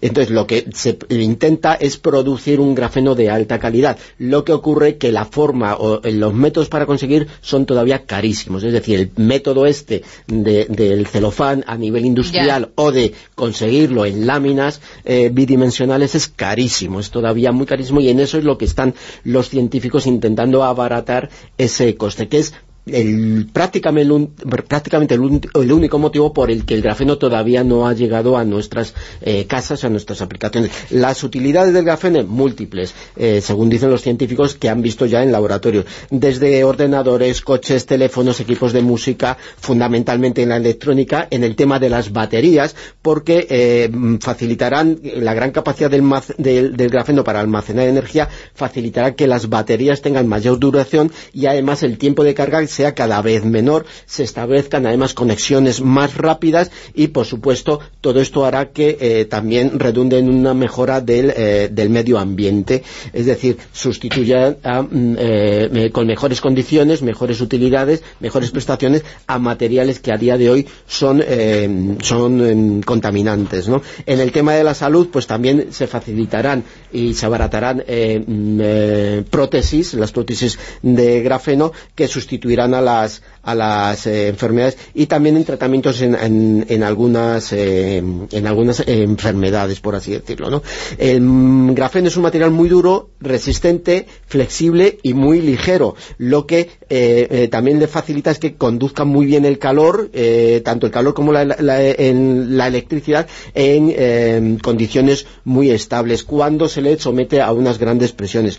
Por ejemplo, es- sería muy importante en, en- en temas de radiografías, en temas médicos, eh, para aislar las máquinas. Uno de los grandes eh, problemas que tienen las máquinas de radiografías y todo esto médico es eh, la inversión que hay que hacer para aislar estos aparatos de, las radiaciones que producen estos ellos mismos. Con el grafeno esto estaría solventado, sería mucho más barato y además abarataría los costes de estas máquinas de cara a las instituciones hospitalarias de, ir renovando y tener estas máquinas cada vez más modernas y además su, su uso eh, proporcionaría muchos años de utilidad, no, no habría que renovarlo tan tan precisamente por este efecto que tienen las máquinas de radiografía ahora que enseguida eh, eh, degradan los materiales que tienen a su alrededor. ¿no? Para la energía solar sería muy importante para las energías limpias porque eh, si las placas solares que tenemos hoy en día las pudiéramos construir de grafeno en, este material tan, tan maravilloso lo que haríamos es que podrían generar varias veces más energía de la que generan actualmente a un precio igual o incluso menor ¿no? entonces van a subir los impuestos. Pues seguramente las eléctricas dirán que tienen que ganar más el impuesto al sol pero hay que multiplicarlo. El impuesto al grafeno. Va a salir en bolsa el grafeno como sigamos así. Bueno pues lo que hemos hablado el grafeno en lámina es el de alta calidad muy difícil de obtener más complicado de obtener y tendría utilidad en aeronáutica por ejemplo pero la producción es muy costosa mientras que el grafeno en polvo es eh, mm, no es de tanta calidad se podría utilizar en eh, materiales o en, en eh, productos que no requisieran tanta calidad de grafeno es más barato y la, la producción es sería más fácil de hacer que el, el grafeno y, de y el polvo las aplicaciones también sí, sí, para, para sí, en baterías y todo esto. Las, las propiedades del grafeno pues son las que hemos comentado. Dureza, elasticidad, flexibilidad que conduce muy bien el calor muy bien también la electricidad es transparente y es, eh, es ligero te estás, reacciona te estás describiendo a ti Javier. casi casi. Reacciona muy bien con otras sustancias con lo cual se puede utilizar en mezcla con otras sustancias y mm, soporta radiaciones ionizantes tiene una gran densidad y tiene muchísimas, muchísimas aplicaciones en electrónica, informática, telefonía, en el sector energético, en blindajes, por ejemplo, para eh, eh, eh, chalecos eh, antibalas y demás, en la industria automovilística, por ejemplo, en el motor, en la industria de motor ya no solo aplicada a, a la industria automovilística, en la industria alimentaria para recubrir los alimentos y conservarlos en mejores condiciones y en, incluso en el tratamiento de agua y en una vastísima eh, aplicación en el mundo de, de la ciencia, ¿no? Es el material del futuro, pero que no acaba de llegar, por, simplemente porque es muy difícil, muy costoso eh, conseguir el, las láminas y, y, el grafeno. Así ya hay, de, ya hay de eh, todas materiales. formas, eh, se me ocurre una palabra para todo lo que se puede conseguir gracias al grafeno. Coño, va a servir para todo. Para casi todo, sí. sí, sí. Y Vamos además, a, a vestirnos con grafeno, de las, así. de principales empresas que están investigando en el tema son españolas. Hay ¿Ah, tres sí? españolas Es que están eso, muy, sí. muy, muy en, en la avanzadilla de esta investigación, intentando, todas peleando, claro, quién es la que consigue la patente por poder producir mucho y barato y, y en buenas condiciones. La que consiga ese primer paso y hacerlo es la que se va a llevar en primer lugar el, el gato al agua. Ahí va. Bueno, las fronteras del futuro, el futuro se escribirá en, En clave grafeno. 2019, a ver si ya tenemos grafeno en más aplicaciones de las que tenemos a día. Bueno, el grafeno evidentemente ya existe, ya se aplica, pero tiene que popularizarse. Es el seguir siguiente camino, ¿no? Por ahí andamos, en cuanto se lo consigan fabricar. Bueno, y nos lo contará aquí Javier Sevillano en las fronteras del futuro, que en el 2018 ha mirado al año que va a comenzar, el año 2019. Hasta el año que viene. Summer has come and passed. The innocent can never last. Wake me up when September ends. Like my father's come to pass. Seven years has gone so fast. Y podríamos, eh, pero no estamos eh, llegando al final de la Rosa de los Vientos eh, porque todavía queda un poquito por delante. Se está comiendo todos los polvorones Javier, por eso se ha ido. Estamos en mitad de las Navidades, en las fiestas más hipócritas del año. Drenched in my pain again. Esto no cambia, ¿eh? Todos los años lo mismo. No, todos los años lo mismo, no, todos los años somos un poquito más falsos. Bueno, hay de todo, es verdad, es verdad. El postureo. Hablo de la humanidad, ¿eh? No hablo de nosotros. Bueno, sí, y todos los años comienzan un poquito antes. Se encienden las luces, eh, gastamos, eh, se compra Pero el 24, la noche del 24, los regalos, están desapareciendo los reyes, eh, llega Papá Noel, porque los niños tienen que jugar eh, durante todas las navidades eh, para que, como no van al colegio, entonces no hay que llevarlos, la gente los lleva al colegio. ¡Qué horror, eh! ¿Qué, qué mundo! Ahora lo que se impera es que en vez de estar regalando juguetitos, lo que tienes que hacer es jugar tú con los niños. Implicación personal. Eso es lo que hay que hacer. Es decir, hay que jugar con los niños eh, porque no hay que dejar de ser niños. Con la pareja, en vez de hacerle regalitos, nada. Darla besos y pasártelo genial con, con tu pareja.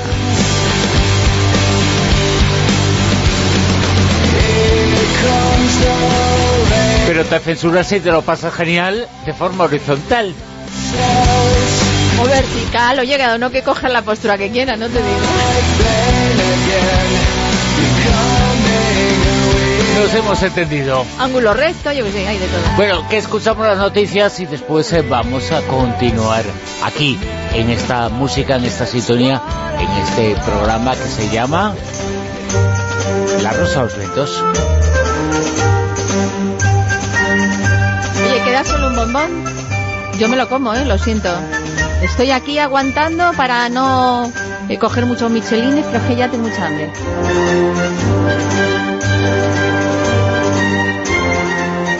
Y eh, siempre digo algo a la contra, el chocolate no engorda, comer mucho no engorda, lo que engorda es la vida que viene después, la vida sedentaria, eso es lo que engorda, engorda que las navidades son el paso a una vida todavía más parada. Pero yo bailo, yo lo, yo lo, vamos, lo sudo, no te preocupes.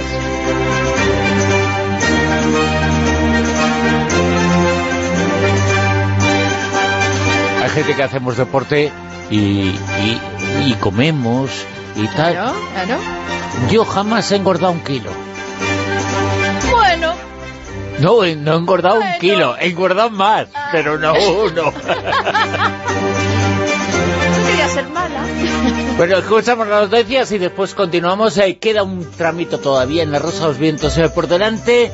Hoy, horario extendido, en el último programa del año.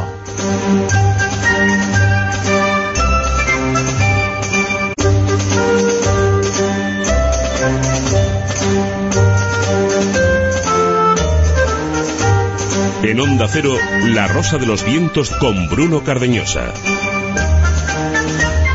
Tenemos todavía más cosas, eh, tenemos todavía media hora más con la Rosa de los Vientos en la sintonía de Onda Cero Radio. Vamos a recordar en este tramo de programa Mujeres con Historia, la figura de Serafín eh, Luis, el relato de Silvia Casasola sobre esta artista que pintaba las órdenes, decía ella, de su ángel de la guarda. Y vamos a tener también uno de vuestros microrelatos. Y aprovechamos eh, para hacer un llamamiento. Nos los podéis eh, mandar a rosa.vientos.es, eh, que es nuestra dirección de correo electrónico. Un foro y medio aproximadamente, una exposición, un relato, y nosotros eh, lo recibimos y le ponemos eh, voz. Eh, en esta ocasión la voz corrió a cargo de Juan Sánchez y la realización de Pepe Menchero. Nos lo mandó desde Valladolid Fernando Arranz y se titula Otro día más. Tendremos ese microrelato y Mujeres con Historia que ya mismo suena. La Rosa de los Vientos.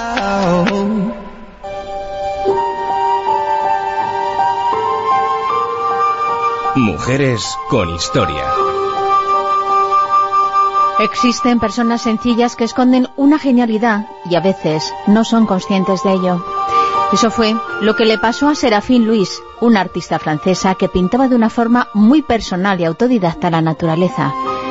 Aquella naturaleza le permitía huir de su triste realidad. Serafín comenzó a pintar a los 42 años. Nunca tuvo ninguna influencia artística y cuando le preguntaron qué le impulsó a pintar de esa manera, ella respondió muy claro. Mi inspiración viene de arriba.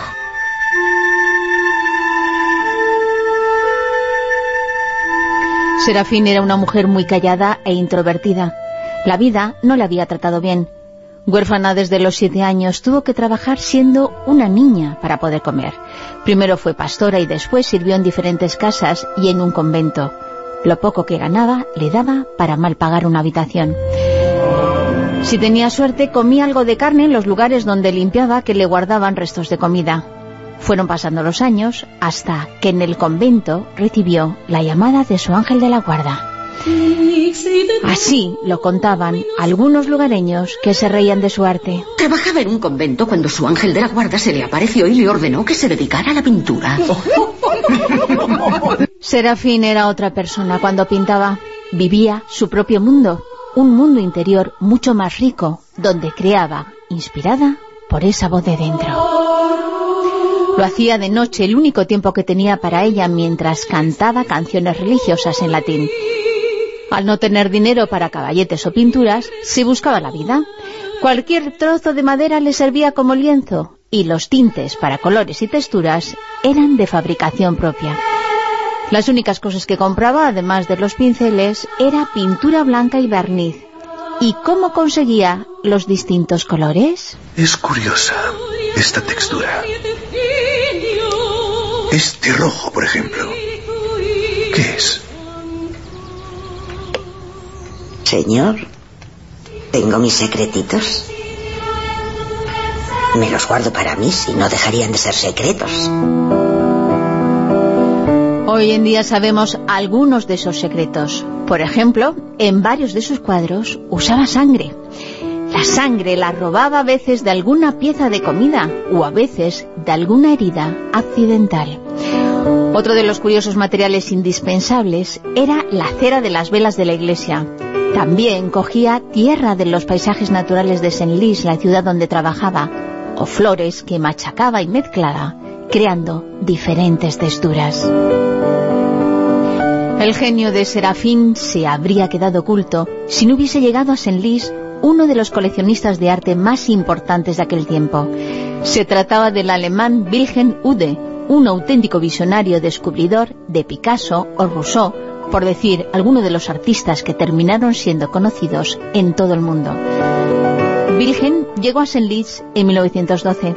Por entonces Serafín tenía 48 años y la conoció porque resulta que era la persona que limpiaba en su casa de alquiler. Un día, su casera le invitó a comer, presentándole a algunos de los artistas locales. En cambio, Ude solo tuvo ojos para un pequeño cuadro que le transmitía una fuerza increíble. Cuando le preguntó a su casera quién lo había pintado, se quedó perplejo al averiguar que la autora era Serafín, la señora de la limpieza. Virgen sabía que había pureza en aquella obra y rápidamente le pidió a Serafín que le enseñara más trabajos suyos. Ella no quería hacerse ilusiones y pensaba que se estaba riendo de su obra al igual que lo hacían otros. Pero Virgen era un experto y sabía que había encontrado un diamante en bruto. Posee talento. Pero va a tener que trabajar mucho. Mucho. No se preocupe nunca de lo que digan los demás. No saben nada. Voy a ocuparme de usted.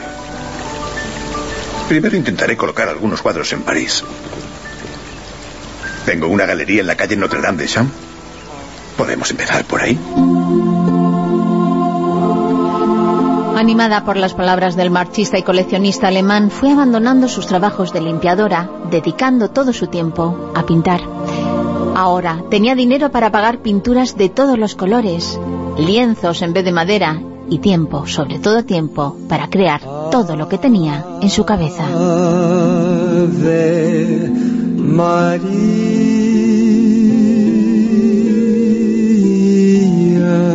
El estilo que dominaba Serafín es conocido como naif, si bien Ude odiaba ese término y prefería llamar a todos estos artistas los primitivos modernos.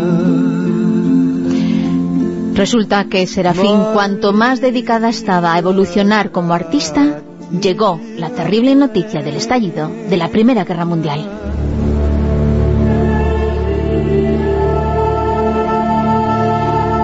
Virgen tuvo que huir de Francia y Serafín volvió a quedarse huérfana.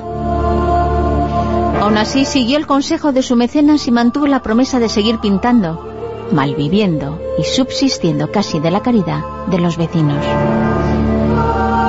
Cuando menos se lo esperaba, Vilgenude volvió a Francia para intentar recuperar su colección de pinturas. se enteró que en Senlis iba a haber una exposición de artistas locales y se acercó con la esperanza de localizar a Serafín.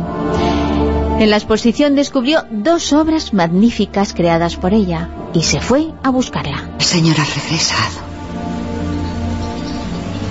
Vengo del ayuntamiento. He visto su trabajo, Serafín. Ha hecho usted grandes progresos. Sus pinturas son muy hermosas. ¿De verdad? ¿Cree que son mejores que antes? Mucho mejores. Como las de los grandes artistas. El señor se burla. No, no, no. No me burlo. La admiro.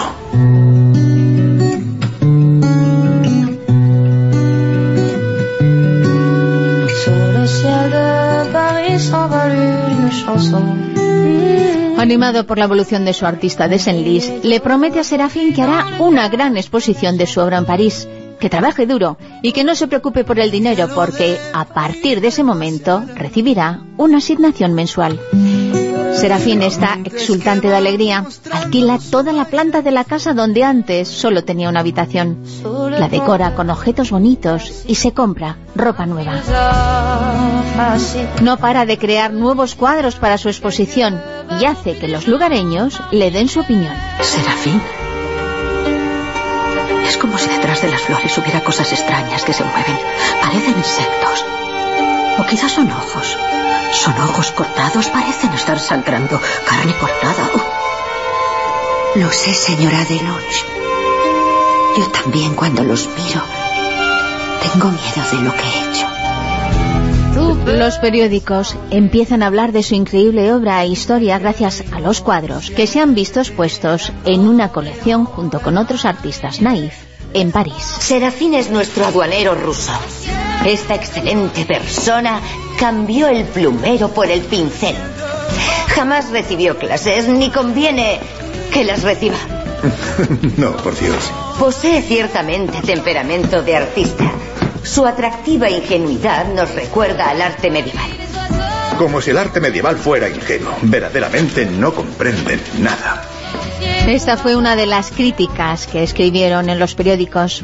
Wilhelm la compara con el mismísimo Van Gogh, porque cree que su obra es un auténtico milagro y que al igual que él, es una mujer adelantada a su tiempo.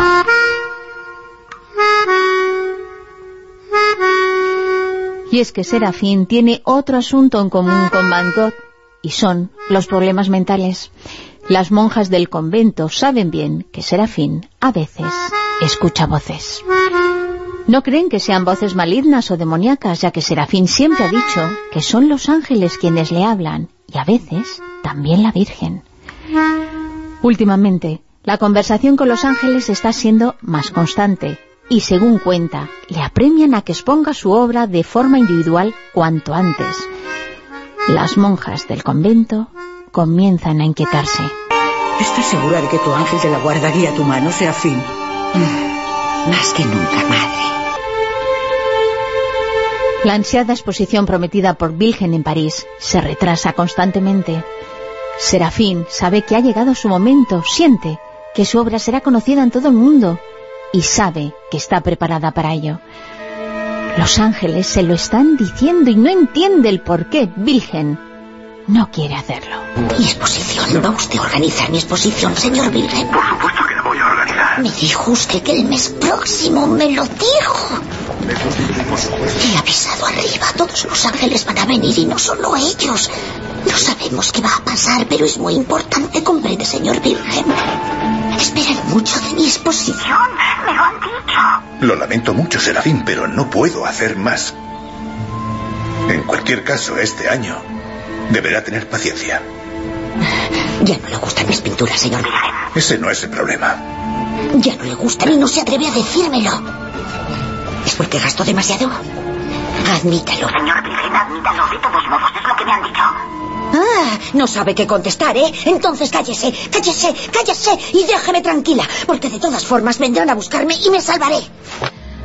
Ude se encuentra en un momento crítico. La Gran Depresión está afectando sus finanzas. Él necesita vender sus cuadros para seguir ampliando su colección y ve que la gente no invierte en arte con la misma alegría que antes, por lo que decide retrasar la exposición para un momento más adecuado. El problema es que Serafín tiene su cabeza al límite. Los paseos por la naturaleza que antes tranquilizaban su alma ya no tienen el efecto mitigador de antes. Encerrada en su verdad y sin comprender por qué no llega su momento de reconocimiento artístico, estalla. Su cabeza hace crack. Tiene 68 años y es ingresada en el asilo psiquiátrico de Clermont con episodios psicóticos.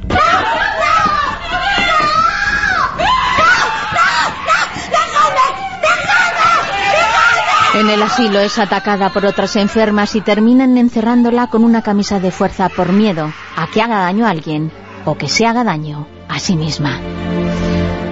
Cuando Virgen Ude se entera, se le encoge el corazón. Quiere contarle que ha logrado vender alguna de sus obras, pero los médicos le piden que no la vea.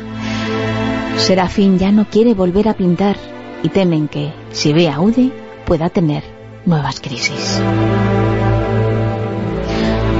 Ude invierte el dinero en lograr que Serafín tenga mejor calidad de vida en el psiquiátrico y consigue una habitación individual para ella. Pero aquí no acaba la cosa.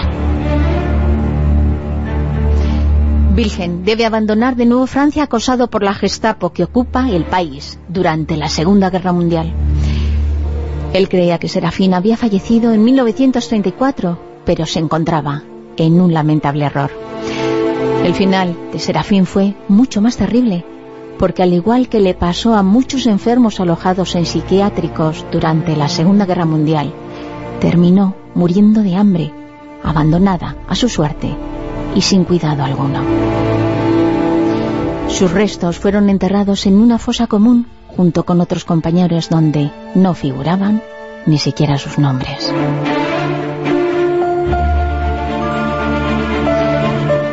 Wilhelm pudo cumplir en 1945 su promesa y expuso en París de forma individual los cuadros de Serafín que tuvieron un gran éxito. Sabemos que la historia de Serafín Luis es desde luego muy triste y su final como un puñal que te clavarán en el pecho. Pero lo cierto es que su obra trasciende a la vida terrenal. Su obra está llena de vida y os invito a contemplarla porque hoy en día forma parte de numerosos museos. Está en el Museo de Arte de Mejeol en París, en el Museo de Arte de Saint-Lys, en el Museo de Arte Naif en Niza y en el Centro Georges Pompidou en París. Además, quiero agradecer a Ismael Pinteño Visuara la sección de hoy porque fue él quien me puso tras la pista de esta magnífica pintora autodidacta. Ismael también es un artista y tiene una obra llena de fuerza y personalidad. De nostalgia me alimenta cuando te oigo hablar. Llega el blanco y verde de las cosas nuestras. Llega el cafelito bueno en el sofá.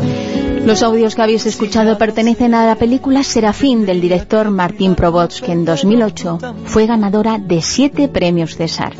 Uno de ellos se le entregó a Yolanda Mugó, la actriz que encarnó maravillosamente a Serafín Luis, conocida artísticamente como Serafín de Senlis, y que por supuesto os invito a disfrutar. La distancia en mí.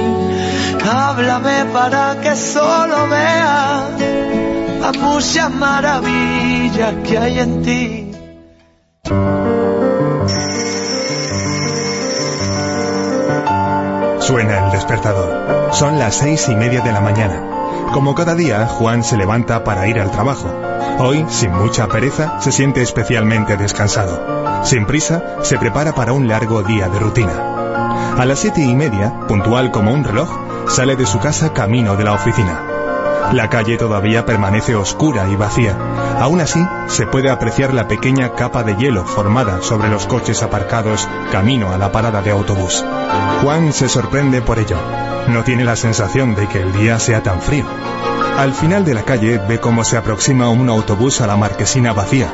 Es el suyo, el número 82. Juan corre hacia la parada, llegando justo a tiempo, aunque el conductor parece no verlo y continúa su ruta sin parar, dejando a Juan atrás, cabreado y a la espera del siguiente autobús. Tras cinco minutos de aburrida espera, llega a la marquesina una mujer. Ronda los 50 años, abrigada hasta tal punto que apenas se le ven los ojos. Bufanda, gorro, orejeras, guantes. Buenos días, saluda a Juan a la espera de réplica para iniciar una pequeña charla. Pero Juan no recibe respuesta, o por lo menos no la escucha. Puede que la bufanda de la señora haya apagado su voz. Sea como sea, desiste de su intento por conversar. Se quedan los dos sentados sobre el frío metal de la marquesina, uno junto a otro, sin mirarse, ignorándose mutuamente. Poco tiempo después llega su autobús. Ambos suben. Apenas media docena de pasajeros viajan en él. Se siente a las plazas posteriores cerca de una joven pareja que aparentemente vuelve de fiesta. Se sorprende por la conversación que mantienen. Comentan detalles íntimos, muy íntimos, tan íntimos que lo incomodan hasta el punto de cambiar de asiento, alejándose de la pareja. Veinte minutos más tarde, Juan llega a su destino, un bloque de oficinas sombrío, viejo y destartalado. Son las ocho y cuarto de la mañana. La oscuridad de la noche empieza a desvanecerse, dejando paso a la tímida luz del día. Su empresa, una correduría de seguros en la que trabaja desde hace más de 15 años, se sitúa en la novena planta. En el ascensor, como de costumbre, se ignoran unos a otros. Nadie conoce a nadie, nadie habla con nadie, ni siquiera del tantas veces recurrido tiempo. Hace ya años que dejó de intentar entablar diálogo en el ascensor. Últimamente ya no daba ni los buenos días. Cada vez que montaba en él, su imaginación lo transformaba en un camión de transporte de animales y a sus ocupantes los convertía en ovejas ávidas por sumergirse en sus teléfonos y auriculares, sumidas en su mundo, absortas de la triste y lúgubre realidad que lo rodeaba, resignadas o tal vez inconscientes de su destino en la cadena alimenticia. Llega a su mesa, junto a otras tres más apartadas de la zona principal de la oficina, entre la sala de fotocopiadoras y los aseos de la empresa. La mesa, flanqueada por dos biombos, solo deja sus ojos a la vista. Testigo de las idas y venidas de sus compañeros, solo el ruido de las impresoras funcionando rompe de vez en cuando el silencio de un entorno completamente fúnebre. Ve pasar las horas. La manecilla del reloj parece congelarse según avanza el día. Por fin, tras una larga y ardua espera, la jornada llega a su fin. Con la oscuridad cayendo otra vez sobre las calles, Juan emprende la vuelta a casa. Después de un triste recorrido por la negra y ruidosa urbe y tras tomar dos autobuses, llega finalmente a su domicilio. Ha sido un día raro, vacío, insustancial.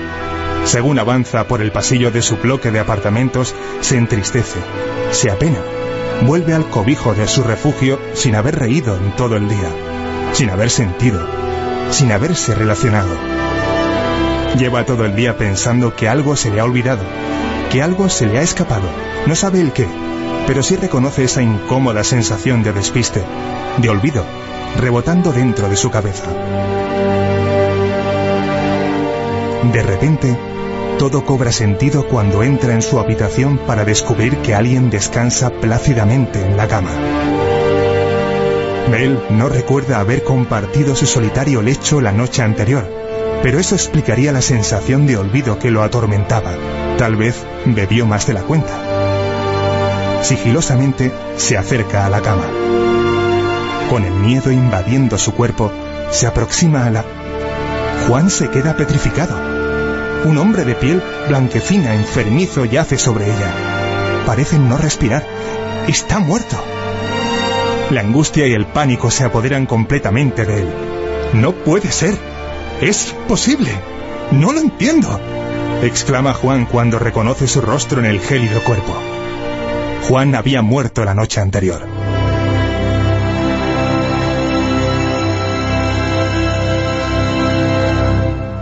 Y estamos llegando ya al final de este 2018, que se vaya, que se vaya el garete de una puñetera vez. es verdad. Maldito año, este ha sido peor que todos los anteriores. Que ya era difícil, ¿eh? Pues yo no puedo decir eso.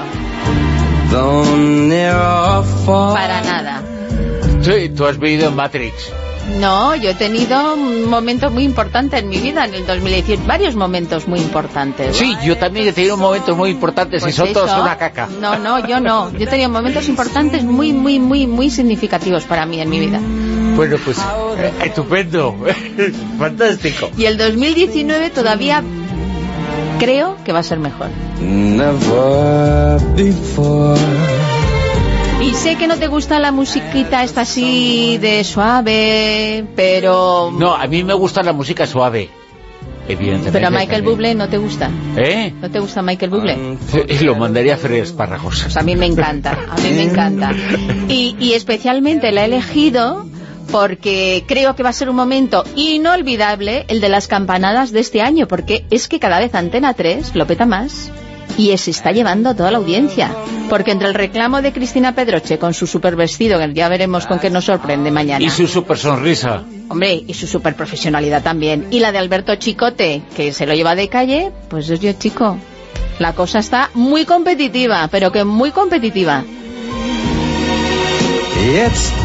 Pues eso, feliz 2019, estamos entrando ya en el último día del año y este es el último programa de La Rosa de los Vientos de este 2018 que por fin ya se va.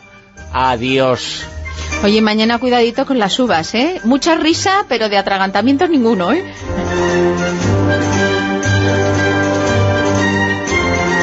¿Y qué vais a hacer mañana para la cena?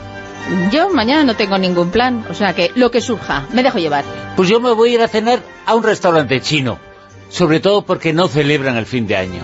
Pues me parece muy bien, cada uno que elija lo que quiera. Claro que sí. Claro. Y, y estos Chúpele, españoles porque lo celebran y nos esperan unos días cuando lo celebremos nosotros que somos muchos más. Yo lo voy a celebrar con mi hijo, eso fijo. Luego ya lo que se No, te no, el, el con quién, yo lo voy a celebrar con todos los cercanos, es decir, con dos o tres.